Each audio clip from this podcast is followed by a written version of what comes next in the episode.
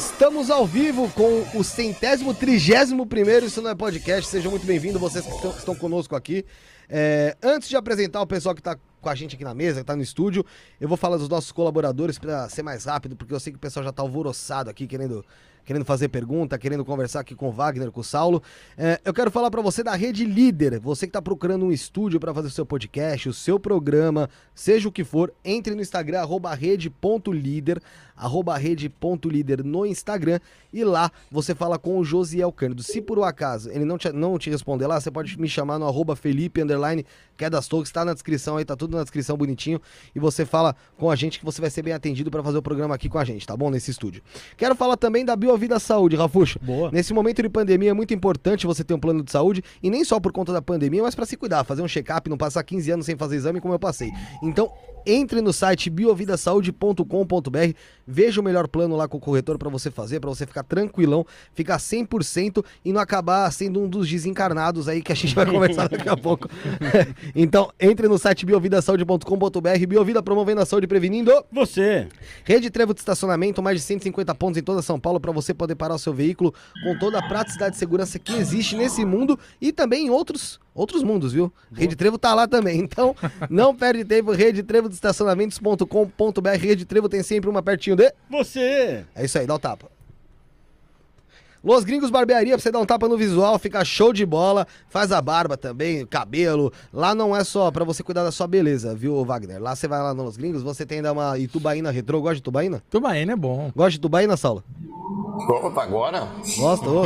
Itubaína retrô, é, cervejinha. Você não bebe, né, Renan? Não, não. Não bebe. O Renan não bebe, não, não, vai, não vai aproveitar a cervejinha já. Tem narguilé, tem lounge, tem fliperama, sinuca, tudo tem lá na Los Gringos Barbearia, lá pra, é, pra ser bem completo. Então, arroba Los Gringos Barbearia, na rua Joaquim Carlos, 1380, no bairro do Pari. É isso, Zé. Falei da Los Gringos. Agora falta da King, King of, of Print. Gostou do copo, né? Você falou que gostou do copo. Gostei, eu tô até achando que você vai me dar ele de presente depois. Ganhou. é, ganhou. ganhou. legal. Ganhou. Aqui é assim.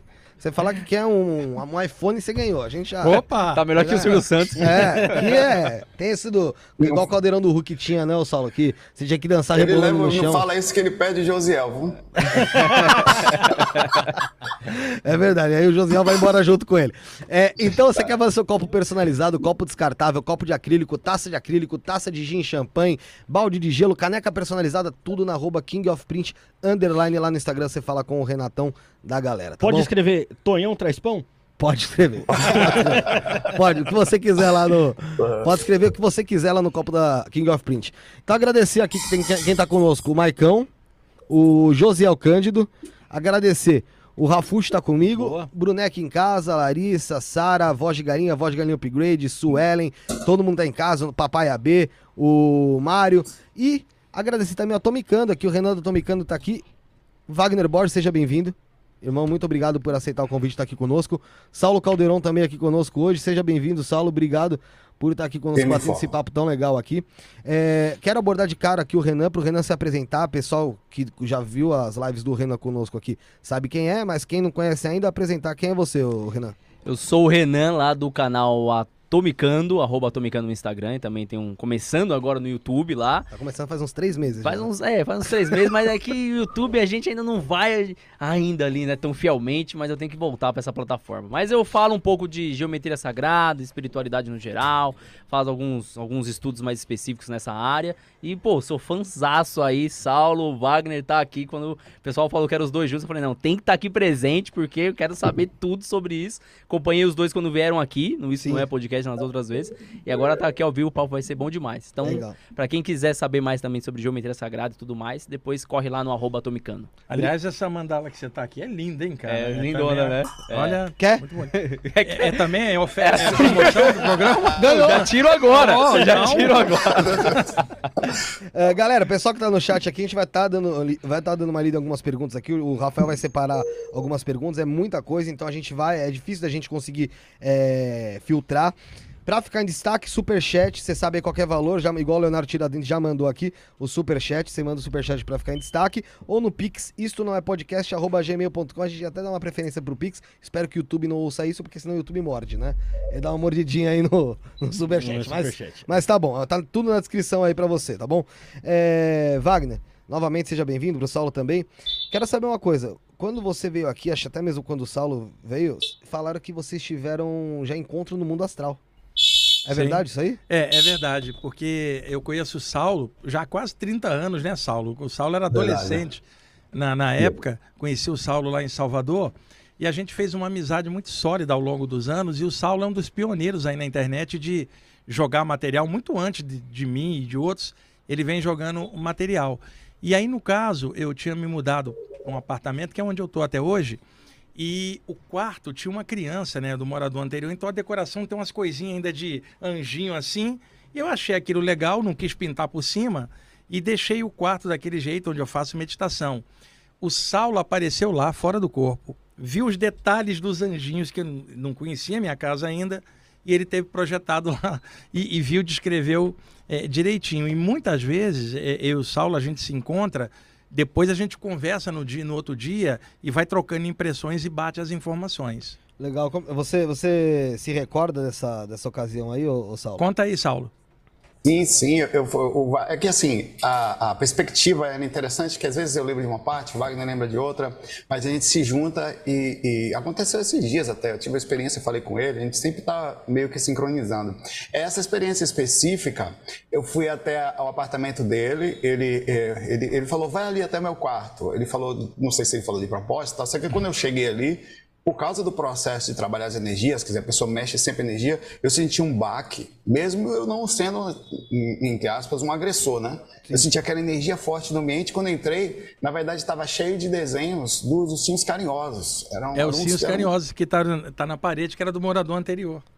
Caramba. Era. E o- como, por que funciona isso? Porque muitas vezes a- as radiações, mesmo que você mude o seu apartamento, elas ficam muito tempo no passado, fruto da quantidade de, de mentalizações que foi feita naquele quarto por muito tempo. Então, mesmo que a pessoa pinte no físico, não dá ainda tempo da plasmagem no astral, quer dizer, para o duplo ou a forma como a gente entende o, a- o que está no físico e chega para lá, alterar a forma. Então continuava ainda, mesmo já não tendo mais no físico. Não é que o quarto do Wagner tinha um cinho carinhoso, eu tinha, Wagner. Você deixou lá para você se sentir mais em casa. É, também, né, cara? Pra ter uma coisa assim mais lúdica, né? É melhor do que ter pôster do, do, do Tonhão no quarto, né? Mais fácil. Ô, ô, Wagner, Sal, pra quem quiser responder, tem uma pergunta interessante aqui do Gustavo Nascimento, que mandou aqui Tem uma no, do Leonardo chat. primeiro. A do Leonardo, ele- é uma pergunta, é isso? Eu não entendi direito se... Ele, ele falou que ó, cova blindada e ursinhos carinhosos. Técnicas para se proteger energeticamente uma casa ou um quarto projetivo. É, isso aqui é o seguinte, é, é como é, eu tenho do- um apartamento com dois quartos, mora eu e o Rama, né? E eu deixei um quarto cheio de, de quadros, aí tem de tudo, Iemanjá, Jesus, Buda, Led Zeppelin, Queen, é, é um quarto assim bem que eu gosto de ficar lá. Então ali eu faço meditações, trabalho de radiação de energia há muito tempo. Então o quarto ele tem uma energia já, porque é o melhor lugar da casa, onde eu faço as vibrações. Então, é, se você me permitir um tempinho para explicar Pode, pode tecnicamente, qual era o lance que se falava antigamente do ponto de poder de um, de um ambiente religioso? Né? Então, por exemplo, um- um- uma igreja, uma sinagoga, uma mesquita, um terreiro de umbanda, todos esses lugares têm uma atmosfera relativa a- a- às energias dali. Então se fala assim, é um ponto de firmeza, aquele local, aquela egrégora, aquela atmosfera. Então quando alguém faz um altar em casa, seja um católico ou um bandista, sei lá, um, um altar com São Francisco ali, e a pessoa faz as preces todo dia ali, com o passar de alguns meses, aquele pedacinho do quarto está todo energizado, criou um ponto de firmeza, né? É como se Aí fosse a- uma cápsula ali? é, é, encapsulou energeticamente. Aí a pessoa chega ali, ela se sente mais forte, né? Então era por isso que se recomendava antigamente fazer ah, um ponto de poder em casa, no caso, um altarzinho. Só que alguém que trabalha com energia né, e irradia não precisa do ponto eh, de poder. Eu só estou usando um- um- uma coisa antiga para migrar para cá. Então, muita gente hoje faz meditação num cantinho, ou faz irradiação de energia, ou prece, aquele ambiente fica hiperenergizado. Então, quando alguém chega ali, a energia está mais forte, só entra se houver permissão. Então, nesse sentido, é, uma pessoa, se ela fizer, por exemplo, sentar na mesma cadeira, no mesmo sofá e todo dia fizer um lance de energia, em seis meses, em torno daquele ambiente tem um campo de energia já mais forte. E aí entra a presença de mentores espirituais que operam junto com a pessoa e que pode deixar o ambiente protegido. Mas não é da noite para o dia. Leva alguns meses a pessoa quietinha fazendo dentro do ambiente e detalhe, pode fazer para a casa inteira para proteger os familiares. Só que tem um problema. Família muito numerosa que tem muita briga, você vai ter um ambiente, mas aquele quarto onde a pessoa faz vai ser o melhor ponto da casa. Então é sempre legal que cada um, se puder, porque tem gente que tem 10 pessoas em dois cômodos, se puder, ter um cantinho onde ela possa fazer o seu trabalhinho de energia, ou sua meditação, ou sua prece, o método que a pessoa quiser. É isso que ele está perguntando, para proteger o ambiente ou proteger a, a- uma, um- uma casa inteira. Vai depender do contexto, mas é energia o lance. Ô, Wagner, demora quanto tempo pra se dissipar isso? Ah, depende de quanto tempo você. é- Vamos é- supor, eu, eu tô lá dentro de uma casa, eu faço isso durante três anos. Tá. Aí tem uma baita energia lá. Cara, vai levar meses para Então, dissipar. Mas aí eu me mudo. Vai levar meses para dissipar Meses? aquilo lá. E vai levar meses para você implantar o campo novo no novo No novo lugar, lugar. aonde você vai. Não, não dissolve da noite pro dia e nem se cria da noite pro dia. Ô, Saulo, falando sobre isso, é, só pra completar esse assunto, é por isso que tem muita gente que fala que o que tem alguns ambientes na casa que são pesados, aquela pessoa fala, nossa, esse ambiente aqui em casa não é legal, não me sinto bem. É, Tem a ver uma também, só que do lado contrário, isso? Sim. Totalmente. Ah, como o Wagner falou, ele citou até sobre ah, quando você tem pessoas dentro de casa, quer dizer, se você tem uma proporção, obviamente, magnética da- das quem está irradiando os, ah, os pensamentos ali, quer dizer, está queimando a energia ali. Como queima essa energia é muito importante. Mas se você já dorme com alguém dentro desse mesmo quarto, por exemplo, você já divide um pouco mais essa energia. Ainda assim é salutar mexer energia no quarto, porque pelo menos alguém está fazendo a limpeza, está movimentando e dando espaço, às vezes, para que os próprios mentores entrem naquele mesmo processo magnético e ajudem no processo. Mas tendo outra pessoa, como e pior ainda, não é nem uma pessoa com você que não mexe energia, é a questão da, da briga, da desavença dentro de casa, que isso aí abre espaço, inclusive, para quando a pessoa tem um espiritualista dentro de casa e tem essa desavença, para entrar espíritos aproveitando essas brechas. É, inclusive, ô Felipe, eu hoje gravei o programa Viagem Espiritual, que vai domingo ao ar, e eu tava dando uma Mas domingo dica. que horas? Fala pro pessoal aí. Domingo de 11h30 às 12h30, 95.7 FM, Rádio Vibe Mundial. Tô 23 anos no Dá ar, pra, dá pra ouvir online também? Pode ouvir online e depois ouve lá no, no, no meu canal do YouTube. Seguinte, eu, eu comentei isso no programa, é até uma dica legal. O lugar onde a gente dorme, passa seis, sete horas a nossa cama dentro do quarto. Ali tem que ser o melhor ambiente do mundo, senão você não descansa, amanhã você está detonado. Então, uma coisa que muitos sensitivos fazem, né, vai parecer loucura para quem está de fora, é chegar quando tiver vontade, que não precisa todo dia, e aplicar energia na cama, cara. Por, por que isso?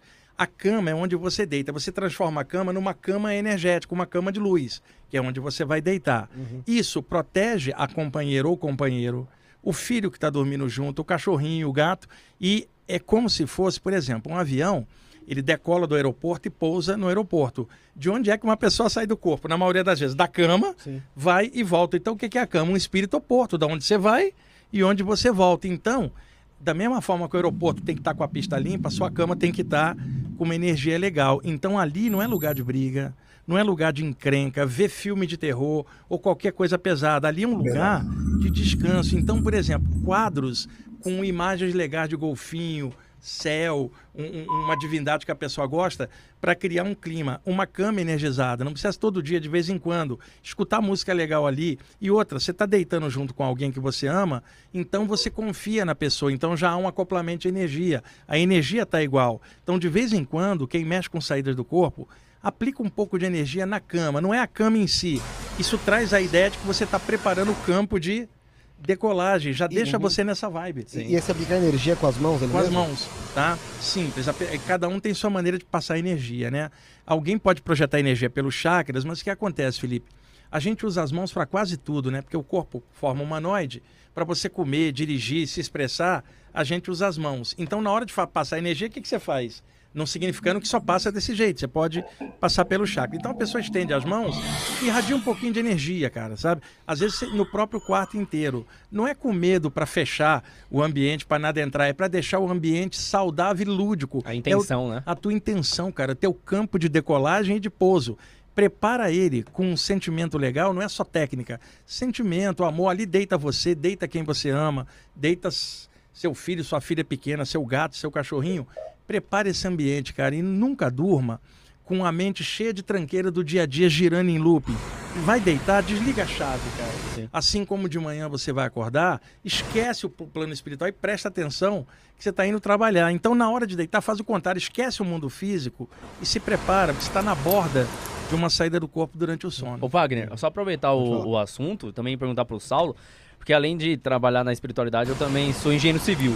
E eu já vi muitos casos que o ambiente, por exemplo, estava cheio de mofo, infiltração e tudo mais, e, e tinha um ambiente específico que não tinha. E aí quando você pergunta pra pessoa o que, que era aqui antes, né, ambiente vazio, ah, aqui era a sala de reza, aqui era a sala vê, onde é tinha o tudo. ponto, o ponto de poder que eu falei Eu, eu, eu queria saber se realmente não só a energia no ambiente afeta, mas também se é possível essa energia afetar o físico de fato. O ambiente ali aí ocasionar essas infiltrações, ocasionar esse É, ambiente e com outra mofo co- e tudo po- mais. Pode. E o contrário, Renan, também pode acontecer. O ambiente cheio de mofo piorar a energia Ah, é, tá. do ambiente. Porque a ideia. Bagunça. M- Bagunça, mofo, sujeira, independentemente da coisa caótica, só de você olhar, a tua mente já cria a ideia de que está sujo. Então, é sempre bom um ambiente asséptico, limpinho. Assim, o que eu falei, um ambiente lúdico. Você vai deitar no teu quarto, tem um quadro para você olhar de fundo do mar, do céu, sabe? Você vai deitar ali, deita a pessoa que você ama, leia algo legal ali, escuta uma música, o lugar onde você vai namorar a pessoa que você gosta. Esse ambiente tem que ser especial, não pode ser só um quarto, cara. Tem que ser o seu paraíso, o seu cantinho, porque amanhã vai depender do que acontecer à noite, de você descansar, ou se projetar, o que é que seja. E, e o Saulo sempre fala uma coisa que eu concordo. A saída do corpo que rola durante o sono, ela às vezes começa de dia. Porque tudo que você Verdade. fizer durante o dia vai repercutir à noite, porque a, a gente é uma soma de pensamentos, emoções e energia, e à noite a gente é o resultado do dia. Se o dia foi muito carregado e você deixou carregar por dentro, você vai carregar isso, isso para o sono. Agora, o dia pode ter sido pesado, mas você pode estar leve por dentro. Por quê? O dia foi carregado, você chegou em casa, o que, que você fez? Foi escutar o som de uma banda que você ama. Foi ler um livro de um tema que você gosta. Sentou, meditou um pouquinho, lembrou do alto, que não é só comer, beber e dormir aqui na Terra. Isso quebra as coisas do dia a dia e muda a chave para quando você for deitar, você está em outro clima. Entendi, legal. É interessante. E, e, e é algo que a gente às vezes não acaba não. não às vezes a gente fica naquele negócio, ah, vamos só, vou tentar dormir e, e, e- e fazer algumas técnicas, mas não pensa em todo antes, né? Não tem uma preparação. né? É, não, não- você não, não trabalha esse, esse antes. E é muito importante isso. Ô, É- Saulo, é um o- fato, o, né? Sa- o Saulo, fala um pouquinho sobre isso, porque o, Fa- o Saulo fala muito também, e eu também. E é uma coisa, eh, principalmente na internet, tem muita gente que fala de saídas do corpo sem aprofundamento, Felipe. Não é crítica, é fato, sem aprofundar. Então Sim. parece uma brincadeirinha mística. Ah, eu queria ter uma saída. E- ela- Mas aí existe aquela cosmoética, né? Exatamente. Então, o que, que acontece? Quando você alerta de que ela vai deitar e ela é o somatório do dia, tem muita gente que não gosta, porque ela queria, não, eu faço o que eu quero, eu vou deitar e vou sair. Não é assim, porque ela vai, pode até sair, mas o ambiente não vai estar É agradável. que assim, algumas pessoas elas têm uma visão, antes do Saulo completar, elas têm uma visão que o sair do corpo ali acaba sendo como se fosse um playground na hora do sono. E é um fenômeno E- místico à toa. E assim, e você, lendo no seu livro lá, que é a Viagem Espiritual, a Projeção da Consciência, lá, tá até na descrição, viu, gente? Tá na descrição aqui do vídeo, quem quiser adquirir o livro do Wagner, tá aí na descrição para você adquirir ou eh, físico ou o Kindle, tá? Tá tudo aqui na descrição, tanto ele como também tem outro outro livro seu aqui, esqueci o nome, da Vida Após a Falar de Morte. vida após a morte. É, então assim, ahn, a pessoa, ela, ela acha que é um playground, né, fora do, do, do corpo. E na verdade existe muito aquela, aquela coisa que você fala até muito no livro, de- justamente dessa cosmoética que é você sair do seu corpo, mas você sabendo que você não tá saindo pra brincar ou pra curtir, sim pra, pra, exerci pra exercitar a sua espiritualidade também um trabalho a mais que você vai fazer fora do corpo, né? Exato, porque é, se a gente olhar a saída do corpo só como fenômeno, é vazio, como qualquer outra coisa. Se você olhar como ferramenta para crescer, enquanto o corpo dorme, você aproveita e amplia. Não é que você não possa ter lazer ou buscar uma coisa agradável, mas é um conjunto de possibilidades. Então, é legal estudar esse tema. É, Renan vai, entende bem isso. Como despertar da consciência, não só como apenas uma experiência. Saulo, fala um pouquinho nisso aí pra gente também. É, eu, eu, eu costumo falar que a projeção começa no momento que você acorda, né? Porque é, você já é a hora que você se dispõe para a vida, a hora como você volta, quer dizer, da onde você está vindo, em que situação você começa a despertar. É lógico que qualquer pessoa sai do corpo. A gente está falando de regularidade e equilíbrio, é como qualquer pessoa vive. Mas está falando de uma pessoa que vive eticamente, moralmente, com isso tem uma vida mais equilibrada e chega a situações de maior desequilíbrio. A projeção astral é a mesma coisa é, ah, muitas pessoas acabam falando do assunto como se fosse um passeio ou algo mágico, você vai sair para dar uma volta em algum lugar. E não é só isso. A gente tem, assim como aqui, várias situações em que uma pessoa lúcida consegue enxergar dificuldades no mundo, onde a gente às vezes está vivendo, mas alheio à questão da assistência. Então, quando você sai do corpo, a, a, a questão da lucidez, a forma como você sai, você acaba acordando para todo esse processo. E isso causa regularidade naturalmente, porque aproxima você de equipes inteligentes, quer dizer, de pessoas que vão ajudar você a manter sua lucidez.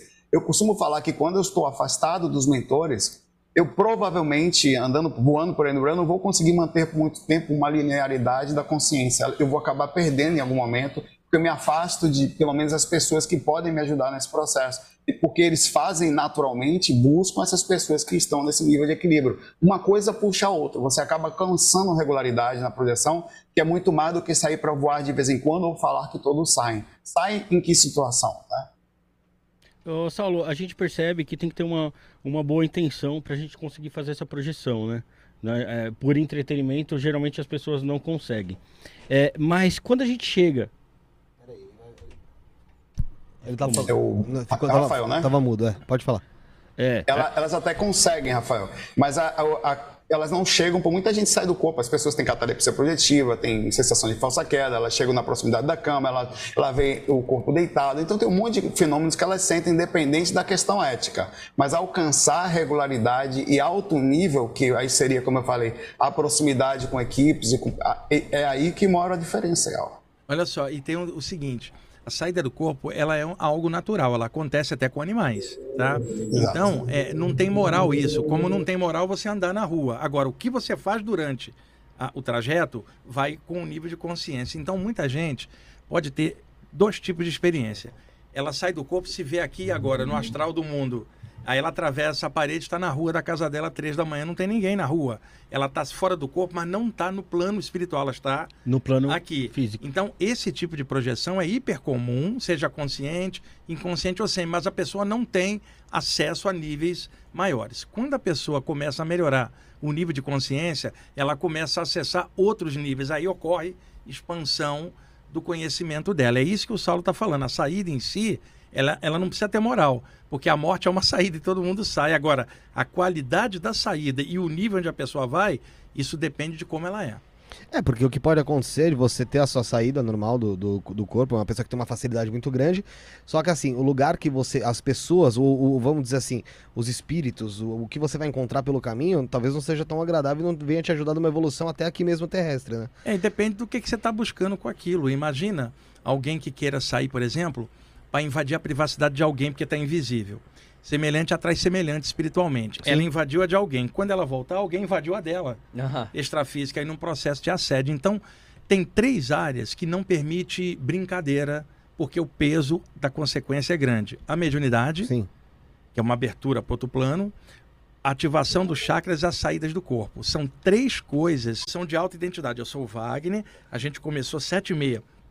O podcast acabou de, de ter uma falha na conexão da internet. Então eu tenho uma realidade que me é dada pelos cinco sentidos, Uhum. que puxa informação para cá. Quando eu estou deitado, os sentidos estão amortecidos, as ondas cerebrais estão para baixo, né, na, em ondas profundas do sono, mas o cérebro está ativo numa outra condição. Então ele começa a produzir imagens para descarregar a tensão psíquica, que é a função dos sonhos, né? Jogar e descarregar. Só que nesse bolo existem coisas do inconsciente, como a psicanálise explica. Uhum. Coisas da gente com a gente mesma. Estava conversando com o Rafa antes sobre isso. Foi. Então, é um conjunto de coisas. Uma saída, se eu tivesse fora do corpo aqui, eu falo, ele está ali, ele está lá, eu estou aqui. A mesma noção de espaço, coisa que no sonho eu não tenho. Sim. Eu tenho auto-identidade. Eu sei que a gente começou o programa tem meia hora. No sonho eu não tenho noção Não cronológica tem noção de de, nada. tempo de nada. Eu não tá, é, é, as ilusões são grandes, as plasmagens de imagens são as imagens são movediças, nada é fixo, tudo se mexe. Ah, Fala, tá. para, nada para. Então é uma coisa virtual, tanto que você acorda, Renan, de madrugada e lembra de um sonho, e aí você dorme de manhã você não lembra. É. É. Porque, como ele é virtual, o cérebro apaga e joga outro, não é algo real. Uma experiência fora do corpo, ela é algo real que te traz um impacto muito maior do que algo virtual. Agora, há um problema. Quando você encaixa no corpo, você apaga. Quando você acordar uma hora depois, seu cérebro botou três sonhos por cima, aí misturou, não vai dar para separar. Hum, entendi. Que é isso que acontece. Se houver um encaixe e você abrir os olhos, não deu tempo do cérebro e você tem certeza do que rolou. Agora, fica difícil explicar isso para alguém que não teve a experiência, porque é a mesma lucidez que você tem aqui, até mais, quando, quando você expande. E aí não tem como confundir com sonho. Entretanto, muitas vezes se apaga e quando desperta, misturou aquela memória com sonhos, aí fica uma confusão. Então, a dica que eu dou pro pessoal, entra no corpo e abre os olhos, não, não dorme, abre. Grava aquilo no celular, grava, porque de manhã você vai esquecer, o cérebro vai botar vários sonhos por cima. A pessoa que tem uma saída do corpo consciente, ela não tem dúvida, Rafa. Ela tem a mesma identidade que ela tem aqui, noção de espaço, esquerda, direita, cronologia, ideia de tempo, autoidentidade. O problema é essa, esse reencaixe. E por que, que é difícil das pessoas aceitarem a ideia de uma saída do corpo? Porque os nossos cinco sentidos, pertencentes ao corpo, Ao corpo trazem físico. a informação. Como é que eu, deitado com as ondas cerebrais baixas e o sentido amortecido, como é que eu vou pegar a informação de fora? O materialista ele não entende isso. Só que o ser humano não é só uma capa material, ele é um ser psíquico. Ele tem pensamento e emoção dentro da, da caixa material, Sim. que é o corpo. Quando Uhum. o corpo amortece, a parte psíquica pode sair, é isso que é a experiência fora do corpo. Pô, interessante. Ô, Tirou a dúvida? Wagner, Renan? Tirei, É que tirei. Ô, ô, pra, Rafael. pra, pra explanar isso leva Deixa eu, muito só, tempo. deixa eu só dar uma ripada aqui no, no chat, que como aí o pessoal foi mandando pergunta aqui. O Saulo tá escutando? É, agora acho que o Saulo voltou. Saulo voltou. Ok. Foi, foi, foi, mais, Estou- foi mais rápido do que, do que uma Não, viagem. Eu, eu não tenho culpa, eu, eu- sou muito sutil, acabo entrando em dimensões muito altas, não consigo ficar na dimensão que vocês estão. aí. Tá certo, tá certo. você foi embora. Tô no metaverso. aqui, Olha- eu não quero nem me gambar. Tá? Olha, o, Jo- o Josiel quer, quer o link da onde você tá, que ele quer ir aí. Eu, eu- eu já, já eu deixei o Tonhão com você e tô assumindo o José a partir Não, eu, eu- eu repassei o Tonhão aqui pro Renan, cara. Porque... Ah, o Felipe Alvarez Maimone falou: Olá, amigos. Desde pequeno me via fora do corpo. Sinto energias ao redor de mim e já vi um espírito na minha casa. Não costumo estar em lugares aglomerados, pois não me sinto bem. O que pode ser? Saulo, essa é pra você aí. Olha, assim como se você for no mar tem peixe, se você for em lugares cheios tem gente pra caramba, se você no mundo espiritual tem espírito, inclusive dentro da casa da gente. Eles passam por situações, né? É, e a gente se assusta um pouco, inclusive isso é um paradigma que precisa alterar, da, desse medo dessa situação. O que, ela, o, que ela, o que a pessoa tem, na verdade, é a, a própria preparação, a falta de cultura de uma vida inteira onde a gente ouve falar de espírito por filme de terror, por questões às vezes bíblicas, onde tem aquela coisa do demônio, eles estão por aí o tempo inteiro. A gente nunca está sozinho. De uma forma ou de outra, onde você passa, onde você vai, você tem espíritos lhe acompanhando por curiosidade, você tem processos temporários, tem processos, tem os mentores, enfim, é, o que você tem, na verdade, é a, é a própria saída extracorpórea com a falta cultural da preparação. Quer dizer, nós trabalhamos inclusive isso, Wagner fala bastante, a gente, que a projeção astral é este contato também. Você, inclusive, uma das grandes utilidades da coisa é começar a conhecer os familiares de casa. Você está acostumado só com aquela galera ali, mas tem um pessoal que mora ali e muitas vezes pertence ao processo. A gente sempre fala, inclusive, não só espíritos que você encontra, quando a pessoa só começa a mexer as energias dentro de casa, ela já faz um rebuliço. Primeiro que tem espírito que estava acostumado numa zona de conforto que começa a perder. Você começa a mexer, você começa a sutilizar energias, começa a entrar mentor dentro de casa com mais regularidade para fazer trabalho com você, você já chama atenção. Então é um processo muito interessante esse contato espiritual quando você se abre para ele. Ele começa a acontecer naturalmente, inclusive contatos visuais. Né? E outra coisa, Felipe, Sim. só para acrescentar no que o Saulo falou, quando você fala espíritos ou vida espiritual, você sabe que o leigo polariza logo com alguma área. Ele vai falar assim: você é espírita, você é da Umbanda, você é esotérico. Os espíritos existem antes das doutrinas existirem na Terra. É uma, é uma ignorância ah, enorme. Ou aquela dúvida: será que esses espíritos não são diabo? Aí entra o condicionamento ah, religioso. Sim, sim, Você sim. tem uma Exato. ideia. Então existe um medo atávico Sim. do invisível. Isso é chamado pneumofobia, é o nome técnico. Pneumo, coisas aéreas e invisíveis. E, e, e fobia, medo. Nome popular, espiritofobia. Então a pessoa, É. quando, por exemplo, ela, ela ouve falar de uma entidade, ela acha que a entidade saiu da tumba 518 do cemitério do Araçá, veio até aqui pela Avenida Liberdade, entrou aqui e, e veio visitar você, pulou o mundo do cemitério. A pessoa mora em um ambiente extrafísico e pode vir, ela não está no cemitério. E quando o Saulo fala que tem espíritos, às vezes, em casa, acompanhando a família, de- tem espírito que tem direito até a plano de saúde da família, já está ali, ó. Já Há um tá tempo, junto lá ó. com- É, o, o, usa o campeão a casa. Mas, é- mas aí, o Wagner, o, o espírito se identifica com aquela família, com aquele ambiente, ele gosta e, e se sente bem ali, fica ali? Dep- Depende. É, é, essas obsessões, elas têm muitos motivos, né? Mas às vezes existe uma obsessão no grupo familiar por um inimigo antigo da família. É, é- é alguém que perseguiu seu avô, perseguiu seu pai, está perseguindo Pode você. ser algo sistêmico, né? É, ele não persegue você, ele persegue o grupo por algum motivo dele que remonta à, à existência dele anterior. Então, nem sempre é assim. E outras vezes, é, por exemplo, você tem alguém em casa super problemático, um tio alcoólatra. Ele vai para a balada, volta cheio de álcool com duas entidades junto. E essas entidades ficam com ele. O dia que você começa a meditar e mexer com energia, ele se sente incomodado e aí vem em cima de você, porque essa sua energia vai acabar tirando do ambiente. Deixa eu dar um exemplo. Supõe que você é alcoólatra e o Felipe é uma entidade que drena a energia do álcool de você. Espírito não bebe álcool, eles drenam energia a partir do teor alcoólico do metabolismo. Então, o Felipe drena a energia do álcool por você.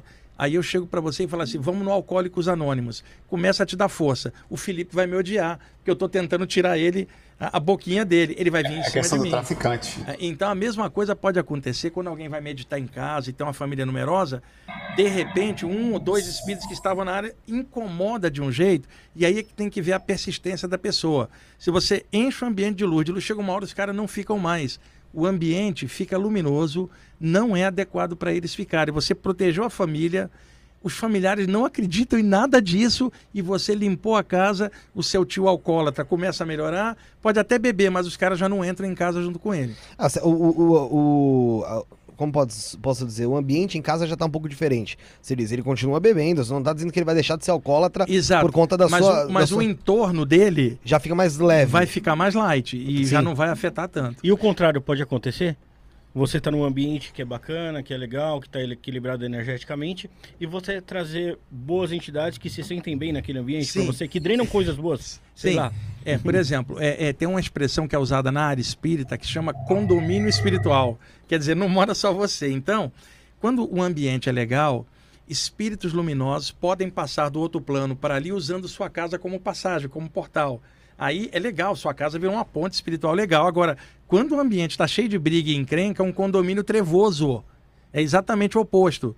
Então, cada ambiente vai ter componentes invisíveis de acordo com o nível das pessoas no ambiente. Ô, Saulo, em relação a isso que ele falou, é, por exemplo, a energia ou os espíritos que estão no cemitério, falam, as pessoas falam, isso todo mundo fala. Você vai no cemitério, você carrega coisa de lá, você traz coisa Hum, de lá. É Necessariamente fato não. isso, ô, ô, Saulo? Existe, de fato, o cemitério é um lugar onde você atrai, traz mais espíritos do que o normal? Olha, o cemitério é um lugar onde você faz um questionamento sobre espiritualidade. Mesmo isso, isso é muito independente da situação. Qualquer pessoa materialista quando vai lá na visão dele no enterro de alguém que morreu, tal, não vai mais ele questiona se a vida continua ou não, ele entra num estado de meditação e aquilo aumenta um pouco a, a, o processo e pode levar ele a sentir algumas coisas a mais, inclusive sentir. É, a, é, o momento que ele para, ele é um espírito. O fato de ele estar tá aqui num sistema cultural de não crença, isso não muda em nada.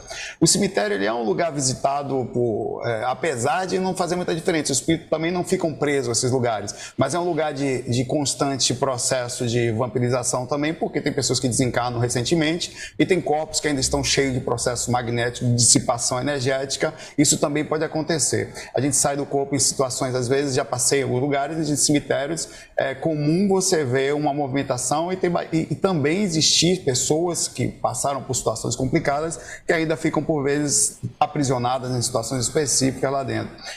Eu, eu tem gente que não gosta de cemitério, tem gente que gosta, particularmente eu gosto muito da energia de cemitério. Eu gosto da, da, da sensação, é, para mim dá uma sensação de espiritualidade. Queira ou não, é um, um, lugar de passagem, né? É um lugar, de certa forma, que podem ter portaizinhos ali, onde vários espíritos pegam aquelas pessoas que estão saindo. É de, é, de, é de conhecimento, é natural que muitas vezes a pessoa que desencarne assista o seu próprio enterro, principalmente quando ela não tem conhecimento muito profundo sobre espiritualidade, sobre compreensão. Quando é possível, quando ela tem minimamente a consciência, isso faz parte de um contexto é, natural de participar dali. Então, sim, as pessoas, não, como elas aumentam um pouco a questão consciencial no momento de um enterro, elas às vezes trazem coisas, mas não precisa ir no cemitério para trazer uma coisa. vai ô, ô, ô, Saulo. Oi. E, Oi. e aproveitando esse mesmo tema, por exemplo, e uma, digamos assim, uma meditação que hoje todo mundo faz online, né, devido à pandemia e tudo mais de alguma forma, uma pessoa que está guiando uma meditação online ali no YouTube, ela está sendo ah, lá o, o, é, o mentor dessa meditação. De alguma forma, ela tem uma egrégora. E todas as pessoas é. que estão acompanhando essa pessoa, elas estão participativas Sim. dessa egrégora. É interessante você falar isso, Renan, porque eu tenho dormido há um bom tempo com o Saulo. Ah, é? Então, você tá. Caraca, velho, eu tô você, me tá, sentindo. Tá, tá você, o Saulo, o Tonhão, tá todo mundo junto. Me passa o, o, seu zap o, Josiel. 16, olha, o Josiel. O Felipe. A gente já marca alguma coisa pra isso acontecer de verdade. Ô, Felipe. o Josiel tá com ciúme ali, ó. Porque. Não, de certa forma eu sou comprometido, mas depois de uma cantada dessa eu vou abrir mão, né? Cara dura. Não, mas é. Então, mas, mas, o fato é que uma pessoa que está guiando a meditação, todo mundo que está participando, de alguma forma, está participando da egrégora dessa pessoa Sim. também. E quando você faz uma meditação com alguém que, de alguma forma, que está ali fazendo esse mentorado, não está ancorado de fato, não tem uma boa egrégora, a pessoa pode se prejudicar diante disso? Ótima pergunta. É, é sobre essa sua pergunta, antes eu vou falar da parte da sintonia. A gente não tem ideia de como a internet, como o conteúdo, como comentários, como isso conecta a gente. Aí você pensa que não, mas eu estou emitindo a minha magnetismo aqui. Nós estamos conectados, nós estamos criando uma, um padrão específico. Isso conecta, isso é parte, inclusive, de algo que a gente está aprendendo. A internet, de certa forma, é a evolução da conexão pelo pensamento. A gente muito, precisava desse contato físico, como o Wagner precisa estar mais perto de vocês para sentir esse, mais fisicamente um outro. Eu já sou um cara, mas eu consigo sentir vocês à distância. Sou mais. a gente está aqui. Então é, é, verdade que a gente se conecta. Esses trabalhos de, de, mentalização à distância eles são super funcionais. Envio de reiki à distância que cada vez está mais comum. As pessoas, a pandemia nós aprimoramos isso. Isso, essa, esse magnetismo ele existe. As pessoas sentem a energia do outro Quantas vezes as pessoas não. Você se sente mal ou bem de acordo com o que você assiste, às vezes a forma Sim. como ele irradia a sensação. Sim. Isso é uma coisa muito verdadeira. E, e, a pergunta do Renan é importante, porque é o seguinte: a internet é terra de ninguém. Terra de ninguém. Tem gente maravilhosa e gente complicada. Então, o que ele falou: você tem uma pessoa que tem uma egrégora, ela é responsável com aquilo, ela ama aquilo, e dá para a pessoa que está assistindo perceber que a pessoa está dentro daquela vibe. Isso há uma energia agora a pessoa é enganadora, né? Fazendo aquilo sem alma, só atrás de like. Vou dar um exemplo. Atrás... Isso não tem, na verdade, ela divide o vazio dela com quem está assistindo. vou dar um exemplo. É, quando, quando você, quando, tanto quando eu falei com você, logo depois, acho que veio o, o Saulo, acho que pouco tempo depois, o Saulo também bateu um papo com a gente. Dos assuntos que a gente já conversou aqui, em 131 programas, foi um dos que mais me interessou, de tentar experimentar alguma coisa. E você vai procurar, pô, ainda mais eu que nunca tive experiência com nada, com nada, com nada. Até vou contar uma depois aqui para vocês. Mas nunca tive experiência com nada. Eu falei, é, você vai procurar uma guiada. Então você procura uma viagem astral guiada, meditação, é, projeção astral guiada, alguns nomes. E tem muita gente que o quê? Que às vezes nem tem ligação nenhuma com espiritualidade, mas faz o quê? Para no estúdio, grava um áudio lá de, Uhum. sei lá, uma hora, tal, com uma musiquinha de fundo, e, meu, coloca lá pra ganhar like. É, pra ganhar view. E assim, ela na verdade só tá falando, talvez ela não saiba nem o que ela tá sentindo. É meio que uma hipnose. Sim, sim. Isso é verdade. Mas, mas- até, mas é verdade isso. até como músico, a- a- a- e- quando você grava uma coisa, você também existe todo um processo energético, como você mentalizou aquilo e quem vai ouvir. E outra coisa que é bem interessante, que é, que é muito importante para as pessoas, nós sentimos as vibrações de. Você consegue. Se você perguntar para as pessoas que estão assistindo, são mil, quase 1.200 pessoas aqui agora, que legal.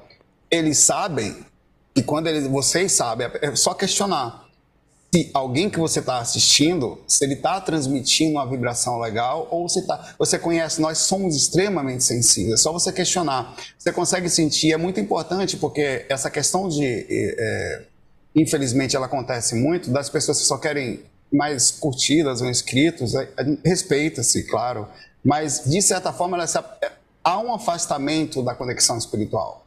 Porque a própria, próprias equipes espirituais, que são pessoas que se aproximam, que é, que é um trabalho interessante. Hoje, se, se tivéssemos mestres aqui, eles estariam usando a internet, Jesus e tal, eles estariam aqui fazendo o processo. Eles se aproximam de pessoas que estão dentro dessa vibe, dentro dessa energia de realmente, tra- onde o foco passa a ser a espiritualidade. Isso- e, e todas as pessoas são, sentem isso. Você vai ver se as pessoas não falam, eu sinto, eu sei quem faz, eu sei quem não faz. Nós sabemos isso. E isso é importante porque eu já alertei bastante pessoas por causa disso. Porque você pode facilmente. Tem essas pessoas que não têm uma egrégora realmente firmada, e tem aquelas pessoas que podem até fazer por um. realmente um malefício, digamos assim. Ela coloca Uma um intenção é, ruim, né? É uma intenção ruim. Ela coloca. Ela foge do seu espectro auditivo, que é entre 20 Hz a 20 mil Hz, ou ela coloca uma onda mais baixa, uma onda mais alta, embute lá e parece que você está escutando uma música angelical. Só que embutido pode ter uma mensagem subliminar, pode ter uma frequência ali que você não quer acessar. E você pode acessar de... E aí, Sem saber. e, e aí, o que o Renan tá falando é importante, porque é o seguinte, do mesmo jeito que se pode irradiar uma egrégora a partir de alguém legal, seja quem for, e tem gente boa em todas as áreas, existe também, a- além disso que ele está falando, por exemplo, alguém fazendo aquilo só pro forma tal, existe algo que ninguém gosta de falar, energia não é boa ou ruim, depende da aplicação. Então pode ter alguém realmente mal intencionado, mal intencionado, que vampiriza grupos de pessoas pela internet por diversas coisas, hipnose coletiva, sugestões subliminares jogadas, passando-se como da luz, sendo que é das trevas. O, o alerta do Renan aqui é muito importante para que todo mundo use discernimento para filtrar o que vê, o que lê, o que escuta. Inclusive, tudo que nós estamos falando aqui só aceita se passar pelo crivo do discernimento, senão a gente acaba é, sendo enganado. E, e uma coisa, só para acrescentar no que o Saulo falou de cemitério, Felipe, porque tem muito mito em cima disso. Ah, o cemitério, o Saulo falou, os cadáveres, o que, que é matéria? Energia condensada. Então, quando o espírito cai fora, o campo energético humano ele vai desagregar e voltar a ser energia da Terra. Então, o campo energético do solo de um cemitério não é um campo que galvaniza a vida, é um campo que dilui vida. Então, quando alguém vai ao cemitério, o campo energético dos pés se mistura com o campo energético dos corpos em dissolução. Então é legal a pessoa tomar um super banho e limpar o sapato. Não tem nada a ver com desencarnada, é com a energia do ambiente. E o segundo ponto, quer encontrar espírito, vai onde tem gente, não onde tem tumba. Eles vão pelo pensamento das pessoas, pela energia. Então o cemitério... Eles vão nem- onde eles têm que. Onde eles vão sugar alguma coisa. Nem né? sempre o cemitério é aquele lugar que se fala. Às vezes tem gente que vai meditar no cemitério porque sente paz. O que o Saulo falou, pensa em outras coisas que no cotidiano não pensa. Mas é impressionante. O que eu vou falar agora pode chocar. O cemitério que espíritos gostam é o cemitério da mente das pessoas, cheia de tranqueira do passado, o cemitério do coração cheio de ódio. É isso que eles gostam de visitar. Não é o cemitério com carcaça física. É o cemitério da maldade humana que eles gostam. Eu já, eu já até fiz uma brincadeira com isso, que é tipo assim, se você morresse, aí vamos supor que você não foi pro outro plano, você tá lá e tá no cemitério. Você ia continuar lá sozinho ou você ia atrás da sua família, você ia atrás de alguém, você ia atrás de É, pessoas, é, atrás de... é, não de tem, alguma meio, coisa? que não tem sentido, né? Você ia parar ficar lá pensar. sozinho, não ia, né? É, o sentido não tem.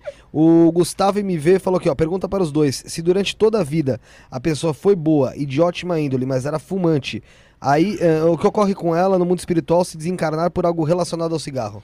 Tá, é- aí é relativo porque tem que olhar a pessoa. Vamos dar um exemplo. Tá.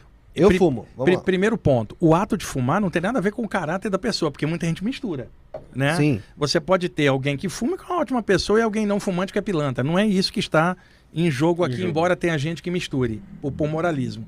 O problema do cigarro é a drenagem física, porque ele pega a parte respiratória, diminui essa capacidade e a capacidade de energização pela, pela respiração. Isso e os problemas físicos inerentes, circulatório, o, o negócio cair, Felipe. Que aí é o motivo para ele parar, né? O negócio pode cair, se é que você entendeu a Eu metáfora. entendi, eu entendi, mas eu vou te falar uma coisa. Tô, É difícil. tô super nativa, cara. E isso por enquanto, por enquanto. Então o que, que A hora que eu. A primeira, a primeiro segundo. O primeiro segundo que eu perceber isso, meu amigo, você pode ter certeza que cigarro não faz mais parte da minha vida. Então, tá vendo? Isso que eu falei, põe uma motivação boa que o cara É, para. só precisa do choque. Então, é assim, é- é- é- diminui realmente o tempo de vida da pessoa, porque tá criando um desgaste Seria um suicídio indireto. indireto? É, só que tem suicídios indiretos os mais variados. O hipertenso comendo sal, diabético comendo açúcar. Se olhar direitinho no prumo, raras vezes a pessoa vai no, no trinque certo, porque muitas Agora, a causa maior de suicídio, emoção destrambelhada, Rafa. Porque causa ataque cardíaco. Ah, buft! Porque não controlava a emoção, ou melhor, não equilibrava. A maior causa de, de morte indireta, suicídio indireto, carga emocional que a pessoa joga no coração. Porque não aprendeu a se controlar durante anos. Exato, estresse em cima, sem refresco para a pessoa, sem um refresco. Então tem várias coisas. Agora, quando a pessoa passa para lado de lá, eu vou falar isso, porque eu, eu vi muita gente que fumava do lado de lá, é, a pessoa fica no ambiente intermediário para poder tirar da mente dela a ideia O vício. daquilo, que não é um vício mais físico. Eu tenho um, um- amigo meu, ele, ele costumava fumar com aqui com a mão direita. Ele fazia isso aqui, fazia, fazia aquelas rodelas de fumaça. Era é, profissional. desencarnou do coração por causa do cigarro, né? Eu vi ele uns meses depois. Ele estava num lugar, ele falou assim: Wagner, tá tudo bem comigo, só falta agora eu passar para um plano acima. Eu tenho que me livrar da ideia do cigarro. Eu falei, mas cara, você não quebrou isso? Quebrei, mas tem um problema. Toda hora minha mão vem aqui e faz assim, ó. Enquanto eu não quebrar esse trejeito que a minha mente criou, falou, já quebrei a ideia do cigarro, mas não quebrei o condicionamento físico. Eu só vou sair daqui para cima quando eu quebrar. Eu estou bem, mas preciso quebrar essa arestazinha na minha mente. A consciência dele fazia isso, né? É, e, e eu vi também um ambiente na Califórnia, tá? É porque era uma área montanhosa, uma espécie de clínica extrafísica para pessoas que tinham desencarnado por causa do cigarro, mas eram ótimas pessoas. Elas não estavam mal, mas precisava desintoxicar o campo sutil dela para poder passar. Por isso elas estavam numa área de montanha onde a energia é mais rarefeita, mais leve. E eles estavam ali no intermediário para depois passar. Agora, o complicado é uma pessoa fumante e com caráter complicado. Porque Aí aí, junta- vai juntar uma coisa com outra. Mas não é uma boa o cigarro, eu não falo por moralismo, por questão energética do físico, desgaste, e a questão mental. Então é melhor a pessoa lutar para parar aqui do que lutar do lado de lá. Isso faz total sentido em um dos meus tratamentos de hipnose, quando eu vou fazer hipnoterapia, eu desassocio um comportamento para associar a outro. Então eu desassocio esse, compa- esse comportamento de pegar o cigarro e fazer a mão assim e associar um outro comportamento para a mente se padronizar. Legal. Então faz total sentido, Legal. né? Que, que era o que estavam fazendo com o meu amigo lá, que é, é uma terapia que a que faz lá para poder soltar o cara para a mente dele desprender. Sim. Antes da gente, da gente continuar aqui, ó, Rafael, tem muita, tem muita pergunta ainda. Galera, é, tô tentando fazer um maço pra ler o superchat de vocês aqui, mas a gente também vai bater um papo. Então, segura aí, vai dando like no vídeo. Não esquece de se inscrever e comenta de onde você tá assistindo, de onde, quando vocês conheceram o Saulo, quando vocês conheceram o Wagner. O, o Saulo tá, tá de olho lá no chat, ó. Tá de olho. tá de olho direto no chat lá. É, e também não esquece, tem aí na, na descrição do vídeo, tem até no comentário fixado o livro aí do Wagner Borges, é, Viagem Espiritual, Projeção da Consciência, tá aí é, fixado. E na descrição também tem aí. E você que não conhece ainda, já vi, tá aqui pela gente, ou pelo Renan, ou pelo Wagner, não conhece ainda, por exemplo, o trabalho do Saulo, tem o canal dele lá, Viagem Astral com Saulo Caldeirão. É isso, Saulo? Isso, aí, no canal aqui no YouTube. né? Sim, sim. E então não esquece também de se inscrever lá. É, vou tentar dar uma lida aqui em algumas perguntas, mas daqui a pouco eu vou dar uma segurada porque pra gente conseguir E fazer. só uma coisa, a participação do Renan hoje está muito legal, porque Sim. o Renan também trabalha com isso. A- Trabalha. é, a gente só vem agora se o Renan vier, porque ele está Ah, é. Ah, é. enriquecendo a- a- aqui o, o papo Tá, tá. O gente. Renan ele já veio aqui já. Quantas vezes Renan já veio? Três? Que Três. Ah, Três mas é, não, bateu papo com a gente. É, com. Bateu um papo foi três. Hoje aí você eu, empatou com o Sabag. Aí eu vim com o Edu e agora eu tô vindo com o Wagner, não Você podia você perder. empatou com o Sabag hoje de vez que veio aqui. E o Eduardo Sabag tava aqui no chat, até mandou um abraço pra você. Mandou um abraço pro Saulo Calderon. É, mandou, E mandou uma pergunta no, no, no Instagram. O- falou o seguinte, para perguntar para vocês o que vocês, ach, o que vocês acham do lindão do Eduardo Sabag. Olha, há, controvérsias, né? O Saulo. li- olha, é. Não, não, o, o Deixa o Sabá é meu, que você já ficou com o Renan aí, vamos. É melhor deixar o Eduardo Sabá é com o Renan, o Renan que tá com ele. Agora, de qualquer forma, Eduardo, se você estiver assistindo, o Renan vai passar seu WhatsApp pro Josiel, que o Josiel já pediu aqui. É, o José é o assessor, é o assessor. É isso. O colar do Renan aí, você me dá, já tô vendo tudo. A Alana Souza mandou aqui, ó. Em projeções me vejo em espelhos ou em 360 graus. Ah, várias formas diferentes. Homem, mulher, quando volto pro corpo, até o olho no espelho, até me olho no espelho para ver se voltei ao normal. Seriam vidas passadas ou até mesmo incorporação no astral? As duas possibilidades, mas na maioria das vezes é, é questão de vidas passadas, às vezes emerge durante a saída e altera o corpo astral, que é dotado de alta plasticidade. Mas às vezes, se for um médium de desobsessão, por exemplo, de descarrego da Umbanda, pode haver a psicofonia fora do corpo, que é diferente daqui, porque aqui o espírito vem e acopla energeticamente na aura do médium, ele não entra no corpo. Na saída do corpo, interpenetra um ao outro como se fosse um só, porque não é um corpo sólido. Então, muitas vezes o médium, por exemplo, supõe que o Renan aqui é o médium. Então ele acopla determinadas entidades aqui na aura dele. Quando ele está fora do corpo, supõe que os dois são dois, dois espíritos desses, Renan, os dois ali. É bem, é bem Então, Do lado de lá. É, eu sou o espírito sutil e você é a pessoa fora do corpo. Então, eu sou muito sutil para chegar neles. O que, que eu faço? Eu uso você, porque você está ligado ao corpo, sua energia é mais densa, eu uso você para chegar neles e passar energia. Mas às vezes estão tão densos que eu preciso conectar eles com você num choque de energia para passar ele para lado de lá e você volta para o corpo. Aí, nesse sentido, vai dar a sensação que você era dois em um. Entendi. E, e pode dar essa sensação que ela falou, mas na maioria das vezes é o lance de vida passada. Saulo, dá um pitaco aí nisso aí também. É, eu, verdade. É, eu já, já aconteceu também de, de. Tem essas opções, não é o caso dele especificamente, de um processo de plasmagem externa. Né? Uma certa vez eu fui na frente de um espelho e olhei pro espelho, quando eu olhei eu tava com peito. Aí eu, claro que. Isso acontece com o Rafael toda, toda, toda, todo dia. É, não só comigo. É um caso de transexualidade astral. Aí já é uma coisa específica, mas é, foi um espírito brincando comigo no processo, estava perto. Mas a gente mantém formas e situações, energias que você desencarna, você volta para sua presença, ok? daquilo que você se identifica espiritualmente ah, no astral. Então, mesmo você tendo um corpo físico que vai manter um duplo, quer dizer, o corpo astral numa determinada forma, a psique da consciência, quando se liberta mais somente fora do corpo, ela pode retornar à forma em que ela se sente naturalmente. É aquela mesma história que o Wagner falou do cigarro que puxa. Você volta naturalmente no processo psíquico à forma que você normalmente estava e não é suficiente o corpo físico para manter você na forma que está fisicamente falando. Ô, ô, Saulo, agora me bateu uma curiosidade. Porque a gente percebe que quando tá no plano espiritual, a gente se identifica com a nossa imagem e aparece lá com essa imagem que a gente se identifica. No caso, você apareceu até lá com, com o peito lá. né? Respeito, até que E eu se- me identifico, né? e se, o, e se o, o cara for cego? For um cego que nunca enxergou na vida. O, o cara se aí, projeta é, de você- alguma forma, cara? Eu conheço, eu conheço uma pessoa que eh, frequenta um canal da gente, se não me engano também o nome dele é Daniel, tá? É, ele, e ele sai do corpo, ele é deficiente físico aqui, visual, e ele sai e continua enxergando. Ele, ele acompanha a gente diariamente, assi, ah, ou assistindo, ouve, né? Mas tá lá com a gente sempre, e ele consegue. Porém, tem a dificuldade psicológica, que esta é gigantesca. Ah, Inclusive, não só no desencarne, como ah, você tendo corpo físico. Se você tem uma dificuldade, se você não tem um dente, você sai do corpo sem o dente. Então, muito difícil você conseguir fazer, é possível, lógico, você sair tranquilamente, é um processo de autoplasmagem, como o caso que o rapaz acabou de perguntar aí, em que ele tem uma outra forma no astral. Inclusive, é possível, como acontece com o Daniel, se não me engano o nome dele é esse, quando ele sai do corpo e continua enxergando. Mas, normalmente, o condicionamento psicológico, ele é muito forte e tende a levar a pessoa a continuar com a mesma dificuldade, é, que é somente origem física, mas muitas vezes ela também está irradiada no processo kármico, que já vem até no- de, outras, de outras eras, né, onde ela, é, o corpo físico já foi formado assim, devido até essa questão mesmo, de certa forma, do DNA espiritual. Ô, Rafa, pra- deixa eu só para melhorar ainda o que ele falou.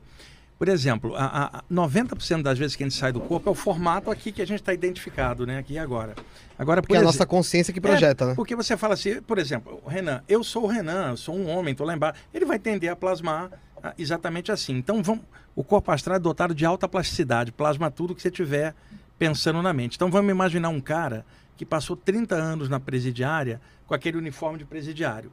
Saiu da cadeia, primeira noite que ele vai dormir em liberdade, Rafa, ele veste um pijama.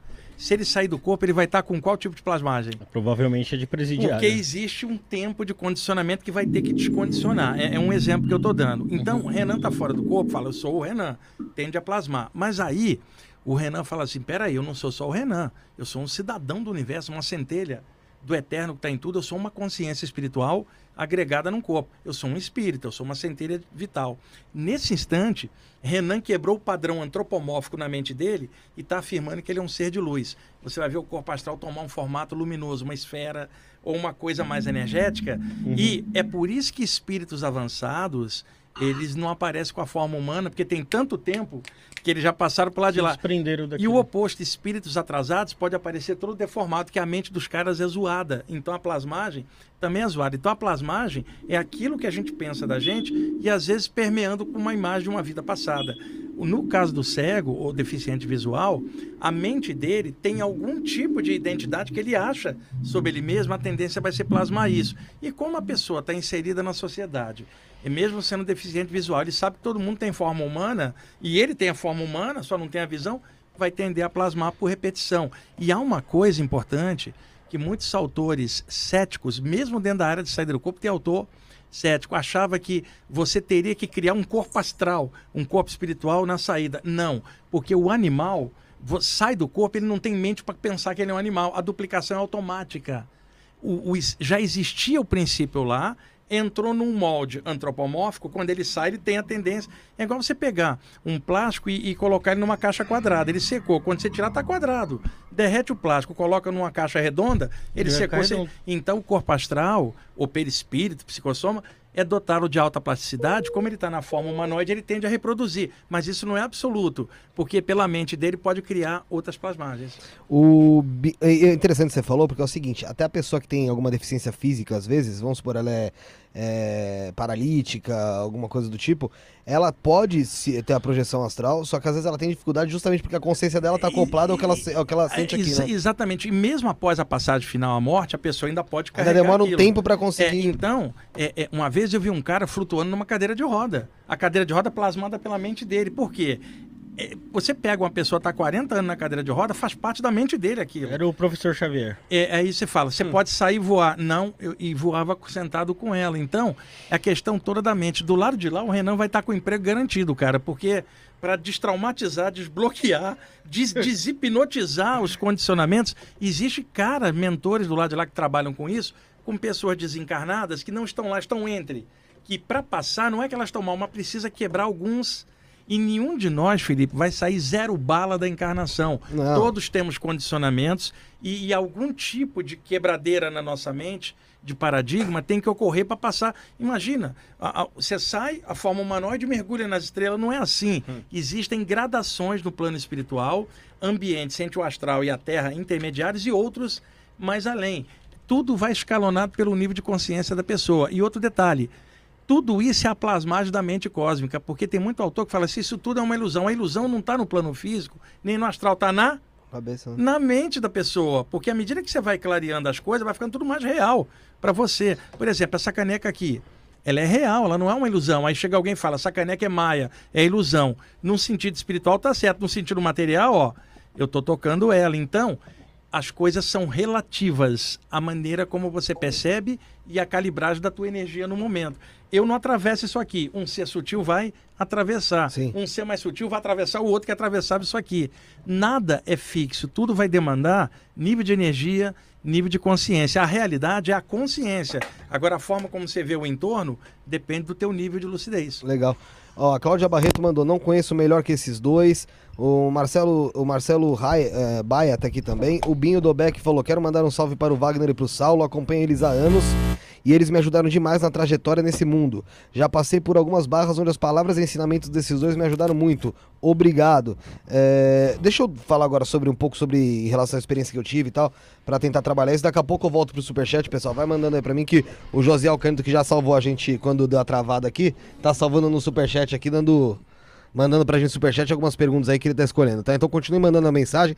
Não esquece de dar o like. Vou pedir pro Saulo e pro Wagner pedir pro pessoal se inscrever e deixar e dar o like aqui, porque o pessoal já tem um negócio comigo.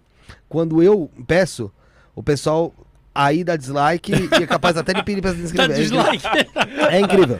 O negócio é comigo. Eles tiram a inscrição, É, né? é, é, é. Então pedir pro Saulo e pro Wagner que eles levam mais a sério. O pessoal é. Esse canal aqui é complicado. O pessoal é. é pessoal, os inscritos que mais me odeiam, nunca vi. Não vi. Ô, Saulo, pede pro pessoal se inscrever e deixar o like aqui, por favor, pô.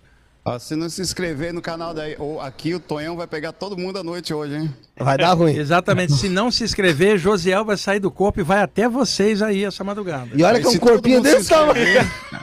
A visitinha particular. E deixar o like também. É, perguntar pros dois aqui, tanto pro Saulo como, como pro Wagner. Eu, como eu disse, tenho tentado fazer algum tipo de projeção, alguma coisa do, do- nesse sentido, né?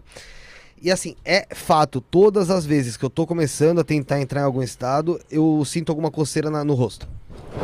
Autossabotagem. É impressionante. Na ve- Não, mas tem, tem, a- tem um processo psicológico incrível, não é só no rosto. Tem um, tem um negócio que é o seguinte: se você coçar o- um lugar, vai coçar tudo. E é um lugar menos que você não espera. A pontinha do nariz, aí começa a coçar o lado do joelho. Então é, dif- é um processo psicológico, sim. Tem- dentro disso tem tantos outros. Tem a questão das pessoas que, por exemplo, se preocupam com a respiração. É outra coisa que você precisa deixar o corpo seguir seu caminho normal. Ele sempre dormiu sem você, você não precisa se preocupar com ele. Outra coisa é a salivação, quando você fica preocupado com ela, você também perde muita, muitas vezes, começa, você começa até a fazer mais saliva só porque está pensando. Então, o- é um trabalho, inclusive, por isso que sair do corpo também é difícil. Na hora que você está deitado, fazendo as técnicas, mantendo a mente calma, tem todas essas questões físicas. Você quer ver outra coisa que acontece? E vocês vão achar, Wagner vai ver. Você às vezes está decolando, aí você ainda não está acostumado com o processo, e você decola com os olhos fechados, porque o corpo astral segue a flutuação do corpo físico, como a posição que o corpo físico estava. Aí você pensa, eu preciso abrir os olhos, aí o corpo astral volta e você abre os olhos do corpo físico. Porque o condicionamento que você tinha de questões de saídas extracorpóreas era de origem física, então você retorna.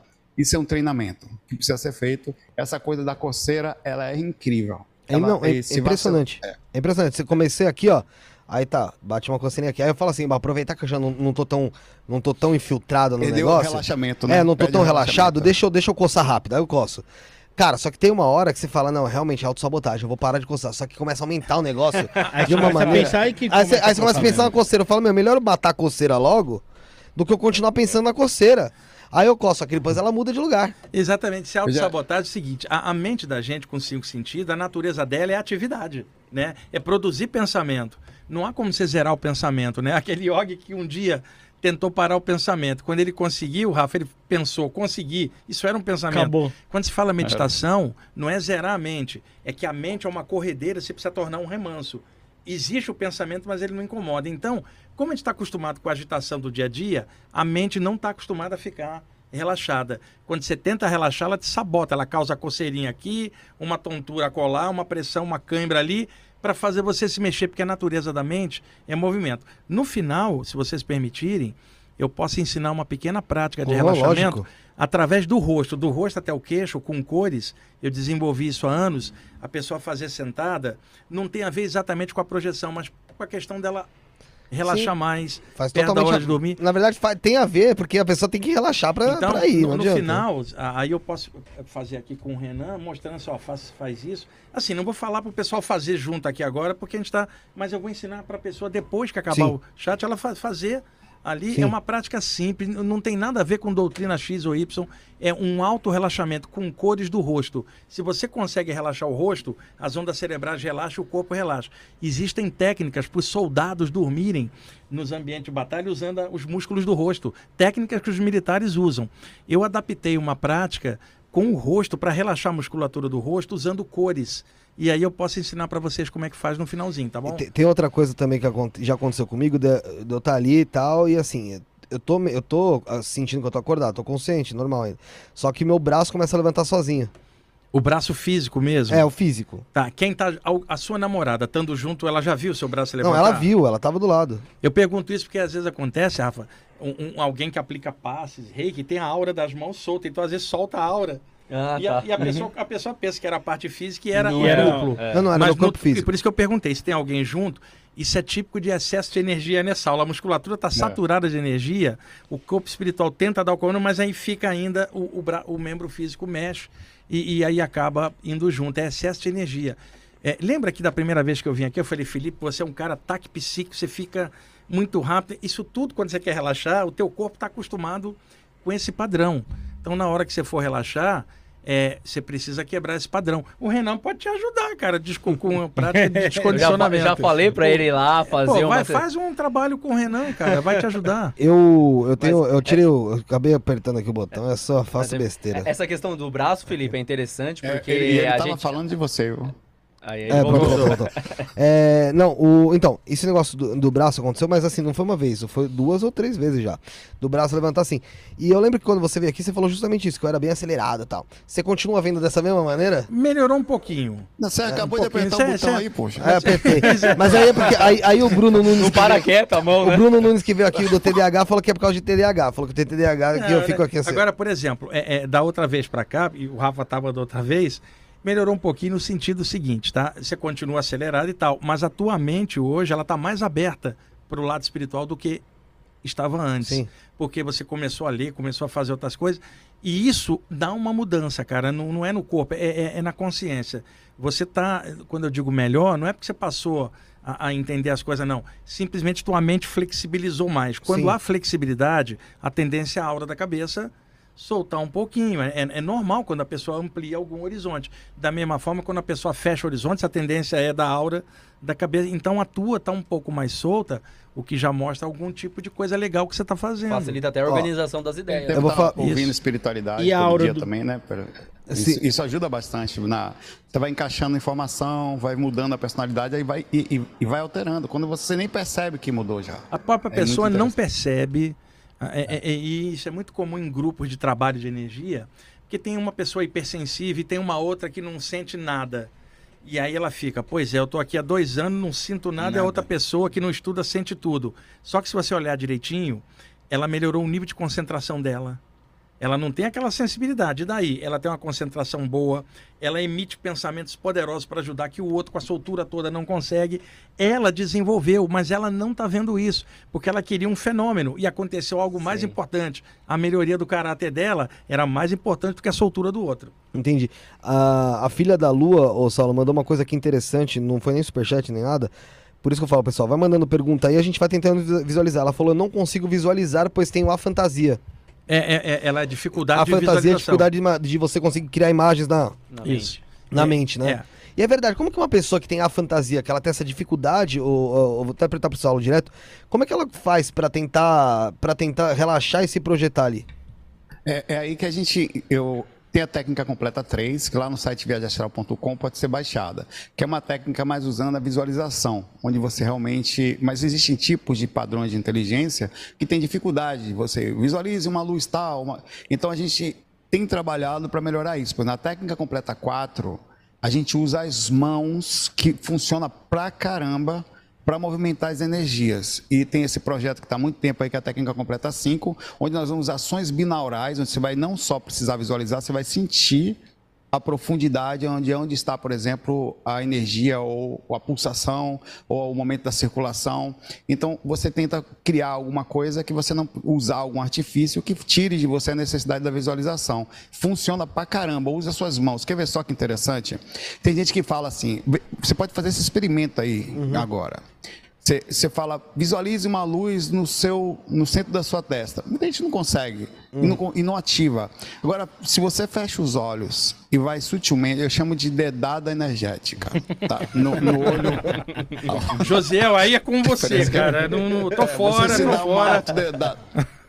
o Wagner tem um pouco de trauma, mas ele vai conseguir. Tô fora, tô fora. mas se você, se você vir, se você fechar os olhos e vir com o dedinho só de, só de você fazer isso, você sabe que a sua mão vai tocar na Sim, sua é. testa. Você sabe disso. Sim. Quando você vai chega perto até sentir parte daqueles tem um pouquinho de pelinho aqui, né, que são os pelos ah, que a gente tem no rosto. E você, você vai ver que isso ativa o processo. Porque não, você não depende do psicológico. Legal. Tem uma ação física acontecendo, você sabe que vai acontecer e você movimenta. Outra coisa que eu fiz e fiz essa noite, inclusive, quando às vezes no processo energético, essa guerra que está acontecendo e tal, eu estava sentindo, as mãos são incrivelmente importantes para esse processo. Estava sentindo uma angústia, uma coisa muito forte dessa energia. Aí eu, eu, eu, eu vibrei minhas mãos com, com, boas energias e tal, e não adiantava só pensar. Então eu botei minha mão no, no cardíaco que estava sentindo aquela coisa e comecei a passar. Pouco tempo depois já estava bem já, porque eu fiz esse, esse processo não só de necessitar do pensamento, eu precisava de uma ação direta que funcionasse mais rapidamente. E as mãos são incríveis. Você movimenta, se você movimentar as energias com as mãos, em vez de fazer na técnica tem lá, vai funcionar e você não depende somente da visualização. Ô Saulo, mas essa tá no, no site Viagem Astral, né? Viagem Astral. Viagem Astral.4. É, essa outra das mãos é a técnica completa 4, tá? tá mas é que eu quero entender. Né? Vamos supor, geralmente quando a gente vai fazer uma, uma projeção, uma viagem guiada, alguma coisa do tipo, pedem justamente pra gente o quê? Relaxar os braços, tal, relaxar, relaxar o corpo. E aí a gente ah, começa. Sim. A... É, nesse caso, é, dá para você entrar numa, numa projeção, numa viagem astral, mesmo você estando nessa movimentação cor corpórea? É porque você faz inicialmente. Não, é, não, inicial. é você não, não, É para você entrar no, no, relaxamento ali. Isso. É, Agora, para você dar o gatilho. Você, por exemplo, você sente o seu sistema energético, você sente os seus chakras, e aí depois você acalma o seu corpo para começar a chegar o processo de enrijecimento. É isso que é utilizado então, no reiki? É. Não, o reiki é outra coisa. O reiki é, é uma técnica, é. né? O trabalho é, é diferente. Passar de energia é outra coisa. A pergunta dela de visualização, além dessa dica que o Saulo deu, que é ótima, se a pessoa não consegue visualizar, trabalha mecanicamente. Então, por exemplo, uma área que pode trabalhar mecanicamente é a respiração. Eh, se a pessoa praticar yoga ou qualquer área respiratória, ela consegue induzir um estado pela respiração, não precisa visualização. Hum, então, um exemplo. Tem um, cardíaco é, Exatamente. É, ela pode alterar o campo energético, o estado de consciência, pela respiração usando o técnico. O problema todo é que boa parte das pessoas que estuda projeção não estuda a parte do yoga. E quem pratica yoga não estuda a parte da projeção. o ideal é o conjuntão de informação Sim. e a pessoa adapta do jeito dela, na maneira que ela gosta mais. Mas é uma dica para ela, prática respiratória é. também. Qual, qualquer percepção sensorial que você der para o corpo vai otimizar ou até mesmo potencializar a sua visualização ou sua mentalização. Então, toda essa prática que o Saulo falou é para trazer uma percepção corpórea para você aos poucos, a sua mente, não, não que você está enganando a sua mente, uhum. mas aos poucos a sua mente está se acostumando àquela condição que aquilo pode existir. A gente percebe que tem muito disso, por exemplo, naqueles caras que fazem mergulho de apneia, né?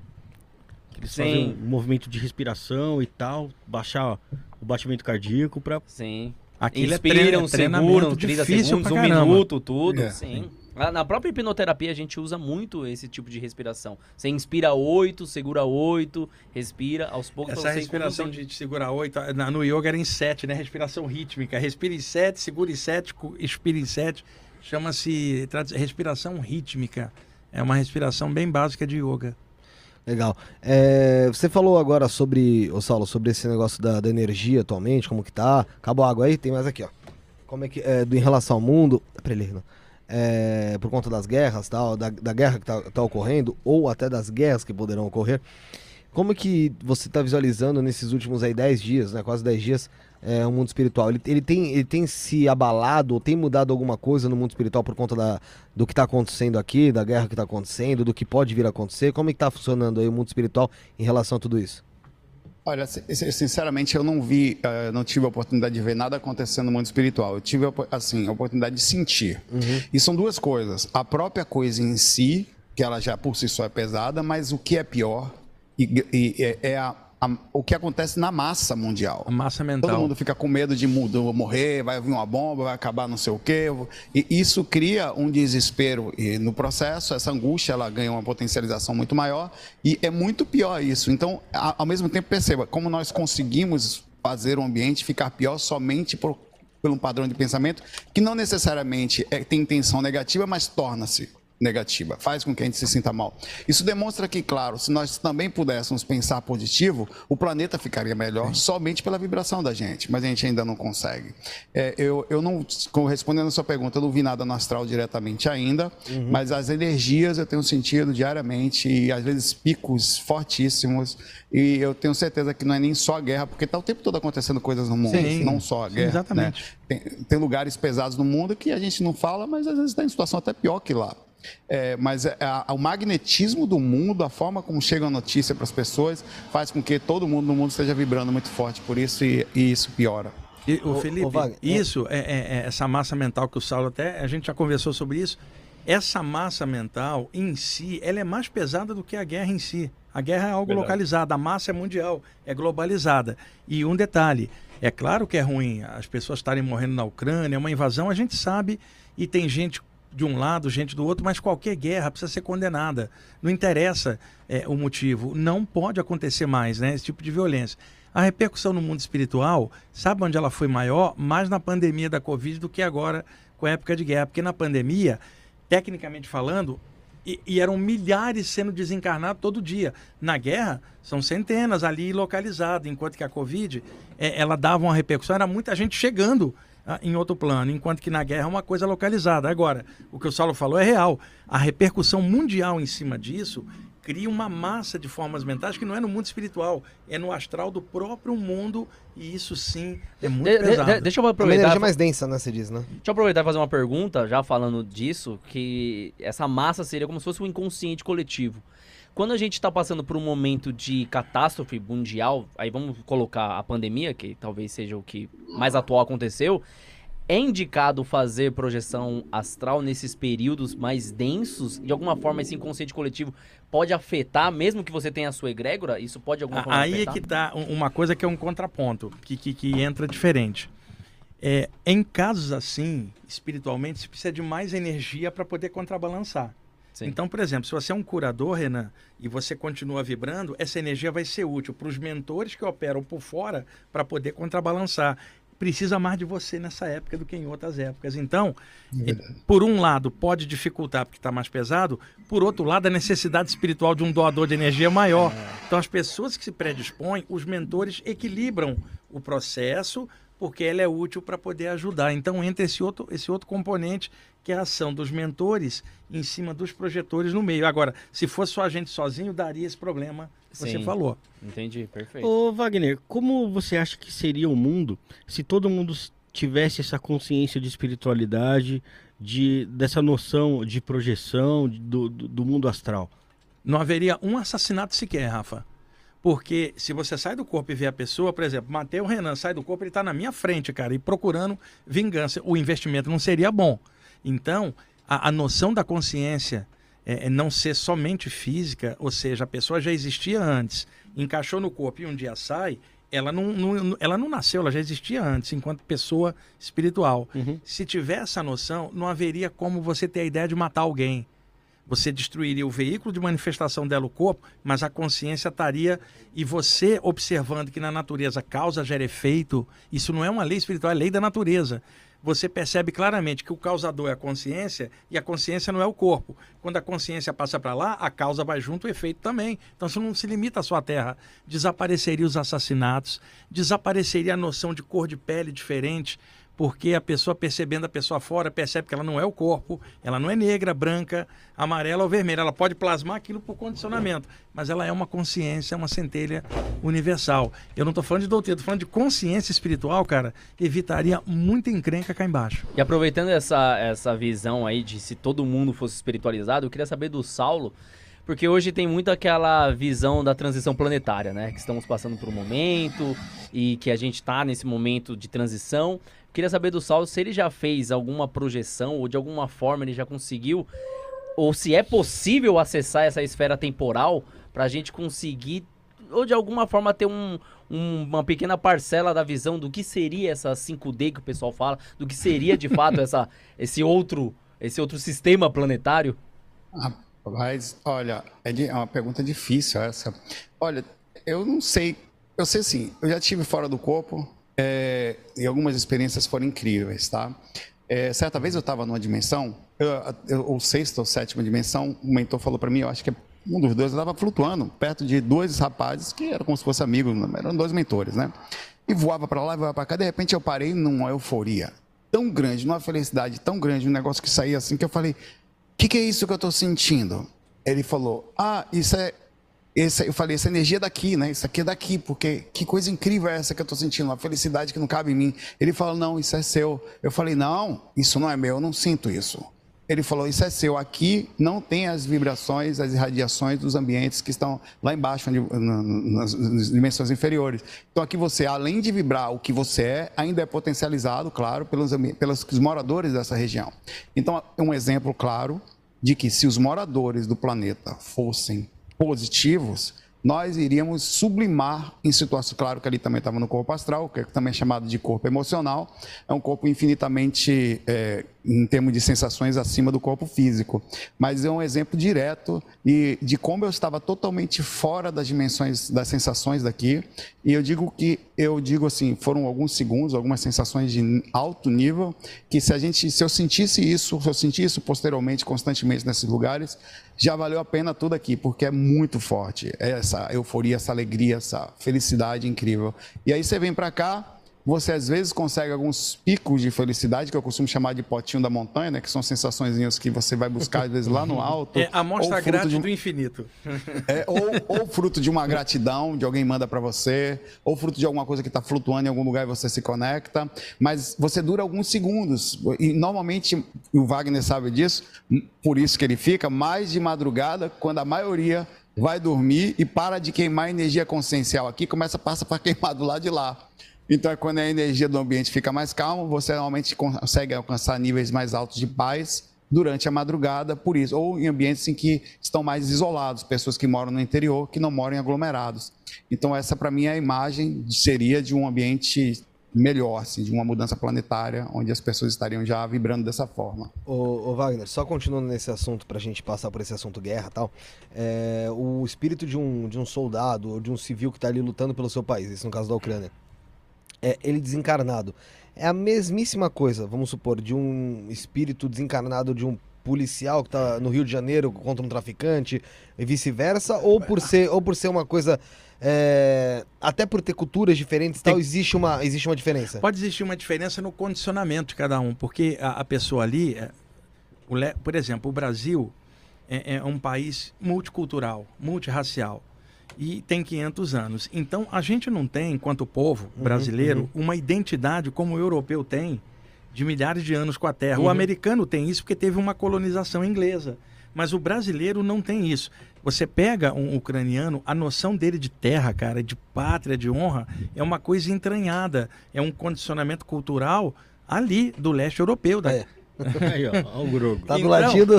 O que acontece é, é- é a, a condição Foi do mal. cara, o cara parte ali em cima de uma honra, de, de uma coisa que mexeu com a estrutura cultural dele. É, é- há uma diferença. Agora, mesmo assim, ainda é individual o processo. É, é- é cada um, cada um. Não é uma coisa Não, padrão. não tem como dar um padrão. Agora, uma pessoa desencarnando com a ideia de estar impulsionado contra algo, contra alguém, ela pode carregar esse impulso para o lado de lá. Aí vai vigia o caráter dela. Opa, peraí. Opa, sabe? E Depende pelo percebe- que ela tá lutando também ou não? Não, depende, porque pode ter um canalha lutando por um princípio nobre numa guerra. É, então, se Isso, ele estiver sim. lutando por uma causa que ele não acredita. E- exato, tem uma série de possibilidades. Depois eu tô falando, mesmo sendo coletivo, ainda é individual. É o que cada um carrega dentro de si. Você tem, por exemplo, alguém que pode estar na guerra e que é totalmente pacifista, empurrado culturalmente. Ele é contra aquilo, mas ele foi porque o pai foi, o avô foi, ele vai. É um exemplo que eu estou dando. Então, vai vigiar o caráter, mas não é fácil. Num bolo de guerra, a gente não tem como separar um a um. Espiritualmente, há maneira de ver, mas aqui no, no bolo, a gente não tem como avaliar isso. E uma coisa importante: o, o corpo espiritual tende a ir na direção do que a pessoa pensa. E na hora que o soldado cai, o seu corpo está morrendo. O pensamento dele está onde, Felipe? Provavelmente Na família. Na família, então, é, é, o, o mentor que vai ajudar a soltar o processo ali, o que, que ele faz? Ele já sabe que em um segundo o cara vai estar aqui em, São Paulo, pensando na família dele. Ele arma a passagem na casa dele, sabendo que- que... em um segundo o cara morre lá, em um segundo aparece aqui, ele puxa o cara daqui para lá. Ele não vai puxar de lá, ele pode usar o link do pensamento do cara. Por isso que muitas pessoas têm relatos por aí de pessoas que falam que, ah, vamos supor, um parente muito próximo faleceu, ela não estava sabendo e ela teve um sinal, ou ouviu alguma coisa, ouviu alguma coisa dentro de casa e vai, pouco tempo depois veio a saber que ele tinha falecido. Chama-se é, é, projeção do adeus. Às vezes, vamos supor, Renan sofreu um acidente de carro às três da manhã. Ele está agonizante nas ferragens. Tá? tá agonizante ali nas ferragens. Então é três horas da manhã, ele não está morto. Ele lembrou de você, Felipe. De repente, espiritualmente, ele vai. Você acorda às três da manhã e de repente vem a imagem do Renan. Assim, fugaz e some. No dia seguinte, você vem a saber que às três e dez da manhã ele desencarnou. Então, no período que você viu ele, ele ainda estava ligado ao corpo. Sim, Era uma sim. projeção. Do adeus, ele veio despedir de você. Agora, não sei porque que ele pensou em você. Sim, é, É, é como última coisa, isso é estranho aí. é, aí só perguntando para ele. O, o- o ato em si do desen... Eu já ouvi falar, obviamente, que quando as pessoas se encarnam assim, inesperadamente, um acidente, algo muito brusco assim, às vezes acontece, porque a pessoa não acredita que, que aconteceu ali, e aí acontece todo um teatro ali do mundo Sim, é espiritual. verdade. Isso realmente acontece? Acontece, é um simulacro. Porque é, não é ideal chocar a pessoa. Por exemplo, ei, Renan, você desencanou, meu. Não, né? de repente, isso dá um impacto psicológico. Então, às vezes, a pessoa acorda no ambiente. Por exemplo, chega um cara vestido de branco e fala assim: Ei, Renan, tudo bem? O Renan fala: Sou é médico? Sou. E aqui, ó, ah, você teve um probleminha. Veja, e eu vou te tratar, fica tranquilo, depois eu te explico tudo. Sim. Aqui eu vi fora do corpo Tá um, um ambi- um ambiente de tratamento para acalmar espíritos assim nessa condição. É, no duplo aqui, não é no plano extrafísico. Então, no duplo acompanha a rotação da Terra. Quer dizer, está ligado entre. A luz do Sol batia naquela frequência, não é igual aqui de, de queimar a gente. Então, eles tinham no teto do ambiente várias lentes. A luz do Sol passava, refratava nas cores e caía em cima da pessoa igual cromoterapia, cara. Eu vi isso fora do corpo em ambientes extrafísicos, tratamento com cores, utilizando a própria energia solar num outro nível para passar, para justamente acalmar a mente do cara, estabilizar para daqui a pouco. Agora está mais calmo. O negócio é o seguinte, Renan, vamos conversar. Agora está tranquilo, essas cores te deixaram.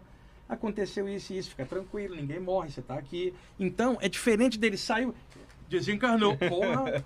Então, hora o cara ele, O cara fala mentira. muito- Exato, eles Você fazem, morreu. é, é, faz um simulacro, às vezes de ambiente e tal, para lentamente. E acalmando e, E preparando a pessoa. E agora, tem casos em que quando a pessoa sabe, é falado na lata, porque a pessoa estuda isso. Sim, alguém que às vezes já tá doente também, É, alguma tam- coisa do também, tipo. mas depende, porque tem gente doente que a, a única coisa que ela não quer pensar é na morte, Felipe. É, tem, existe também. E tem outros que estão pensando na morte como alívio da dor. Mas Então, geralmente quem estuda sobre o assunto já Ah, tem uma facilidade. É, facilidade não significa garantia, porque tem gente que estuda o assunto e faz merda. Então não é a garantia, a garantia é o estudo pode te dar horizontes abertos para você entender mais ou menos Sim. e se adaptar mais rápido. Agora, o susto todo mundo vai ter, mas você adapta rapidamente porque você entende o que, é que aconteceu. É, boa noite, Saulo. Fala depois sobre o hipster da Federal que surtou e foi morto. Ele diz ter visto monstros dentro da casa, dentro de casa, coisas que nosso mundo físico nunca vai entender ou aceitar. Abraço. Vale a pena falar? O é, Fredson Rodrigo mandou mensagem aqui, não foi superchat também, mandou mensagem. É, eu, não- É, eu não, eu não soube desse caso. É, eu assim. vi hoje. Como isso. foi? Eu vi hoje isso. Na verdade, ele é. Eu não lembro como que ele ficou conhecido. Foi numa prisão de alguém específico. Procura aí, Rafael. Era a prisão do Eduardo Cunha. Do Eduardo Cunha. Ele Esse. era da Federal, escoltou, então ficou famoso. Ficou Naquela famoso, época aparecia é. escoltando o cara e tal. Que era um cara boa pinta, tal, Isso. tal. Bom, enfim, é, ficou famoso como hipster da Federal, ou era bonitão da Federal, alguma coisa assim Uhum. também. E ele teve um. é, aí ele foi no programa da Fátima Bernardes, foi um monte de programa por aí e tal. É, acabou sendo sendo repreendido até pelos, pelos, pelos policiais lá. Enfim, on- acho que foi ontem ou anteontem, não lembro. Ele invadiu uma casa lá na cidade dele, né? Goiás. Goiás dizendo que tinham monstros ali, ou, era- ou eram demônios e tal, e que tinha que tirar dali. E aí o, cara, que- ele cortou, cortou a energia da casa, né? Baixou o disjuntor, na verdade, entrou na casa e o morador tinha uma uma espingarda ali. espingarda.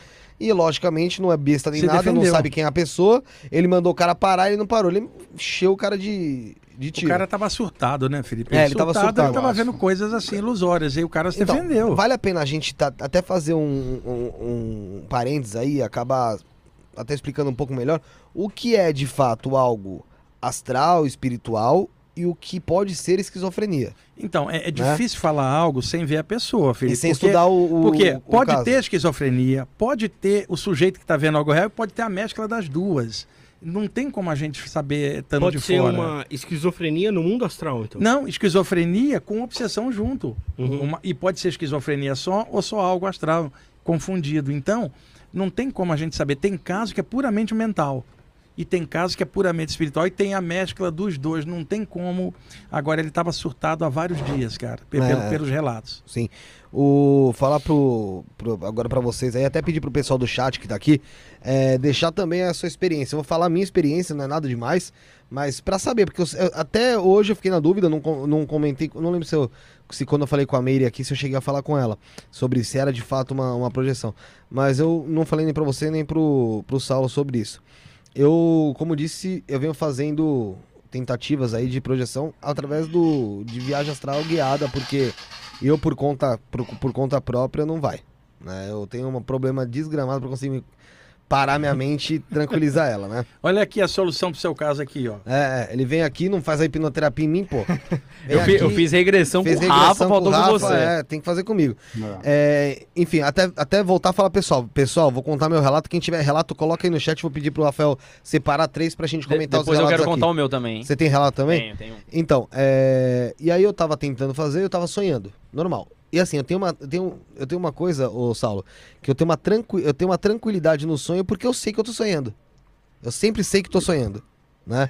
É, Então, assim, eu, como tenho essa tranquilidade de saber que tô sonhando, tava sonhando e sabendo que o que tava rolando, que para onde ia ir, o que, o que ia acontecer.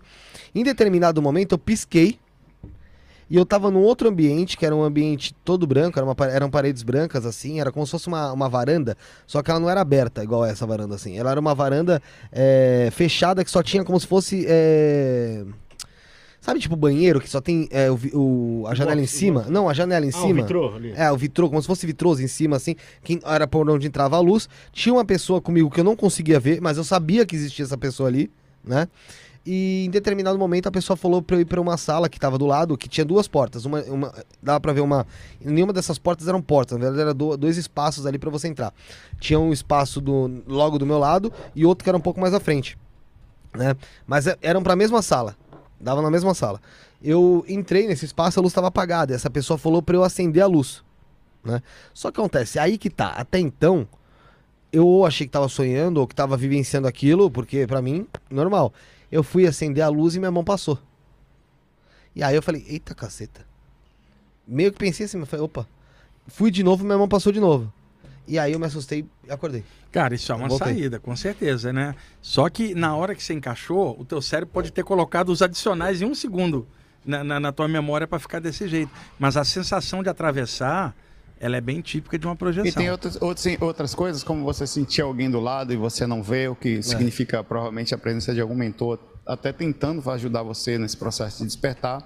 É, é importante, o Felipe, sempre estar questionando qualquer situação. Por exemplo, nesse momento você está comigo e com o Wagner, aí eu pergunto a você, você tem certeza você está dentro do Isto é Podcast e você está com a gente e você não está num processo fora do corpo com todas essas radiações e que um clique faria você despertar e perceber a lucidez de onde está?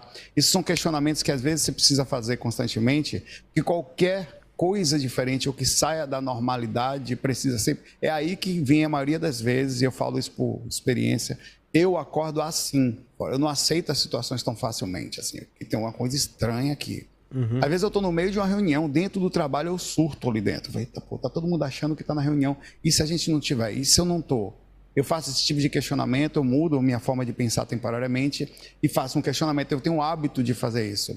Então, é, isso demonstrou que você estava realmente fora do corpo, ah, ou voltou repentinamente para o corpo, porque quando você percebeu o processo, você tomou o susto, aumentou o condicionamento do corpo físico, que é enviado do, da- pelas energias, do cordão de prata para lá, e foi tracionado. Quer dizer, quanto mais você for fazendo, isso já é um avanço. viu? Você já Então, tava é, ali, já. e aí eu tive isso e eu falei, caramba, cara, pô, acordei no outro dia, contei pra todo mundo. Aí, É, Acaba que eu nunca mais tive isso. Mas aí as pessoas às vezes me perguntam, pô, você vai fazendo essa meditação aí, o que, que você sente? Eu, no início, meu, isso, cara, como uma pessoa leiga que tá muito no início tentando fazer isso, eu falo que é como se você tivesse, os- como se seus olhos virassem pra dentro da tua cabeça. É como se você enxergasse a tua mente, tipo, sabe? Eu não, eu não sei espe- especificar, é a forma que eu consegui achar de explicar o que eu sinto, sabe? Que tem, um, tem um detalhe que o Renan tá- deve saber disso.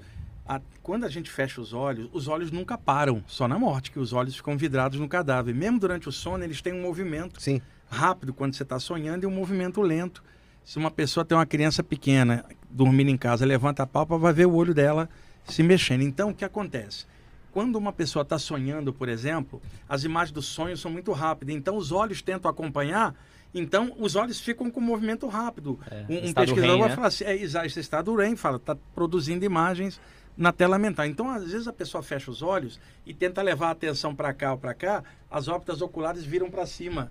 É um movimento físico de condicionamento de você tentar olhar para cá. Não, então, ô, ô, Wagner, mas quando eu falo assim que, na verdade, parece que eu tô olhando pra dentro da consciência ou da mente, não é porque eu sinto movimento disso. Não é o movimento que eu sinto. É como se eu estivesse enxergando aqui dentro, não que vire de fato. É como se você, como se você enxergasse aqui dentro. Então um, aí, um, um aprofundamento. em- É, aí isso, é outra uhum. coisa. Aqui é a região do chakra frontal, né? Um dos sete chakras. Então, quando a gente fecha os olhos, as imagens mentais aparecem aqui nesse espaço. Não é que a mente tem um lado, mas é que, como a nossa visão está para frente, você fechou os olhos, a tendência é que você esteja enxergando assim, uma tela mental interna frontal, que não é a, a visão por reflexão da luz. Então as imagens tendem a aparecer aqui. É aí que um clarividente vê algo, tá? A pessoa no- na, na tela mental dela aparece uma imagem. É, mas eu ainda vejo coisas muito, muito desconexas. É, mas é porque a tua mente é acelerada. Se você começar a relaxar mais, você vai começar a ver outras É coisas. treino, né? É treino. Eu, que- eu Tem as queria, questões oníricas, né? Normal. né? eu queria relatar um caso que eu tive. É, quando eu comecei é, a estudar projeção e tudo mais, eu lembro que foi basicamente como o Wagner aqui, o Saulo também comentou. Parece que quanto mais eu insistia, mais eu queria, mais ansiedade eu tinha, menos eu conseguia Claro. alguma experiência. Foi o dia que eu, assim, dormi sem nada, assim, sabe, na mente, sem querer nada. Foi o dia que eu consegui. que eu- Vai conseguir. Eu lembro que eu acordei, eu olhava o meu corpo ali, eu fiquei meio desesperado na hora. Mas aí, né, passou-se o tempo e eu tive uma experiência muito que até hoje eu fico me questionando, será que isso foi uma realmente uma projeção ou isso foi só um sonho? Primeiro que aconteceu foi o seguinte, eu sonhei, é, assim, né, dormi e tudo mais, aí eu comecei a me ver num lugar como se fosse um galpão, como se fosse um galpão de shopping, só que sem lojas, assim, tudo aberto, um galpão muito grande. E nesse galpão tinha, tinha pessoas andando com um jaleco todo branco. E, e essas pessoas de jaleco branco ajudavam outras pessoas que estavam de alguma forma doentes ou sangrando e tudo mais. E nisso que eu estava andando, eu vi um amigo meu. Tanto que eu nunca re- relatei esse, esse sonho pra ele, mas talvez se ele estiver assistindo, ele vai saber que é ele.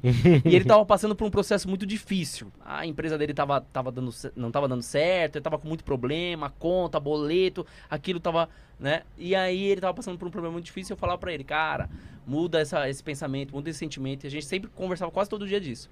E eu vi ele nesse sonho. Eu vi ele como se fosse numa banheira, e nessa banheira ele meio que se cortava. De alguma forma ele se cortava e eu falava pra ele, meu, para, por que, que você tá fazendo isso? Por que você tá fazendo isso? E eu começava a chamava, chamar um dos médicos que estavam ali, um dessas, dessas pessoas que estavam de jaleco. Eu chamava essas pessoas de jaleco e essas pessoas falavam assim, não, eu- eu- a gente não pode ajudar ele agora. Porque ele ainda não, não autorizou. Eu não usou essa palavra, usou outra, mas é como se fosse isso, ele ainda não autorizou. E eu ficava, mas como assim? Ele precisa autorizar o quê? Ele tá aqui, ó, tá sangrando e tal. E ele ficava como se fosse algo, sabe, é, leviano. Ele tava lá se cortando e ficava assim. Eu ficava preocupado com isso. Até que aos poucos um do- dos de jaleco me puxou, falou: não, não, não vai ter o que você fazer. Agora ainda não é a hora. Isso aqui só foi pra você ver a situação dele. Você vai ter que ajudar ele lá, lá no plano físico. E aí passou um tempo, eu não lembro muito bem como foi o desfecho, eu despertei. E eu fiquei com isso na minha cabeça até hoje. Meu, será que foi um sonho ou realmente foi uma possível projeção astral? Tanto que depois eu fui conversando com ele, eu não falei, não relatei o sonho, mas eu fui aos poucos tentando, cara, não pensa assim, não faz isso. E, a- e hoje em dia, graças a Deus, ele já tá bem melhor, mas ele, ele tava num estado Passou muito momento. preocupante, é, naquele Está com um momento. cara de uma projeção, sim, com um mentor tentando orientar, é que na volta a tua mente pode ter misturado algumas coisas, mas está com, com um jeitão de uma assistência. E é, e é possível a gente ser utilizado para uma mensagem de outra, de um sim. terceiro, assim. E, e normalmente quando esse terceiro, pelo menos eu, eu que vi de- desse estado, né? Quando o terceiro tá passando por um problema muito difícil nessa projeção, como a gente consegue ajudar ela no físico? Então, porque é, foi te mostrado um problema que você não sabia que tinha lá fora. Você sabendo, você vai ajudar. Por exemplo, você deu apoio psicológico para ele, conversou com ele, tentou ajudá-lo da forma que você podia. Às vezes, um amigo aqui encarnado, para você que está encarnado, ele é mais útil do que um mentor extrafísico que ele não vê, que ele está vendo você. O mentor intui você para você falar com ele aqui e aí chegar no, no ponto certo. Tem momentos, Rafa, ô, Felipe, que a gente é emissário, meio médium é, é, de uma situação em que você é usado para chegar e melhorar, ajudar o outro de tabela é, por interferência de uma presença extrafísica que às vezes nem vê. Um pensamento que ela joga, você transforma em ação que ajuda o outro que você nem sabia. Isso acontece com todo mundo, só que um médium vai perceber isso mais claramente, que ele está sendo é, teleguiado, Direcionado, tá direcionado, sendo- mas a gente é direcionado num monte de coisa e nem sempre para coisa positiva, porque o oposto também existe. Uma entidade maléfica jogando um pensamento em você que se você falar aquilo para a pessoa, vai destruir a vida da pessoa, te quebrar a amizade, que é o processo ah, da obsessão. Por isso que a gente tem que ter discernimento para saber exatamente a qualidade do que você está pensando, o que você está sentindo, para poder eh, fluir Ô, melhor. Ô Wagner, Saulo, vou ler alguns relatos aqui do pessoal do Só uma chat. pergunta, teu pai está assistindo o programa de novo?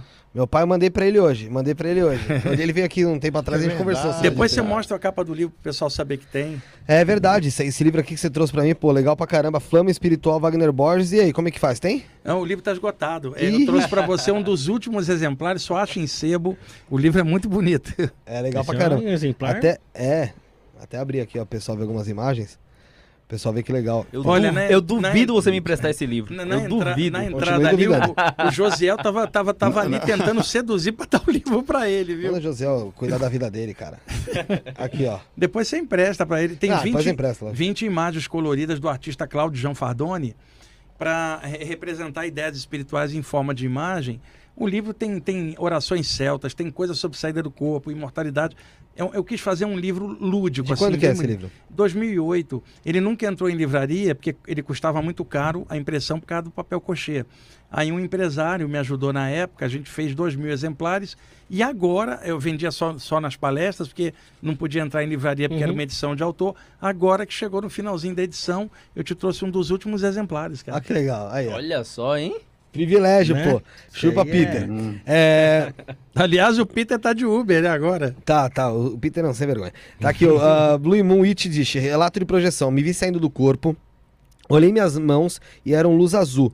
Flutuei pro espelho do banheiro pra ver se meu rosto também tava azul e tava, e tava bem nítido. Projetei luz, a- luz num ser de sombras e acordei. Meu pai acabou de mandar mensagem e falou que tá vendo. Um abraço pra ele. Tá vendo aqui sim. É, Abraçar. é, um abraço pro, é pro King Naldo. É, o King Naldo. É King Naldo. verdade, é o King Now. Não, é. É, então, ela, ela, você vê, ela falou que a mão dela era luz azul, foi pro espelho do banheiro. Até tem outro, outro papo sobre espelho pra perguntar pra vocês. E ela falou que o rosto também tava azul e aí ela projetou luz num ser de sombras. Esse projetar luz é al- alguma coisa que você, por É um- exemplo, até ensina mesmo, um até passe, dentro né? do Irradi- irradiar no livro. Sim. no livro que tá aí na Sim. descrição, tá no Sim. comentário fixado. Ô, ô Saulo, é, esse negócio de ver, você ver seu corpo é, em luz, é, é normal? Ou tem algum significado? Na verdade, se você abre, demonstra que provavelmente ela ela estava com uma boa clarividência astral, quer dizer, você desperta o chakra e consegue enxergar as próprias energias fora do corpo de forma mais intensa. Quando acontece isso, é normal que, como ela olhou no espelho, ela tenha reflexo disso, mas que você veja saindo tipo uma lanterna do seu frontal, das mãos, você consegue ver a luz do seu próprio corpo astral. Então ela conseguiu ver dessa forma e, você- e, é, essa, essa luz, que ela é parte tanto da, da movimentação energética, como do equilíbrio, como da consequência da saída extracorpórea, que movimenta uma quantidade muito grande de energia, da lucidez e do próprio sistema da gente, quando tá, você só está enxergando o sistema energético que fica. A pessoa, quando sai do corpo constantemente, ela tende, nessa movimentação gigantesca, que movimenta muita energia, a ficar um pouquinho mais iluminada no sentido do cuidado energético. Tanto que ela passa nos lugares, às vezes, é comum só de passar, às vezes só por curiosidade, os espíritos, ou por busca por ajuda, você vai sair, chega em casa, o espírito vai com você até o quarto, às vezes, na necessidade de buscar ajuda. Então, isso que ela, que ela viu foi realmente fato, e melhor do que somente ter esse saído do corpo com lucidez e ainda ter feito uma assistência, foi ter ficado com uma boa clarividência. E, e uma coisa, Felipe, para acrescentar na resposta do Saulo, outro dia eu estava contando isso no meu programa de rádio. É, o que eu, eu vou dar um exemplo simples, tá? Porque né, explicar isso sem mostrar uma imagem. A aura, o campo energético, ela irradia uma energia, tá? É um campo luminoso. Então, quando na aura as energias estão irradiando na horizontal, tá? Significa que a pessoa não tem esse desenvolvimento que o Saulo está falando. As energias estão comprimidas. Quando uma pessoa movimenta muita energia, você vê na aura dela essas estrias para cima. Então significa que há um desenvolvimento. Ela está eriçado o campo energético, enquanto na outra ele está mais contraído. Verdade. Eu sempre me perguntei, eu estou num ponto de ônibus, tem 100 pessoas, tem uma entidade que vem. Por que, que ele vem em cima de mim e não dos outros 99? Porque você é gostosinho. Não, não. o que acontece, o, o- espírito está ali, nunca te viu. Por que, que ele vem em cima de você? Pelas estrias. Se ele vê que está para cima, ele sabe que você é médio, ele vem pedir ajuda.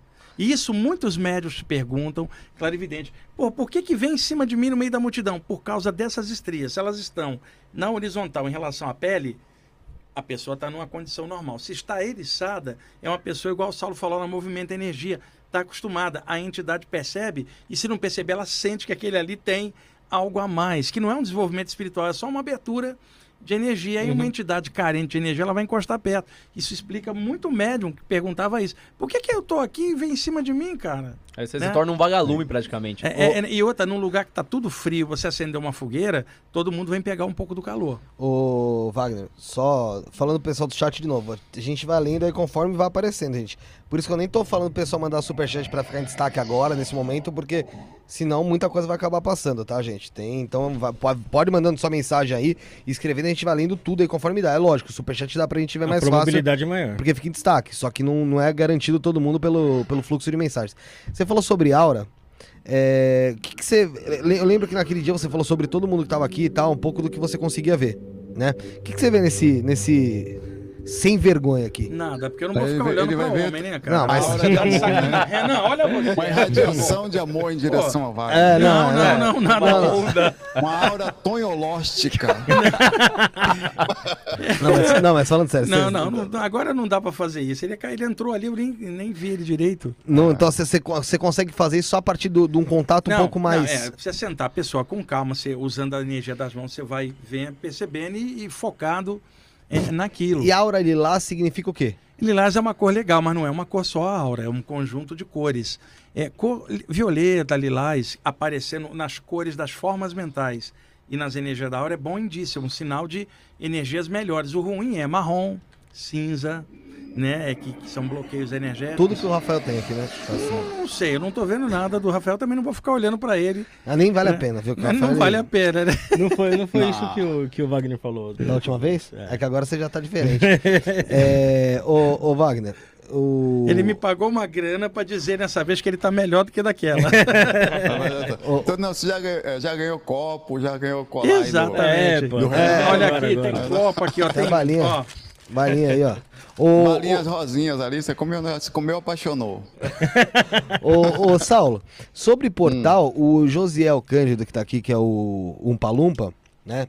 Hum. Ele falou que quando ele era mais jovem, como ele, ele, ele, é meio, meio. não bate o tique e o teco, né?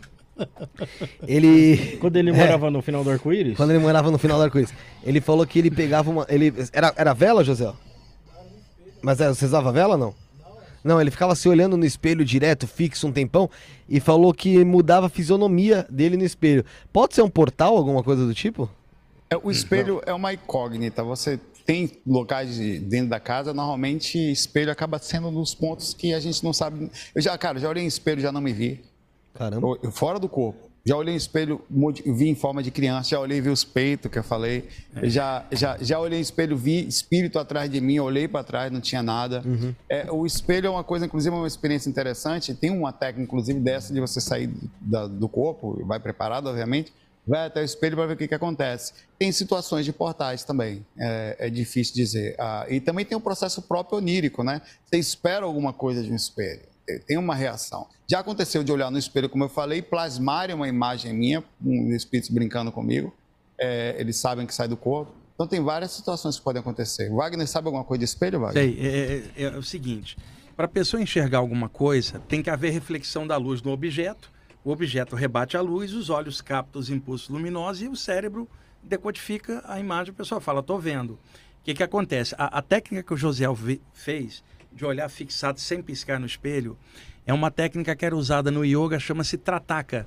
No original, era uma vela, a pessoa fixar o olhar na vela sem piscar e depois, quando ela fechar os olhos, a mente reproduzia a imagem por espelhismo, né? Então, a partir dessa técnica, focar o olho, por exemplo, num quadro, numa imagem que você gosta, ou nos próprios olhos sem piscar, se tornou, além de prática de yoga antiga, práticas esotéricas, de ocultismo, para tentar ver rosto de vidas passadas. Porque quando a pessoa está fixada sem piscar, ela entra num estado alterado e a mente dela.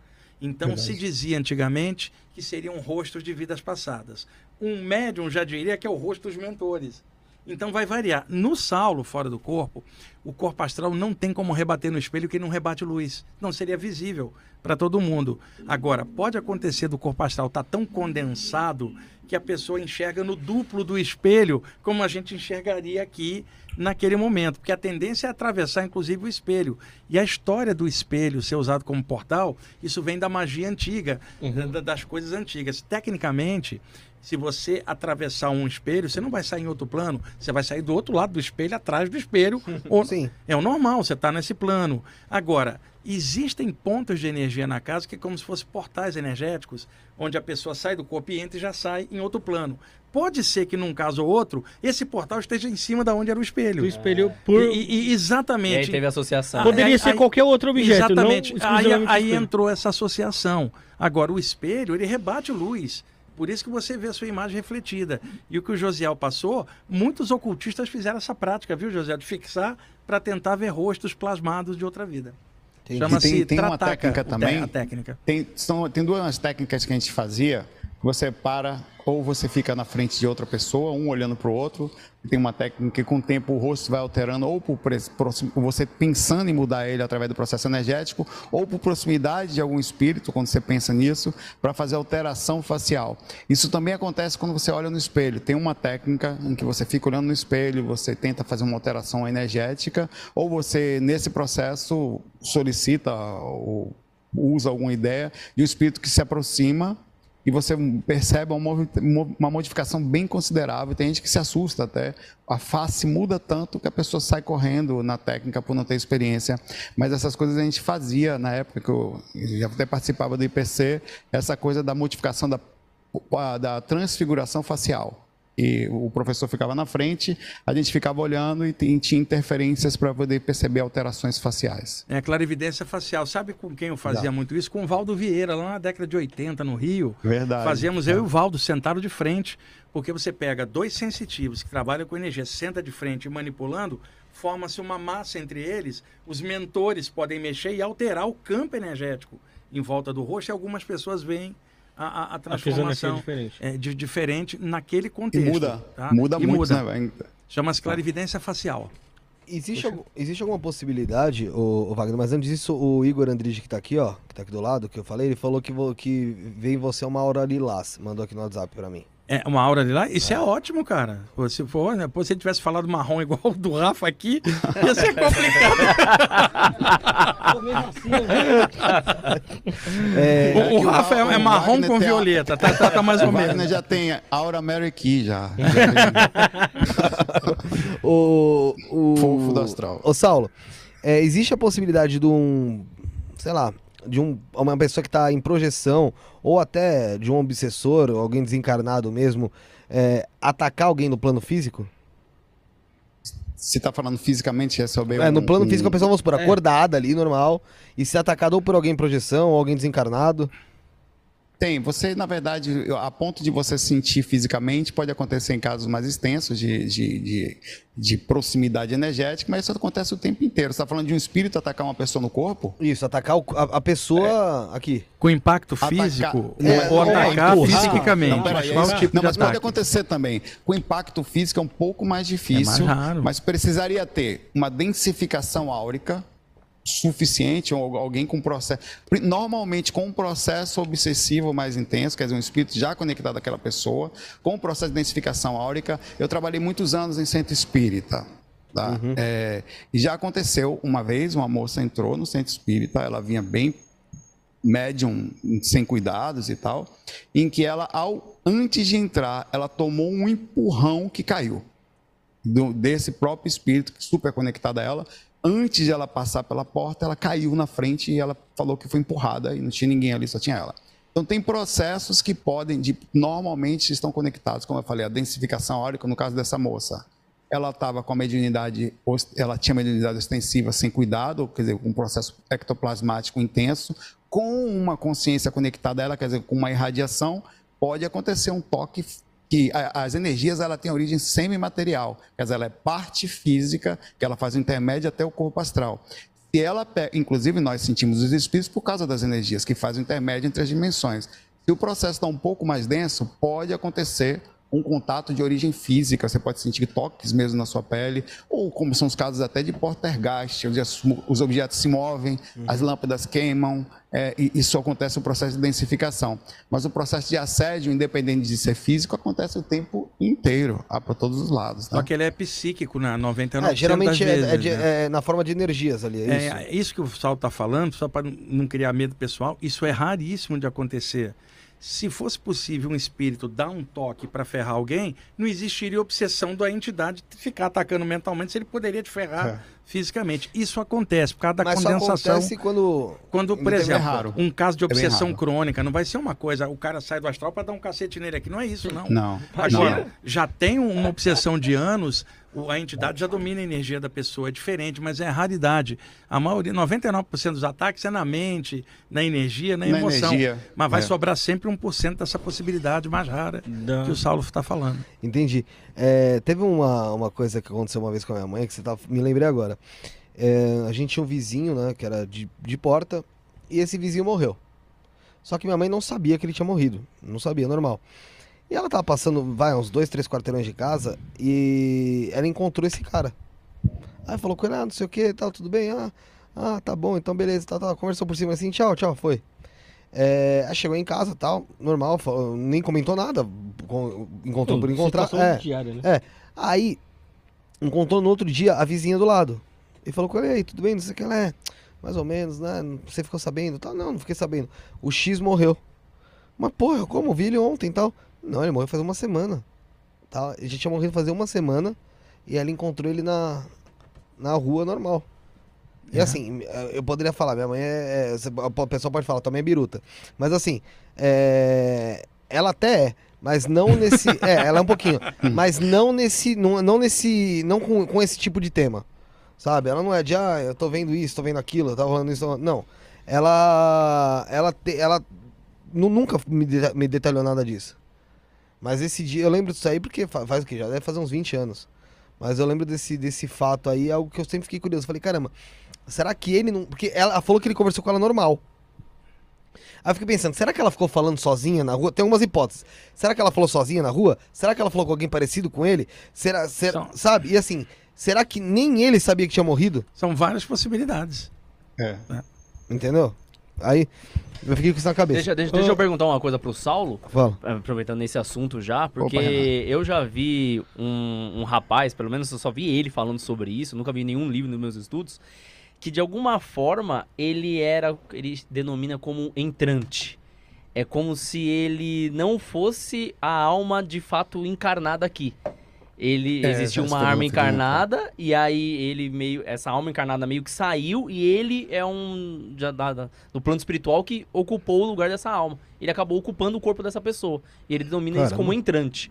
Eu queria saber se isso é realmente possível, porque eu nunca vi isso inclusive de, certo, de uma forma um pouco mais fala muito é, isso. né? É, de uma forma um pouco mais é, obviamente de um contexto tem um filme que fala sobre isso que é o Capax que vem um, um extraterrestre à distância, entra num corpo de uma pessoa e controla temporariamente, no caso, o corpo dele. Né? Isso é uma teoria, né? É, é, há uma possibilidade onde a pessoa, por exemplo, por motivos diversos, ela está no a encarnação passa por um processo. A gente não pode dizer que isso não é possível. ela tem um processo cirúrgico, entre aspas, os mentores espirituais conhecendo de processo, onde o espírito é ligado ao processo energético, é o corpo físico de um bebê, que começa ali na, no crescimento ali do, do embrião, é, e, e, depois de algum tempo. É, a gente não sabe se isso também é possível em algum momento, porque teria que ter esse processo. Entre aspas, um entrante temporário ou um entrante permanente. Como é que fica onde o alguém abre... é? Pois é, você teria que fazer uma cirurgia, a retirada de, quer dizer, o desen... entre aspas, o desencarne de uma... que ele está desencarnando, está saindo da carne, de uma determinada consciência que esteve ali desde o começo, quer dizer, todas as opções é, DNA do corpo foram todas criadas e voltadas à consciência. O corpo foi feito para aquilo, a não ser que tenha alguma outra coisa que a gente não sabe, para que outra puder. É possível? Bom, teoricamente, os caras podem fazer qualquer coisa, né? Dentro do que a gente. A gente nunca pode dizer que isso não é possível. seria um transplante de consciência. Exato. Você pegar. Teria que ter um autoconhecimento. Só quer dizer, isso é possível com espíritos extremamente inteligentes. Tem um autoconhecimento sobre alguma coisa que a gente não consegue nem explicar, né? Agora, o, o que se comenta muito é na área da ufologia. Sim, sim. Que, por exemplo, determinada pessoa chega e fala assim: Eu não sou mais a pessoa de antes. Ela se foi, eu sou o ET. Eu entrei, estou no lugar dela, eu sou um entrante. Quer dizer, ele entrou e a pessoa Já foi era, embora para o plano espiritual e ele está ocupando porque ele tem uma missão a fazer na Terra. É, isso circula muito nos meios de ufologia. Eu vi três casos em que as pessoas alegavam ser entrantes e as três tinham problemas mentais. Sim. E todo mundo achando que era entrante. Eu não achava nada disso. Porque não batia uma coisa com a outra. Tipo, eu sou um extraterrestre. Falei, tá, e por que, que você fala tanta merda? Por que, que as tuas É, não ideias são obtusas? info- é, não passa uma informação não, precisa, Não passa Que- uma que informação tipo- legal. É, e, que e- e que você... tipo de missão é essa que você E vai tipo, fazer? e outra, aqui? se você É, tem uma missão aqui, que você não faz igual todo mundo. Reencarna e vem cumprir. Então, É, eu, eu, eu sou meio refratário a isso, porque os casos que eu vi não era isso, era uma distorção mental Sim. em que supostamente era entrante. Esquizofrenia, vamos falar claro. Né? Sim. E outra, para poder encaixar, desencaixa o cordão de prata de um dos microchakras de tu- porra, você tá. É absurdo, depois- é absurdo. É, então, e- a meu ver, Como o- se fosse um transplante de cérebro. é, o- operacionalmente não dá, mas nós não sabemos tudo. Como o Saulo falou, pode ter alguma Uhum. técnica superior que isso seja agora. Qual a prova de que tem um entrante? É que a pessoa melhorou muito depois disso. Ah, tá. Se não, melhorou muito, é a mesma a pessoa a com crise é- mental. E aí é que tá. A, a pessoa que veio, por exemplo, um caso. Veio, a pessoa disse que era um ET. Tinha um grupo e abominava a sexualidade. Falei, pô, isso não tem progresso nenhum. Tá deixa homens de um lado, mulheres do Com as outro. não mesmas crenças, né? então, já, é, é, esse ET tá mais condicionado do que a madre superiora, porra.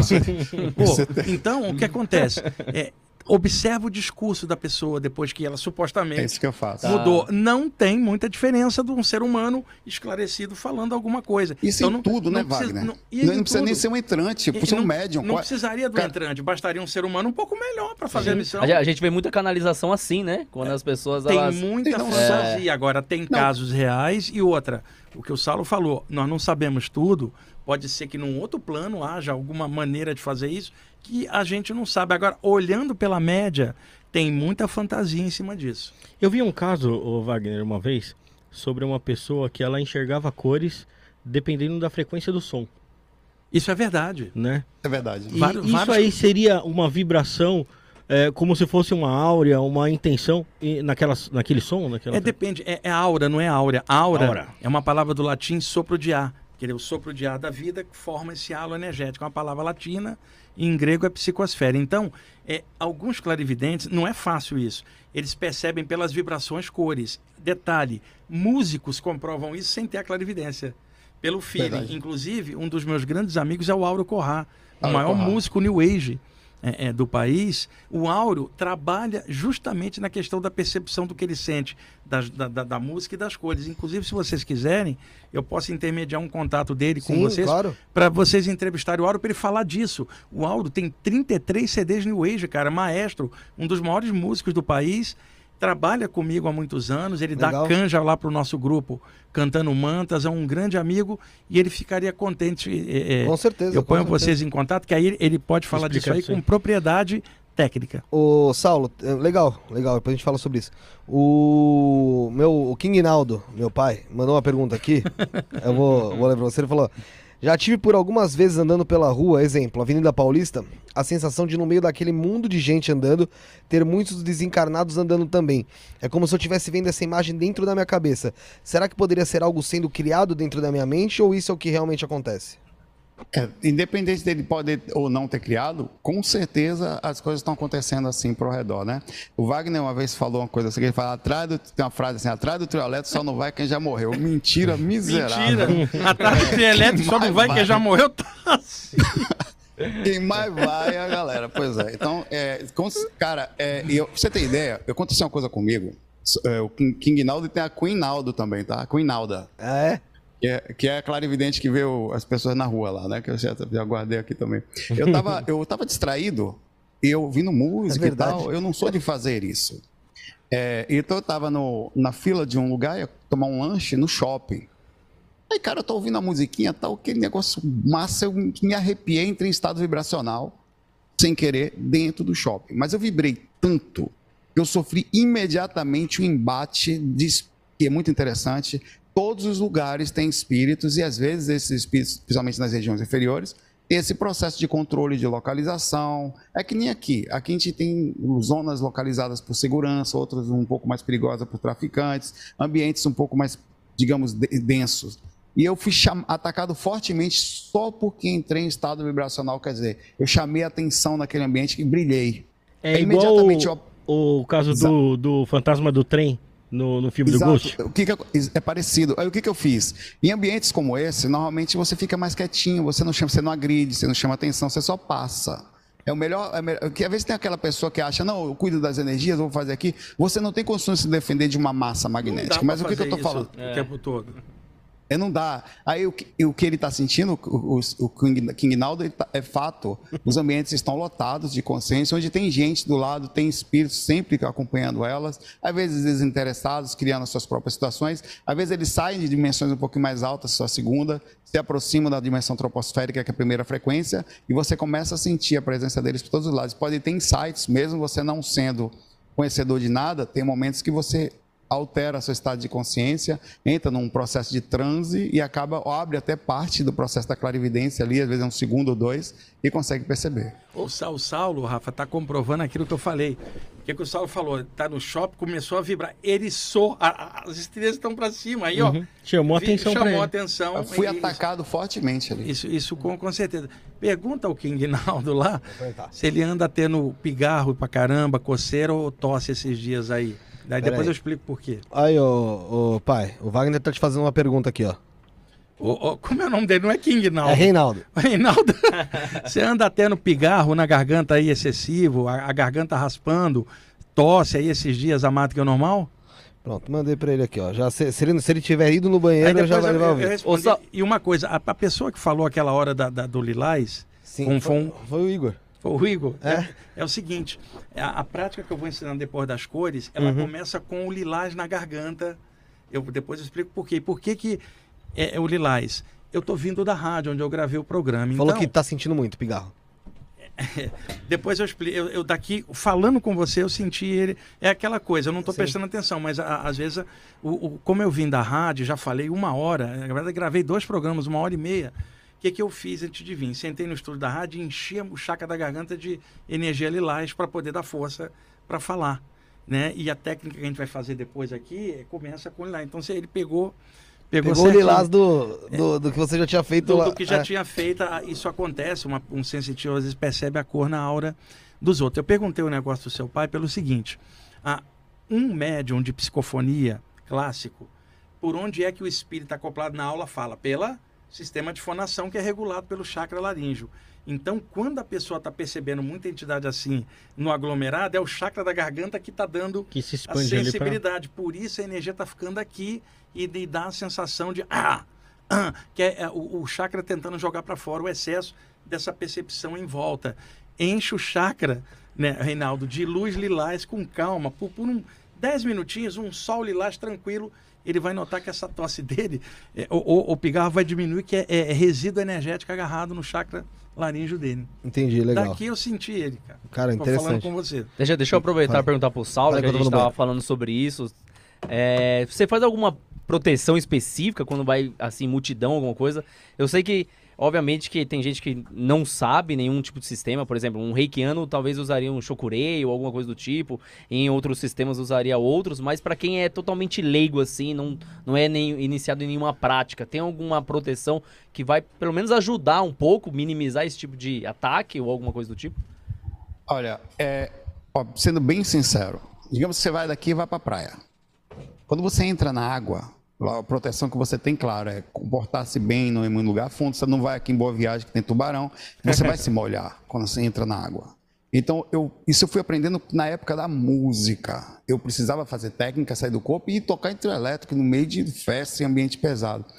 Às vezes, a melhor técnica não é sair num ambiente com muita gente fazendo um reiki ou fazendo um EV, que isso é até um pouco, de certa forma, você não tem como se defender da uma toda. É você ficar o mais neutro possível, Isso. passar chamando a menos ação possível.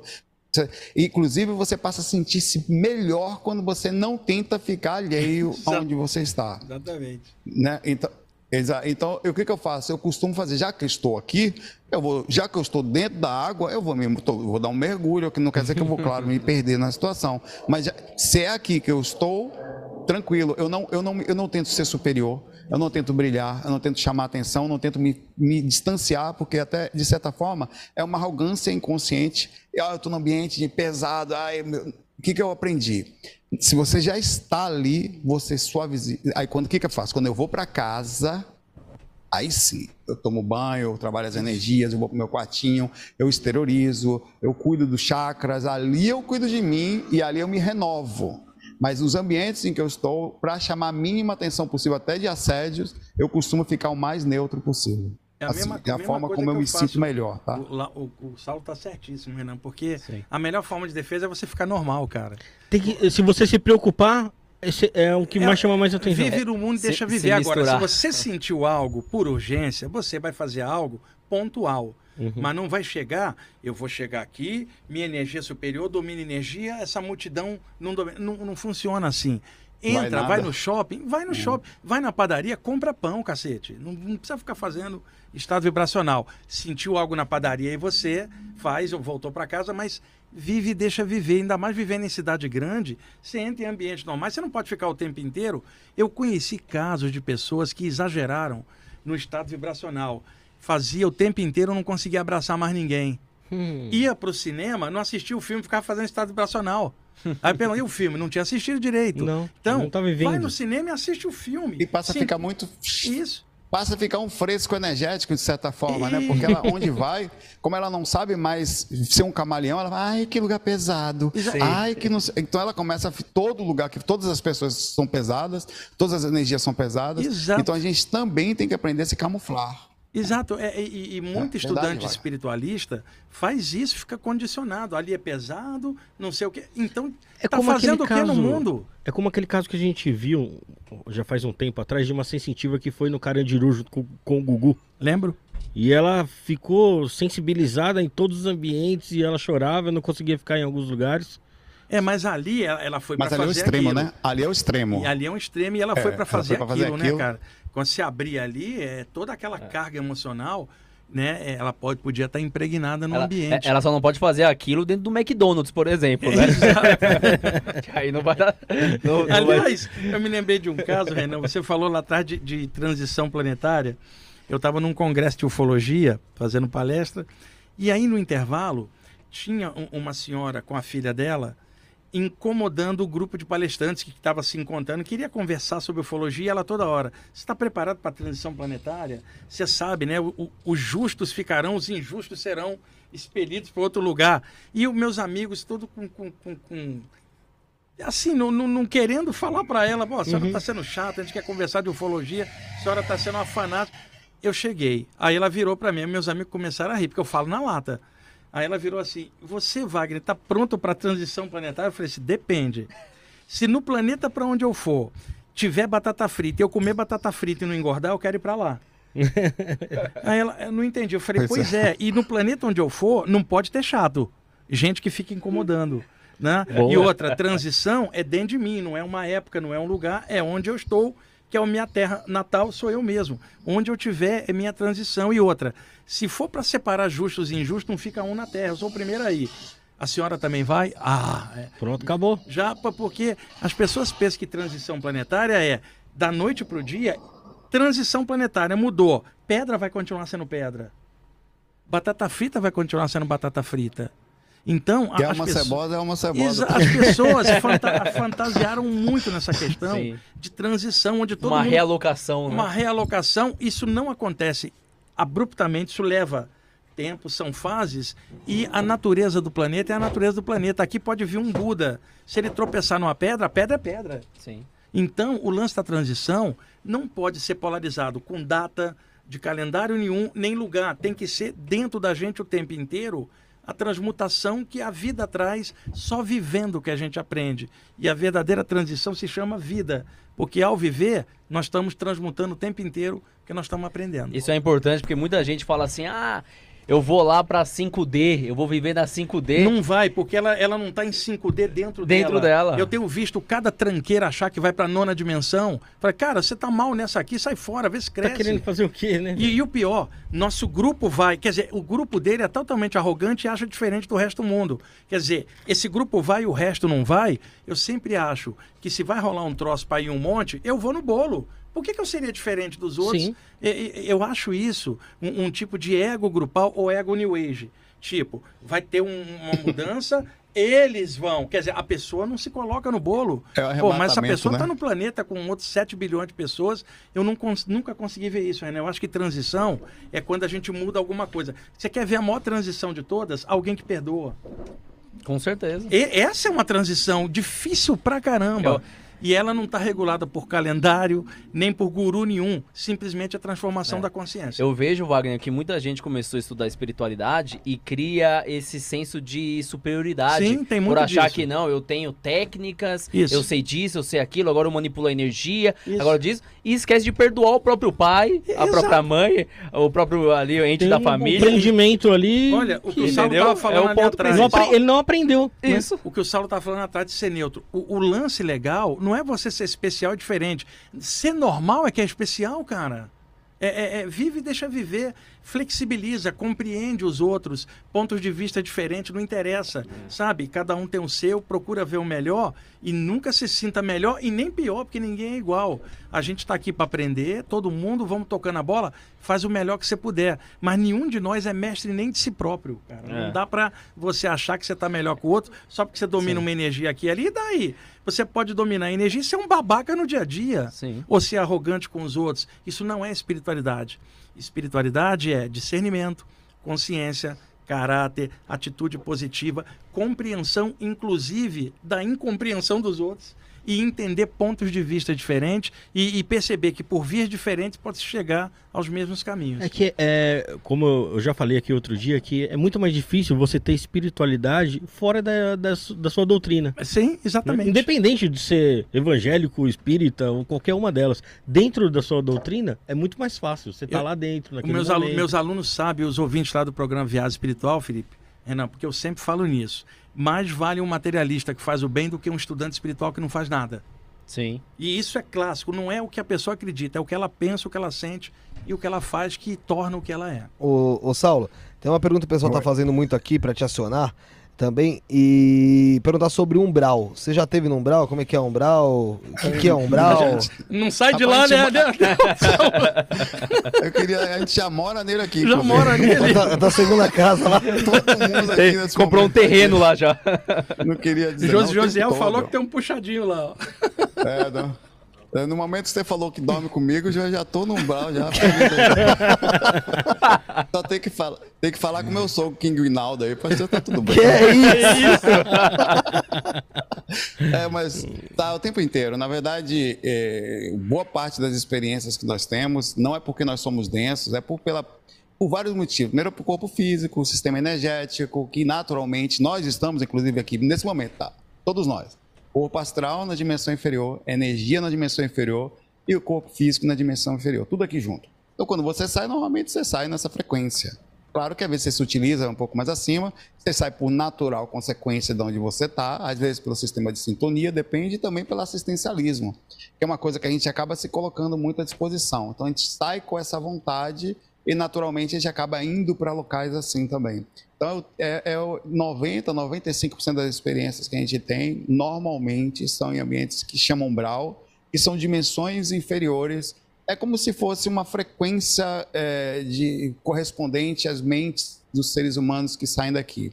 Nós temos seres humanos muito legais que criam essas frequências mais altas, e nós temos seres humanos que saem daqui em situações muito difíceis e criam essas frequências. São ambientes que provavelmente lá na sabe Deus aí em algum tempo lá para o futuro vão se utilizar-se a ponto de diminuir essa quantidade de dimensões inferiores. O pessoal tá falando aqui, Saulo, que você vive tanto no umbral que já tá até montando uma banda lá, alguma coisa do tipo lá.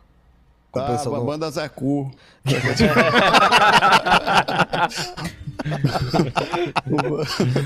o, Wagner é dançarino da, da não, não, não, não, não, faz o meu estilo, eu gosto de rock progressivo. eu tô aqui, você vê a prova aqui, ó, Pink Floyd. Ó. Aí, ó. Aliás, aliás ô, Felipe, da próxima vez que eu vier aqui, porque vocês estão todos de camiseta e eu com a camisa, porque eu vim da rádio, lá, é, lá sim, não sim, dá. Sim. Mas da próxima vez eu vou trazer uma camiseta de reza do IES ou do Queen aqui para ficar na Aqui o o Fred Mercury aqui, ó. É. Ah, é. ô, ô, Saulo, mas assim, tem como você relatar alguma experiência que você vivenciou no Umbral pro pessoal, alguma coisa que rolou que foi marcante para você? É, tem. Eu, eu, vou relatar alguma coisa que eu possa que possa levar a uma questão de, de, de também de assistência, né? É, certa vez eu, eu vou contar uma experiência que estava, eu não sei se o Wagner vai lembrar aqui, mas certa vez é, eu estava eu, o Wagner e outras pessoas, nós estávamos num ambiente que fazíamos uma palestra. O projeto astral não é que ele é, faz palestra, porque não é isso uma vez que ele está lúcido fora do corpo, Wagner vai confirmar isso, ele é, é, é, muito interessante pegar um projetor astral que consegue eventualmente ficar lúcido e colocar ele para falar para as pessoas, Sim. porque demonstra como eles conseguem, as pessoas conseguem ficar lúcidas, a ponto até de fazer uma palestra no astral de levar uhum. informação. Então é bem salutar que isso aconteça. Então estávamos vários, tinham várias pessoas na cadeira, inclusive dormindo, porque são pessoas às vezes tiradas fora do corpo, Sim. e eles no processo da consciência eles adormecem ali próximo aos seus mentores. E gente, nós fomos para trás desse. Wagner, se você lembrar, você fala, tá? Nós fomos para trás desse lugar, que era tipo um, uma varanda, bem, com um ambiente bem bonito, e foi dado para gente um potinho, um copinho, tem um copo aqui. Eu lembro. Com, um, que, que, lembra, porque tem um doce puxa-puxa dentro, que tinha que um, tipo uma coisa que era, não era um doce, era uma coisa que você passava nas mãos para densificar o nosso sistema energético para o trabalho que ia ser feito. Sim, sim. Então, Estava eu, o Wagner, eu não me lembro se o Lázaro estava lá também, um amigo nosso também, o Lázaro Freire, um pesquisador muito legal também. Estávamos nesse processo, tinha outras pessoas. E nós passamos isso e fomos levados para esse ambiente. Chega nesse ambiente, tinha uma senhora que estava de cadeira de rodas, tá? Com um cara muito pesado ao redor dele, que era uma consciência que, em surto, né? Eles surtam por ficar muito tempo em dimensões inferiores e voltadas às questões de ódios. Aí, nessa hora que eu cheguei lá, eu densifiquei, talvez, sei lá, mais do que quase todas as pessoas que estavam ali. Quer dizer, o Wagner estava também ali, sumiram todos para mim. Só ficou eu, aquele. Estavam lá, tá? E mais sutis. O mentor mais sutil ainda que o Wagner, e enfim. Aí eu comecei, eu abordei esse espírito que estava no chão, meio que é normal, ele, ele, fica meio que no processo de amparo no chão, assim, encostado, com as mãos na, na, na perna. Eu, ele não me via ainda. Na hora que eu falei, ô irmão, com licença, aí eu entrei na sintonia dele. Imediatamente ele me viu, ele me levantou-se para tentar me agredir. Com a ajuda dessa galera toda, nós empurramos ele com toda a educação para que ele sentiu uma massa magnética, ele não consegue ir, sair da situação que ele estava. Aí eu comecei a fazer um trabalho de doação energética e uma conversa, que essa conversa era normalmente voltada, mas amigo, o que, que é isso? Está fazendo mal essa senhora? Olha a situação que ela estava. Aí ele falou: Olha, eu só saio daqui por que, que nós fomos levados ali? É importante falar isso. Porque ele não era, uma, normalmente os mentores levam pessoas, nos levam espíritos das situações que estão na hora de serem ajudados. Não era o caso ali. Ali foi um trabalho emergencial, numa tentativa de tirar ele daquela situação. Ele só saiu daqui depois que eu levar essa senhora ao desencarne, falou de palavras mais difíceis, né? Nessa hora eu comecei a dar um passe, eu senti uma mão na minha coluna. Quando eu olho, era o Wagner. O Wagner, eu, eu sutilizei um pouco, comecei a ver o Wagner que estava dando passe em mim e o mentor Atrás. dando passe no É um passe a três.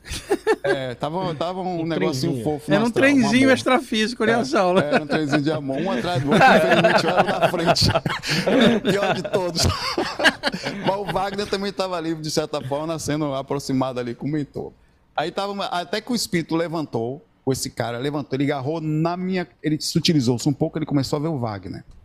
Ele agarrou o Wagner e eu assim e falou: Olha, vocês são legais, vocês não são pessoas ruins, mas eu só saio daqui quando eu levar ela. E não tem conversa. E não teve conversa. Daquele, nós, então, eu não sei o que aconteceu com essa senhora, mas nós, até então, não conseguimos fazer o processo. Pelo menos nós doamos energia para ele, ele aumentou um pouquinho o processo consciencial, a senhora provavelmente deve ter saído um pouco da sintonia e foi tentado fazer esse amparo. Então, eu, essa experiência é legal porque ela demonstra tanto uma hora que nós estávamos numa dimensão, numa situação legal, a densificação do processo, um trabalho sendo feito, um processo de assistência que é feito pelos mentores constantemente e muitas vezes utilizam os projetores astrais, porque essa é uma das grandes utilidades da projeção, para esse tipo de trabalho. Ô, Felipe, é, tem lugar ou situação que é melhor uma pessoa fora do corpo do que um, um mentor. Vou explicar por quê. Uhum. Fui levado num lugar, tá? Condensado, né? Aquelas entidades todas após a morte. O problema qual era? A não aceitação da ideia de ter passado por lá de lá. Eu então cheguei e comecei a explicar para eles que eles estavam desencarnados, mas tudo mentalmente, né? E aí eles começaram a se entreolhar e conversar e falar assim: a gente aceita o que você fala, porque é você que está falando. Eu falei, mas por quê? Eu já soube que teve espíritos que desceram de outro plano e tentaram explicar para vocês e vocês não aceitaram. Por que, que vocês estão aceitando de mim? Porque eles são anjos. E o que eles falam nós não podemos fazer. Agora você é gente igual a gente. Então, se você consegue, nós conseguimos. Ou seja, tem ambiente em que o cara está tão condensado, a identificação humana, que um espírito, que é uma esfera de luz, não tem mais. Então, projetores são levados em ambientes assim para fazer essa intermediação. Aí é que entra, Rafa. Não dá para trabalhar. Mentores trabalham com pessoas assim, o Saulo e outros, porque estão imbuídos do, do, desejo de ajudar. Não vai pegar alguém que está querendo uma projeção astral de sacanagem ou, ou de leviandade. É, é, virou para o Saulo, para mim, para outros, é instrumento de trabalho, cara. Mas tem gente que pensa que isso é doutrina. Tem nada a ver com doutrina, isso é funcionar. Por exemplo, qual é o sonho de um curador, Renan?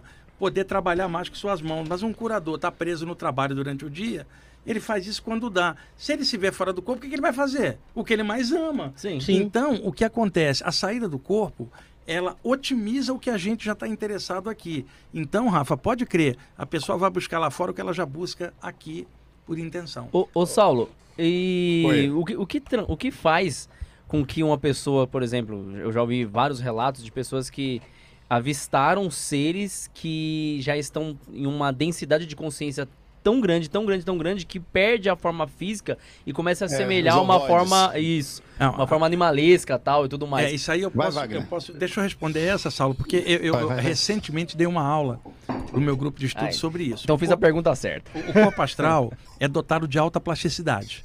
Então, da mesma forma que pode tornar-se uma forma de luz por evolução, porque está descondicionando a forma humanoide, tem espíritos que estão num estado de degradação mental tão grande que eles vão como que perdendo a identidade, mas é porque eles estão confusos. Tipo assim, eu sou, eu existo.